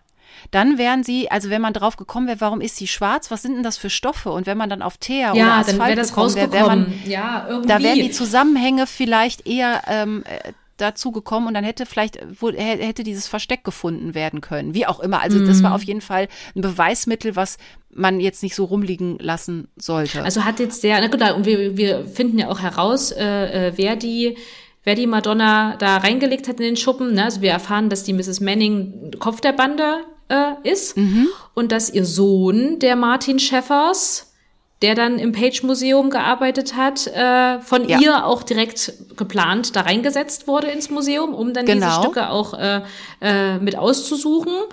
Ähm, aber er wollte stehlen. jetzt schnelles Geld und er wollte Ja. jetzt aber sein eigenes Ding Genau. drehen ähm, und damit und und zwar indem er Pentecost mit seinem Wissen erpresst. So, Genau. deshalb hat er auch die Madonna geklaut, Genau. um Pentecost irgendwie mit dieser Madonna zu äh, erpressen. Und jetzt wird auch klar, das sagtest du gerade auch schon, Mrs. Manning war der Kopf und Pentecost war der Auftraggeber Ganz von dieser genau. ganzen Geschichte. Richtig. Und dann wird noch geguckt, wer was gemacht hat. Also Manning war ähm, Die hat die, Nachtwächter. Der war Nachtwächter. der Schäffers, also Äh. der Sohn von der Manning, ja. Genau, der war der Nachtwächter. Und Schäffers hat sich um die Alarmanlagen und so gekümmert, Ganz dass die genau. auch immer alle ausgeschaltet wurden. Und der Nee, das hat, das, war hat, auch das, der hat, das hat der Pride gemacht. Also Pride hat die Lichter und den Alarm ausgeschaltet und der war gleichzeitig auch der falsche Reporter. Okay, Also dann, dieser- siehst du, dann habe ich mir hier was falsch notiert. Der, der, Ah, der okay. Schäffers war äh, im, im, im Museum, der hat aber die Schätze äh, aus, ähm, der hat die Schätze gestohlen. Ja, Nee, Quatsch hat er nicht. Der, Stimmt. nee, nee, der Pharrell hat die, nee, das war der Mann fürs Grobe. Der hat die Schätze gestohlen und an Schäffers weitergegeben. nee, an Martin weitergegeben. Ist ja genau, auch egal. genau, das ist ja der Smith Schäffers. hat die das ist ja der Transport- Schäffers, genau. der Martin. Nein, Martin Manning. Siehst du? Wir kommen total durcheinander. Ist ja auf jeden Fall egal. Eine, aber einer hat ja, die, genau, also der, der ist auch, das ist ja der Sohn von der Mrs. Manning, der Schäffers. Genau, und Martin. einer hat die Transporte organisiert. Fakt ist, irgendeiner hat die Madonna falsch verpackt. Schäffers. Da kam Teer Mhm, rein, genau. die ging kaputt. Ja. Und Pentecost hat die aus dem Verkehr gezogen und hat die bei sich auf dem Speicher zwischengeparkt. Ja, er konnte sie So, auch nicht wegschmeißen, ne? Und das äh, ist ja nun auch trotzdem Kunstsammler, gell? Und äh, Ja. ja. Genau, wegschmeißen ging nicht. Und auf aus, aus irgendeinem Grund hat äh, José die, diese schwarze Madonna entdeckt und gedacht, die braucht hier keiner, Ja, die die nehme ich ich jetzt mit. mal mit. Das ist auch nicht wirklich clever gewesen, aber Mhm. äh, naja, gut. Und dann hat er sie halt unters Bett gelegt, weil er konnte sie ja auch nicht irgendwie schön irgendwie bei sich in der Wohnung hinstellen. Dann lege ich sie mir sieben Jahre unters Bett und es stinkt. Ja, das naja, stinkt, gut. gell? Also ich hätte die allein schon wegen dem Gestank nicht behalten. Also das habe ich auch nicht ganz äh, geblickt. Und dass der, dass der Geruch von dieser Madonna ausgeht, müsste man ja nach sieben Jahren auch irgendwie merken, dass das Ding komisch riecht. Also Aber davor hat es nicht gerochen. naja. Genau. Und ähm, aber er glaubt ja, das ist irgendwie ein Fluch. Und dann hat Pentecost dann irgendwann mal ihm die Clowns vorbeigeschickt als Drohung. Genau. Na, und der, und der, Martin, der Martin Schäffers wollte ja eigentlich den Pentecost erpressen, hat es aber Martin dann, dann Manning. doch. Nee, der heißt schon Schäffers. Also das ist schon der, der, die finden ja raus, dass der Schäffers der Sohn von der Manning ist. Also der hat nie Manning gehießen. Es gab, es gab ja nur äh, Schäffers, Pride, Farrell und Smith. Vier. Die vier Clowns. Naja, äh, Schäffers, Pride, Farrell und Smith. Ah, okay. Und- deshalb ist das, glaube ich, ah, Das ist sehr verwirrend, ne? Aber der Martin Schäffers, der der Sohn von der Mrs. Manning ist, also da vielleicht hat er auch mal Manning gehießen oder die hat danach nochmal geheiratet, wer weiß. Äh, auf jeden Fall ähm, wollte der den Pentecost ja erpressen und äh, hat es aber dann gelassen, weil es dann dem Rosé so schlecht ging. Und er wollte dann äh, mit dem versuchten Mord nicht an einem zu Mord, tun haben. genau, oder nicht mit seinem Tod zu tun Ja, haben. richtig. Stimmt. Und jetzt, ich glaube, irgendwo steht auch ihr, ihr Sohn aus, aus ihrer ersten Ehe. Richtig, genau. Da passt das. Jetzt weiß ich Genau. auch, warum ich so verwirrt bin, Ja. weil es gab irgendwie weniger Namen als Personen. Aber genau, gut. aber die Namen sind, äh, es ist, das sage ich ja, es ist, das ist so ein bisschen, das hat's mir auch ein bisschen teilweise schwer gemacht am Ende. Das musste ich ein paar Mal lesen. Ne? Also da ich das Buch aber schon tausendmal gelesen habe Ja. und wenn ich es dann in großen Abständen mal wieder lese, da kommt dann auch wieder viel wieder. Aber man muss es ganz oft Aber dann eigentlich noch mal, ist es, aber eigentlich ist es auch egal, wer was gemacht hat. das ist Also auch die vollkommen Schnurz. Haben ne? Also das halt, ist, ne? Die haben ihr Konstrukt da gehabt, jeder hatte seine Aufgabe, ne? Der eine hat das besorgt, der andere hat das gemacht, ne? Der andere hat Ja. sich halt ziemlich, dieser äh, Bright, der hat sich ja auch ziemlich äh, blickig als Reporter ausgegeben, um eben was über Peter herauszufinden. Das war Mhm. ja auch total clever, ne? Also das sind schon, das sind schon äh, ordentliche Gangster, ne? Die es eigentlich äh, ja viele, viele Jahre, ja, ich meine zwölf Jahre geht die Serie schon, die sie da rumklauen, ähm, das eigentlich ziemlich gut äh, machen, bis dann mal so ein Justus Jonas kommt und äh, ja, das alles mal äh, aufdeckt. Ne? Ja. Also das war auf jeden Fall sehr gut ausgetüftelt und ähm, genau. Und ähm, naja, jetzt ist es halt so, dass Justus, nachdem jetzt alles zu Ende ist, ne, und die auch erfahren, José würde sie entlasten. Es gibt also keine Anzeige. Genau. Und aber Justus dann trotzdem etwas vorschnell reagiert und äh, Cotta halt diesen Ausweis als äh, ehrenamtlicher Mitarbeiter der Polizeidirektion Rocky Beach zurückgeben will. Ähm, Und Cotta nimmt Ah. ihn und legt ihn auch in die Schublade und sagt, ja, Genau. gut, gut hast du eingesehen, Aber er dass sagt du, dann dass du auch- Fehler gemacht hast, ja, ja. Mhm, genau, kr- krieche hier ein bisschen zu Kreuze. Justus Jonas ist ja selten genug der Fall. Äh, aber er sagt dann auch, dass äh, Pentecosts Anzeige jetzt hinfällig ist, weil er im Gefängnis sitzt.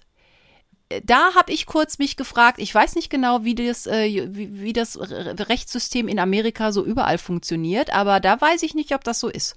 Das heißt ja nicht, weil der im Gefängnis ist, ist er automatisch ein Lügner oder das ist alles unwahr. Also der kann ja trotzdem eine Anzeige wegen Einbruchdiebstahls äh, gegen Justus Jonas erwirkt haben. Und das dass der jetzt im Gefängnis sitzt. Macht ja dann nichts, ne? Und das hätte ja auch trotzdem Nee. Bestand, weil der ist ja da Ja. einfach eingebrochen, ne? Also Und die eine Sache hat mit der anderen Sache nichts zu tun, nur weil der im Knast sitzt, kann ja ein anderes Verfahren trotzdem weiterlaufen. Das wäre jetzt spannend, ob dann, sage ich mal, dieses Delikt, was dann ein, weiß ich nicht, Einbruch, äh, ne, ich bin irgendwo unwider, also widerrechtlich eingestiegen, dann von dem anderen überwiegt, was ja letztendlich, sage ich mal, größer ist, wenn da jetzt im Wert her viel mehr Sachen über Jahre gestohlen wurden und Nein, äh, nein, das sind zwei aber das- völlig unterschiedliche Dinge. Also das, äh, das, das, kann man da zwei, nicht Das gewichten, kann man ne? nicht. Nee. Mhm. Nein, und das kann, das, das eine kann nicht das andere aufheben. Also ich finde, da hat die Geschichte leider eine totale Lücke, außer er sagt, ich zieh, zieh meine Anzeige zurück. Das wäre auch okay gewesen, ne? Weil wenn man das einfach gesagt hätte, ne? Wenn der, wenn der auch jetzt eingesehen hätte, okay, ja, ihr habt mich, äh, dann zieh es halt zurück. Wäre auch kein Thema Genau. gewesen, das so zu machen, gell? Das hätte dann wieder keine. Genau. Aber also mein Logik-Alert und da würde ich, glaube ich, auch, äh, das hat nichts damit zu tun, wie das Rechtssystem ist. Das wird einfach so sein, dass es nicht automatisch hinfällig ist. Ja. Das wäre vielleicht was anderes, wenn der tot wäre. Ja, klar, weil wo kein Kläger, ne, kannst du Da auch kein Richter. anklagen, genau, ja. Genau, aber nur Richtig. weil der jetzt im Gefängnis sitzt und im Ja. Moment sitzt der noch in, in Untersuchungshaft, der ist ja auch noch nicht verurteilt und Ja, alles. Äh, müsste dieses Verfahren gegen Justus trotzdem rein weiterlaufen. weiterlaufen. Das genau. stimmt, das stimmt. Ähm, hier ist es aber so, ne, angeblich jetzt Happy End und Cotta weist ihn nochmal zurecht, so, ne, suhle dich und ne, sei, So sei demütig und dann gibt er ihm aber den Ausweis wieder zurück. Ja.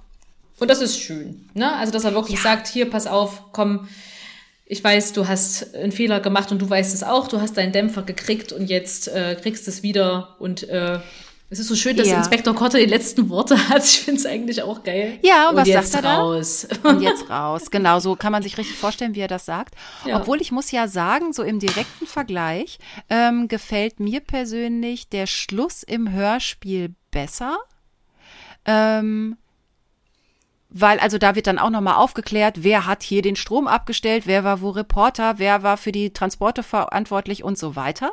Auch da verstehe ich es auch nicht wirklich, aber das ist mir auch äh, egal. Ja. Und ähm, dann äh, wird auch da gesagt, so äh, José ähm, hat den drei Fragezeichen das Betreten seiner Wohnung erlaubt, von daher so, ja. Und Justus gibt auch da den Ausweis zurück, gibt sich da auch ganz reumütig und ähm, auch da sagt Cotta, äh, Pentecosts Anzeige gilt nicht mehr. Und Cotta gibt ihm die Aus, den Ausweis zurück und schmeißt sie auch raus, aber es ist so lachend und es ist ein so, so ein sehr, so ein, so ein, der Abschlusslacher, ähm, der richtig erleichtert ist. Und das passt auch da. Also oft sind wir ja, also ich kenne das so aus anderen Besprechungen oder dass ich selber so manchmal unglücklich bin mit dem Abschlusslacher, wenn er nicht so gut kommt. Aber hier ist der total befreiend, so dass sie halt doch wieder dürfen. Ja, absolut, dass sie doch mal da rausgekommen sind aus der ganzen Sache, ne? Das ist natürlich dann im Hörspiel schöner zu inszenieren, ne? Da können die Ja. ja, alle äh, lachen, ganz entspannt sein und gelöst sein und äh, das ist auch schön, schön gemacht, auf jeden Fall. Also das ist äh, sehr schön. Also ähm, da bin ich ein bisschen mehr bei auf der Hörspielseite wegen der Inszenierung. Ansonsten ist ja auf jeden Fall am Schluss alles aufgeklärt und sie dürfen weiterhin Mitarbeiter der Polizeidirektion Rocky Beach bleiben. Jawohl. Sehr gut. Erleichterungen auf allen Seiten. Ja.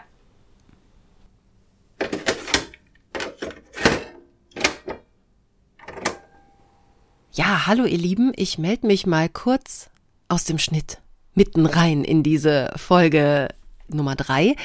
Das Geheimnis der Bücher, der drei Fragezeichen Bücher Podcast. So, und zwar hat uns nämlich die Autorin noch auf unsere Fragen geantwortet. Und das bringe ich jetzt einfach ähm, hier aus dem Schnitt mal kurz rein und ähm, gebe euch noch ein paar Infos über Astrid Vollenbruch, die Autorin dieses Romans. Und zwar ähm, hat sie Labyrinth der Götter zusammen mit André Marx geschrieben. 2000 war das in dem Jahr. Und ähm, ja, sie ähm, hat Angelistik und Keltologie in Bonn studiert, verrät mir ihr Wikipedia-Eintrag, hat Verlagskauffrau äh, gelernt und auch als Sekretärin gearbeitet und mittlerweile widmet sie sich ausschließlich dem Schreiben von Büchern. So, also Labyrinth der Götter haben wir schon mal gehört und ähm, von 2005 bis 2010 hat sie immer mal wieder äh, für die Jugendbuchreihe die drei Fragezeichen geschrieben. Unter anderem hat sie mitgewirkt an der Folge 150 der Geisterbucht. Und dann hat sie ähm, die amerikanischen Romane House of Horror und High Strung übersetzt. Und bei den beiden Verfilmungen, Das Geheimnis der Geisterinsel und Das verfluchte Schloss, hat sie unter einem Pseudonym äh, als Autorin mitgewirkt. Und ja, mittlerweile seit 2010 schreibt sie nicht mehr für die drei Fragezeichen. Macht aber ganz viel andere Sachen, Fantasy auch zum Beispiel. Da gibt's Einhornzauber im Band des Nebels und über die Nebelbrücke von ihr und es gibt auch eine Buchreihe von ihr, die heißt Raben. Zeit. So, wir widmen uns aber den drei Fragezeichen und zwar der erste Roman von ihr war die Folge 122 der Geisterzug. Im Jahr 2005 erschien genauso wie unsere schwarze Madonna die 127 und danach hat sie auch Schatten über Hollywood geschrieben, auch 2005. Ähm, Spuk im Netz ist von ihr, Fahrt der Angst, das Geheimnis der Diva, ja eben die Geisterbucht, wie ich gerade ansprach, der Jubiläumsband 150 und die Romane zu den Filmen. Ja, und wir haben Astrid Vollenbruch natürlich auch Sachen gefragt. Und zwar erste Frage. Wieso ist in dieser Geschichte die moralische Frage so wichtig? Gefühlt steigen die drei Fragezeichen doch öfter irgendwo ein und da wird das nie groß diskutiert. Oder liegt das auch daran, dass sie von der Polizei beobachtet werden und die Angst vor dem richtig großen Ärger eine Rolle spielt? Und sie hat geantwortet.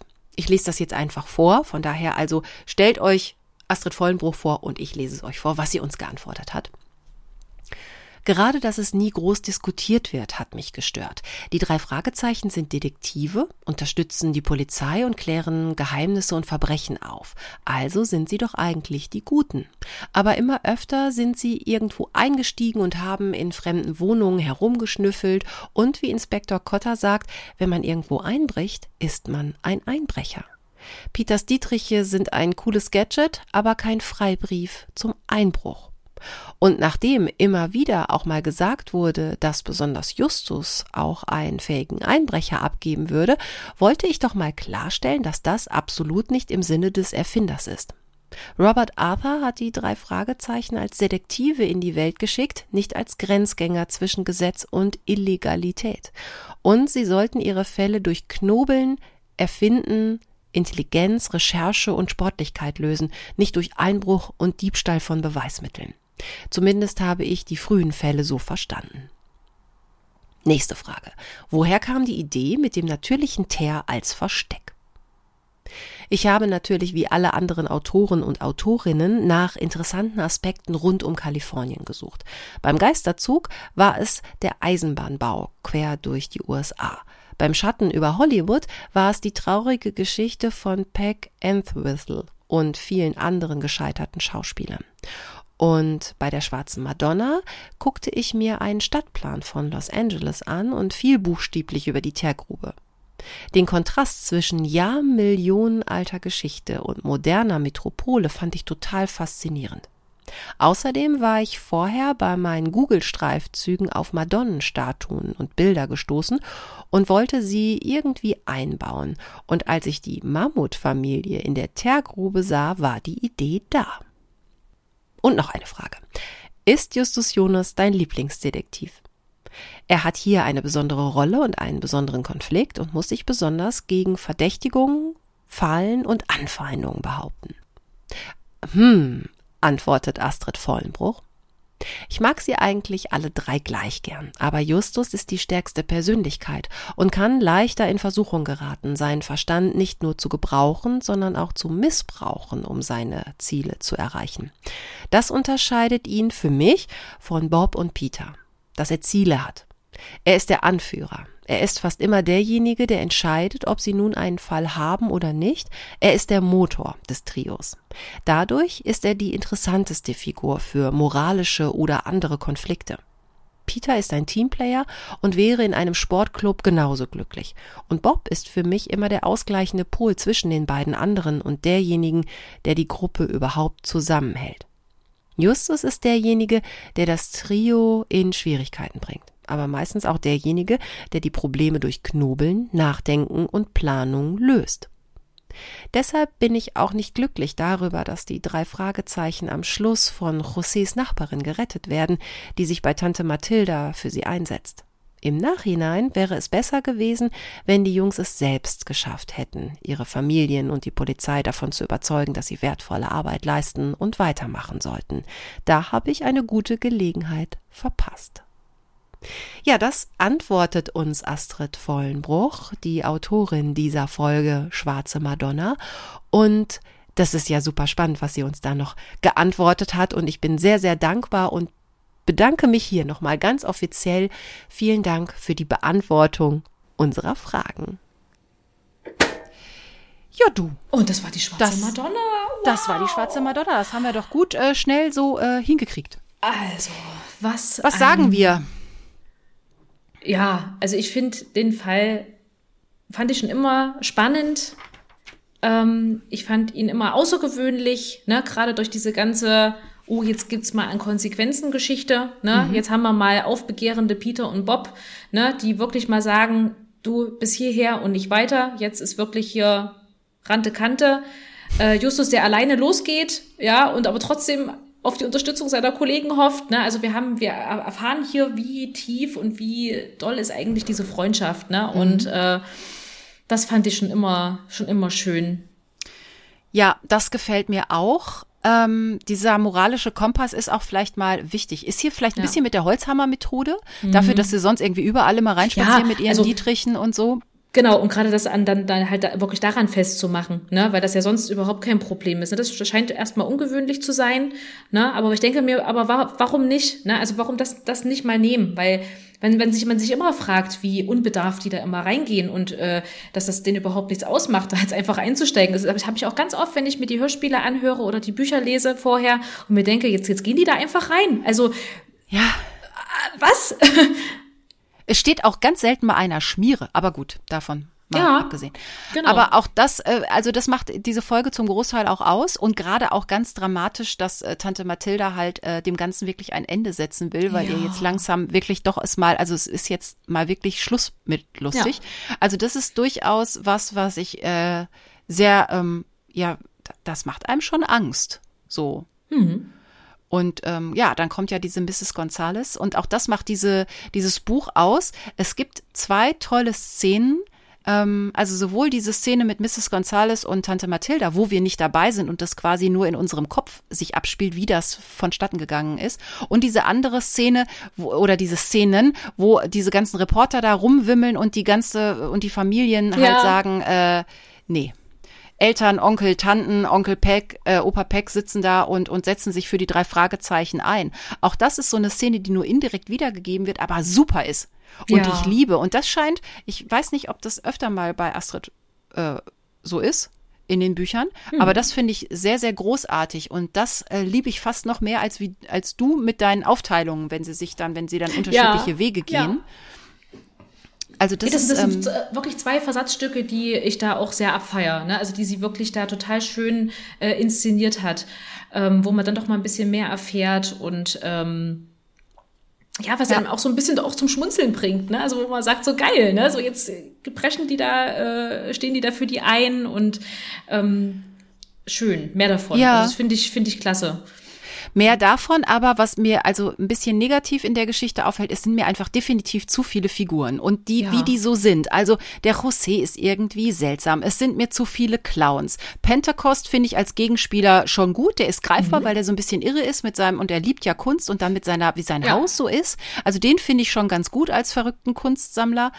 Schade, dass Mrs. Manning überhaupt nicht vorkommt. Ja, gar nicht. Also, Also sie hat ja- scheint auch eine schillernde Figur zu sein. Die Ja. hätte ich gerne auch, äh, von der hätte ich gerne mal was gehört. So. Ja, das ist auch so ungewöhnlich, ne, dass man die wirklich nur so als mal, mal genannt kriegt und dann am Ende und dann ist sie auch noch der Kopf der Bande. Also dadurch, dass sie ja auch eigentlich ein ziemlich äh, eine ja, gro große Rolle hat, äh, tritt sie ja gar nicht in Erscheinung. Ne? Ja. Also auch, auch nicht im Buch. Also man hat es ja manchmal, dass die dann im Hörspiel nicht auftauchen, aber dass die noch nicht mal im Buch eine Sprechrolle haben und irgendwie eingeführt werden, Ja. ist sehr seltsam. Und ich finde, muss auch sagen, also José als Auftraggeber ist mir echt extrem suspekt. Also ich frage, wer, wer ist das überhaupt? Also so, hat er, so viel hat er jetzt auch nicht beigetragen, außer dass er ins Wasser fällt, dass er Ja. überhaupt mit dem Messer bedroht, was auch eigentlich für die Dramaturgie natürlich toll ist. Ne? Also ich Ja. mag, ich mag ja solche Szenen, gell? davon ganz abgesehen. Aber es tut jetzt dem der Handlung nicht, also nichts bei. Ne? Also genau, er macht weder einen Äh? richtig sympathischen, hilfsbedürftigen Eindruck, dass man denkt, man muss sich um den kümmern und dem unbedingt helfen, weil der die ganze Zeit so abwehrend ist. Aber man weiß auch nicht, ist der jetzt sehr religiös oder, also irgendwie kriege ich er den einfach nicht nur so. krank? Genau. Ja, also geht es ihm einfach nur schlecht oder ist er jetzt einfach auch nur äh, so krass drauf, weil er total krank ist? Aber er äh, muss ja wohl ein netter Teer, Kerl sein, weil die Nachbarn finden ihn ja schon irgendwie nett. Ähm, Ja. Aber den, den, den kriege ich nicht so richtig. Das und, kommt auch nicht überhaupt nicht rüber. Das finde ich Nee. auch komisch. Ne? Also und, das, und dafür, dass es so viele Figuren sind, hätte ich mir manche eher mehr ausge... Also auch die... äh, Ich glaube, gut, die eine Stimme von dem Clown ist noch ganz gut, aber das sind mir auch... Das Den kenne ich doch auch, irgendwo anders her. Ständig, Ja. wenn ich den höre, äh, weiß ich, dass der schon oft irgendwo an. Da habe ich aber leider nicht recherchiert, wo der noch so mitgemacht hat. Aber ähm, das ist eine, eine, eine Stimme, die schon öfter vorkam Ja. tatsächlich. Den verbinde ich auch mit irgendeiner anderen Figur, äh, wo der, glaube ich, sogar ein sympathischer Kerl ist. Ne? Also das sein. ist jetzt keine Stimme, äh, wo ich jetzt sage, das äh, passt zu so einem Bösewicht oder so. Aber die, die Stimme ist aber gut. Also die gefällt mir. Ne? Ja, aber dadurch, dass das noch so, also dadurch, dass das auch so viele Figuren sind Ja, äh, und, und die dann sind auch so sehr ähnlich, auch mit den Namen und äh, Ja, furchtbar. sehr, sehr Also- ähnlich gewählt. Und das äh, verwirrt mich. Und insgesamt sind halt ja. sehr, sehr viele Figuren. Dann sind ja noch Mr. und Mrs. Gonzales, die Direktorin, die ich gut finde, ähm, Ja. aber die danach auch nie wieder auftaucht. So, Nee. aber die finde ich als Persönlichkeit, die ist da schon eher greifbarer. Dann kommt die, kommt die komplett, das komplette Umfeld von Justus, Peter und Bob noch dazu. Ähm, also es ist schon eine Menge los. Plus dann gibt's dann noch den, den Pförtner und Ja, genau. Kotter. Also es ist eine unfassbar Richtig. viel Personal da. Also das ist mir alles ein, ein Hauch äh, zu viel. Aber im Buch sind die Sachen auf jeden Fall plausibler erklärt und nachvollziehbarer Mhm. geschildert und erkl- also so, ne? Ja. Also da muss ich sagen, bin ich schon sehr auf der Seite des, des, des Buches. Aufgefallen sind mir, dass es wirklich sehr, sehr viele Absätze sind, also auch in den Kapiteln, also wenn man das so durchgegangen ist, ne? Also da waren sehr, sehr viele Absätze ähm, gewesen, was ich auch sonst nicht so empfinde äh, bei den Büchern. Das kam mir in dem Moment auch, also wenn ich das jetzt so verglichen habe. Brauchst du aber, weil du dauernd einen Ja, Szenenwechsel ja, hast. Es sind genau. nicht nur sehr viele Personen, sondern die sind auch dauernd unterwegs und dauernd woanders. Wieder zum Museum, wieder zurück, im Käfer Ja. und in der Zentrale Genau. und wieder zurück und wieder in dem Museum Ja. und äh, äh, dann in der Wohnung und nochmal in der Wohnung. Und ähm, also es ja, ist also es war schon wirklich so ein richtiges Hin und man musste manchmal gar nicht mehr, ne, wo, ja, aber es kam dann alles, hat Ja. sich ja dann aufgedröselt. Ne? Aber das, wie gesagt, ich mag das ja eigentlich, wenn sich da die Szenen da so, ne, das kann auch manchmal gerne ganz schnell hin und her Ja. springen. Ne? Das finde ich, äh, finde ich super. Und auch, ja, generell, ich mag halt dieses Setting mit den Museen und mit dieser Teergrube. Also wenn ich das nicht wüsste, dass es echt ist, hätte ich gedacht, hat sie sich super ausgedacht, die Autorin. Ähm, und Mhm. das Haus oder die Firma von Pentecost fand ich halt auch toll mit diesen Figuren und Ja, so. ja. Also das mochte ich so als Szenerie, mochte ich das ähm, auch. Ja. Jetzt überhaupt, man, man, man lernt so ein schönes heißes Kalifornien kennen, ne? Wenn ich mir Ja. auch überlege, wenn es, wenn es da so heiß ist und dann blubbert so dieser Teer und so, also das macht Ja. so Bilder, ne? Das kann man sich so richtig greifen und äh, sich richtig vorstellen, wo es manchmal auch so heiß auf dem Asphalt ist, wo es dann so äh, Stimmt. schwimmt und so. Und das ne? ist auch immer Thema. Also Stau sowohl bei diesem, ne? genau, da, der Stau, wo sie immer unterwegs sind, dann diese, äh, am Anfang ja auch das Festival, wo es halt auch sehr warm ist und sie Durst haben und so. Und äh, ja, also man kriegt schon eine schöne, auch ein bisschen mehr so Ahnung von, wo, wo leben die da. Also das finde ich schon, doch, und ich mag das Buch wirklich und ich mochte auch eigentlich das Hörspiel, weil es schon viele dramatische Momente äh, hatte. Ein bisschen Ah. wenig Zitate. So. Ja, das stimmt. Also es gibt nicht so viel Reißerisches, ne? Also ich meine, äh, ich habe mir nur noch eins nochmal, äh, das habe ich mir nochmal markiert. Ähm, das fand ich auch so schön, als, als Cotta dann auch nicht mehr helfen konnte, ne? Und ähm, da äh, Justus mit dem Einbruch echt nicht mehr klarkam, wo er dann gesagt hat, das tut mir leid, aber das hast du dir selbst eingebrockt. Einbrecher wird man nicht durch gute und schlechte Absichten. Einbrecher wird man dadurch, dass man irgendwo einbricht. Bumm, ne? So. Eine, eine große Kotter-Wahrheit, auf jeden Fall. It ja. is what it is, ne? Ja. Also, nee, schön. da also draußen, also es lohnt sich nicht. Einbruch lohnt sich nicht. Nein, aber es lohnt sich, Bücher zu lesen. Ja. Lest mehr Bücher. Ansonsten machen wir das natürlich für euch, ne? Und wir haben es wieder getan und haben euch jetzt die schwarze Madonna kredenzt. Ja, da fällt mir übrigens auch noch ein, ähm, wir haben gar nicht über das Cover gesprochen. Guckt die auf deinem Stimmt. Cover auch? Hat die auch so einen stechenden Irrenblick? Ja, ja. Also ziemlich krass. Also die guckt ja so von oben herab, ja, und dann mhm. so, äh, ja, äh, starrt sie einen wirklich an. Das erinnert mich auch wieder, das passt eigentlich wieder auch so schön in der Szene, wo Peter von diesen ganzen Puppen angestarrt ja. wird. Ne? Also ja. da wird das super aufgefangen. Also wieder äh, äh, Chapeau. Ne? Ist das ein Eiger? Nee, das ist Silvia Christoph. Silvia Christoph hat es, glaube ich. Warte, ich muss nochmal nachgucken, ich will nichts Falsches sagen. Ja, ja. Genau. Ist auf jeden Fall auch ein Cover, an das man sich erinnert. Ja, auf jeden Fall. Ne? Und das ist, äh, ist auch alles, was es braucht. Ne? Wir haben wirklich die schwarze Madonna. Ne? Also mhm. es spricht für sich. Ne? Aber ja. sie guckt wirklich sehr also oft, und es ist ein sehr ungewöhnlicher Blick für eine Madonna. Also in der Regel sind halt Madonnen, Marienfiguren, die gucken eher mild, ähm, mm. weich. Die haben also, ja. also so guckt die halt selten, aber naja, gut. Nee, ich bin, ich bin Schön. sehr zufrieden und es war sehr spannend und es war gar nicht so, also ich hatte ja am Anfang auch Befürchtungen, als wir diesen Podcast, bevor wir den gestartet haben, ich könnte mich langweilen, weil ich kenne ja alles aus dem Hörspiel. Und wenn ich dann das Buch lese, muss ich mich da irgendwie durchquälen, denken, kenne ich, kenne ich, aha, naja, gut. Und das ist gar nicht so. Also das ist jetzt schon der, der dritte Fall, den wir hier haben. Und es, ich bin immer überrascht, es macht Spaß, es ist schön, das miteinander zu vergleichen. Ja, und diese vielen kleinen Szenen, die in den Hörspielen aus Gründen wegfallen, die haben wir hier. Ne? Und das wird nicht bei jedem Buch so sein. Wir werden sicherlich auch irgendwann kommen wir auch noch dazu. Mhm. Es gibt Bücher, die fast eins zu eins als Hörspiel übernommen werden. Das liegt aber dann am Autor. Ja. Ich sage, wir müssen vielleicht doch als nächstes einen Miniger-Fall machen. Wenn du weißt, was das da ist, äh, ich bin da ja, da gebe ich mich gerne in deine Hand. Aber das war, äh, hat wieder sehr Spaß gemacht, war sehr erhellend. Ja, ähm, fand ich auch. Und äh, ja, manche Dinge, die uns komisch vorkommen im Hörspiel, sind vielleicht auch äh, Regie- und Kürzungssachen. Da kommen wir immer wieder drauf. Mhm. Ne? Und jetzt Richtig. zum Beispiel meine Frage mit dem Krug. Keine Ahnung, was die sich da ausgedacht haben äh, in, in Hamburg. Also müssen äh, wir, müssen wir Herrn Die Autorin, auf, auf, auf Mist der Autorin ist es nicht gewachsen. Nee, Nee, definitiv nicht. Das war sehr plausibel und das finde ich auch schön. Ne? Gerade toll, wenn man so das Hörspiel hört und sagt so, was? Ne? Und dann liest man das Buch und dann ergibt sich das und sagt, mhm. ja, alles klar, danke. Deswegen äh, war ja. das so. Gell? Dann verzeiht man das auch dem Hörspiel, ne, wo man sagt, okay, dann ist es halt so. Ist halt nur schade für die, die wirklich dann nur das Hörspiel kennen, ja. ne? weil die nie in den Genuss dieser Extraszenen kommen, nie in den Genuss ja. kommen. Ne? Was ist da noch so drumherum und was hat eigentlich der Autor sich eigentlich dabei gedacht? Genau. Und wenn ihr die Hörspiele auch hört, weil ihr zwischendurch auch einfach die Atmosphäre in Szenen so schön findet, dann kann ich euch auch nur die Bücher empfehlen, weil da kriegt man von dieser Atmosphäre noch mehr mit, weil es da auch manchmal Kapitel oder Szenen gibt, die jetzt nicht unbedingt nur fürs große Ganze immer von Bedeutung sind, sondern wo einfach auch ein bisschen Platz und Zeit ist für auch mal ein nettes Geplänkel oder so. Oder in, ne, in der letzten Folge alleine diese ganzen Abigail ähm, ja. Abzweigungen. Natürlich sind die genau. für ein Hörspiel zu viel, aber davon, ja. also es ist wirklich, es sind zwei unterschiedliche Kunstwerke und die kann man auch getrennt voneinander genießen und wir führen sie für euch zusammen. Ja. Ja, oh, das war ein wunderschönes Wort. Ja, dann Sehr machen wir, schön. da können wir doch hier an der Stelle eigentlich auch äh, Schluss machen. Ich bedanke mich bei dir, Jenny. Es war wieder toll mit uns. Fand ich auch. Vielen Dank, äh, dass wir das machen und es war wieder wunderbar. Jetzt endlich mal. Oh Gott, wie lange wollte ich schon über die schwarze Madonna reden? Ja, ich habe das damals gelesen und konnte mich mit keinem unterhalten und jetzt habe ich das so schön mal aufgedröselt und ich werde den Fall weiter mögen. Ich werde das auch bestimmt irgendwann noch mal lesen. Es ist auch ein Fall, der, der überzeugt. Ja, mich auch. Ja, prima. Dann war's das eigentlich für heute. Ja, Magst also wenn noch? ihr, Genau. wie gesagt, Lust habt, ja, bitte, dann kommentiert fleißig. Wir freuen uns wirklich über alle Reaktionen, äh, egal in welcher Art, ähm, noch weitere Tipps und Tricks. Also ihr könnt uns bei Instagram äh, schreiben, ihr könnt uns eine E-Mail schreiben.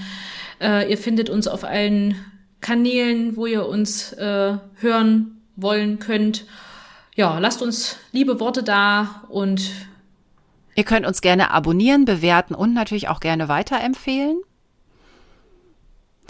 Oder uns, äh, genau, Jenny hat schon äh, gesagt, schreibt uns gerne eine Mail und da äh, ist die Adresse dgdb.freenet.de. Ja, dann Ja, würde ich sagen, schön, seid Sven. auch bei der kommenden Episode dabei. Die kommt am 1. April. genau. Und dann verabschieden wir uns mit unseren Worten. Wir lesen, lesen auch Auch den nächsten den Fall. nächsten Fall. Tschüss. Tschüss.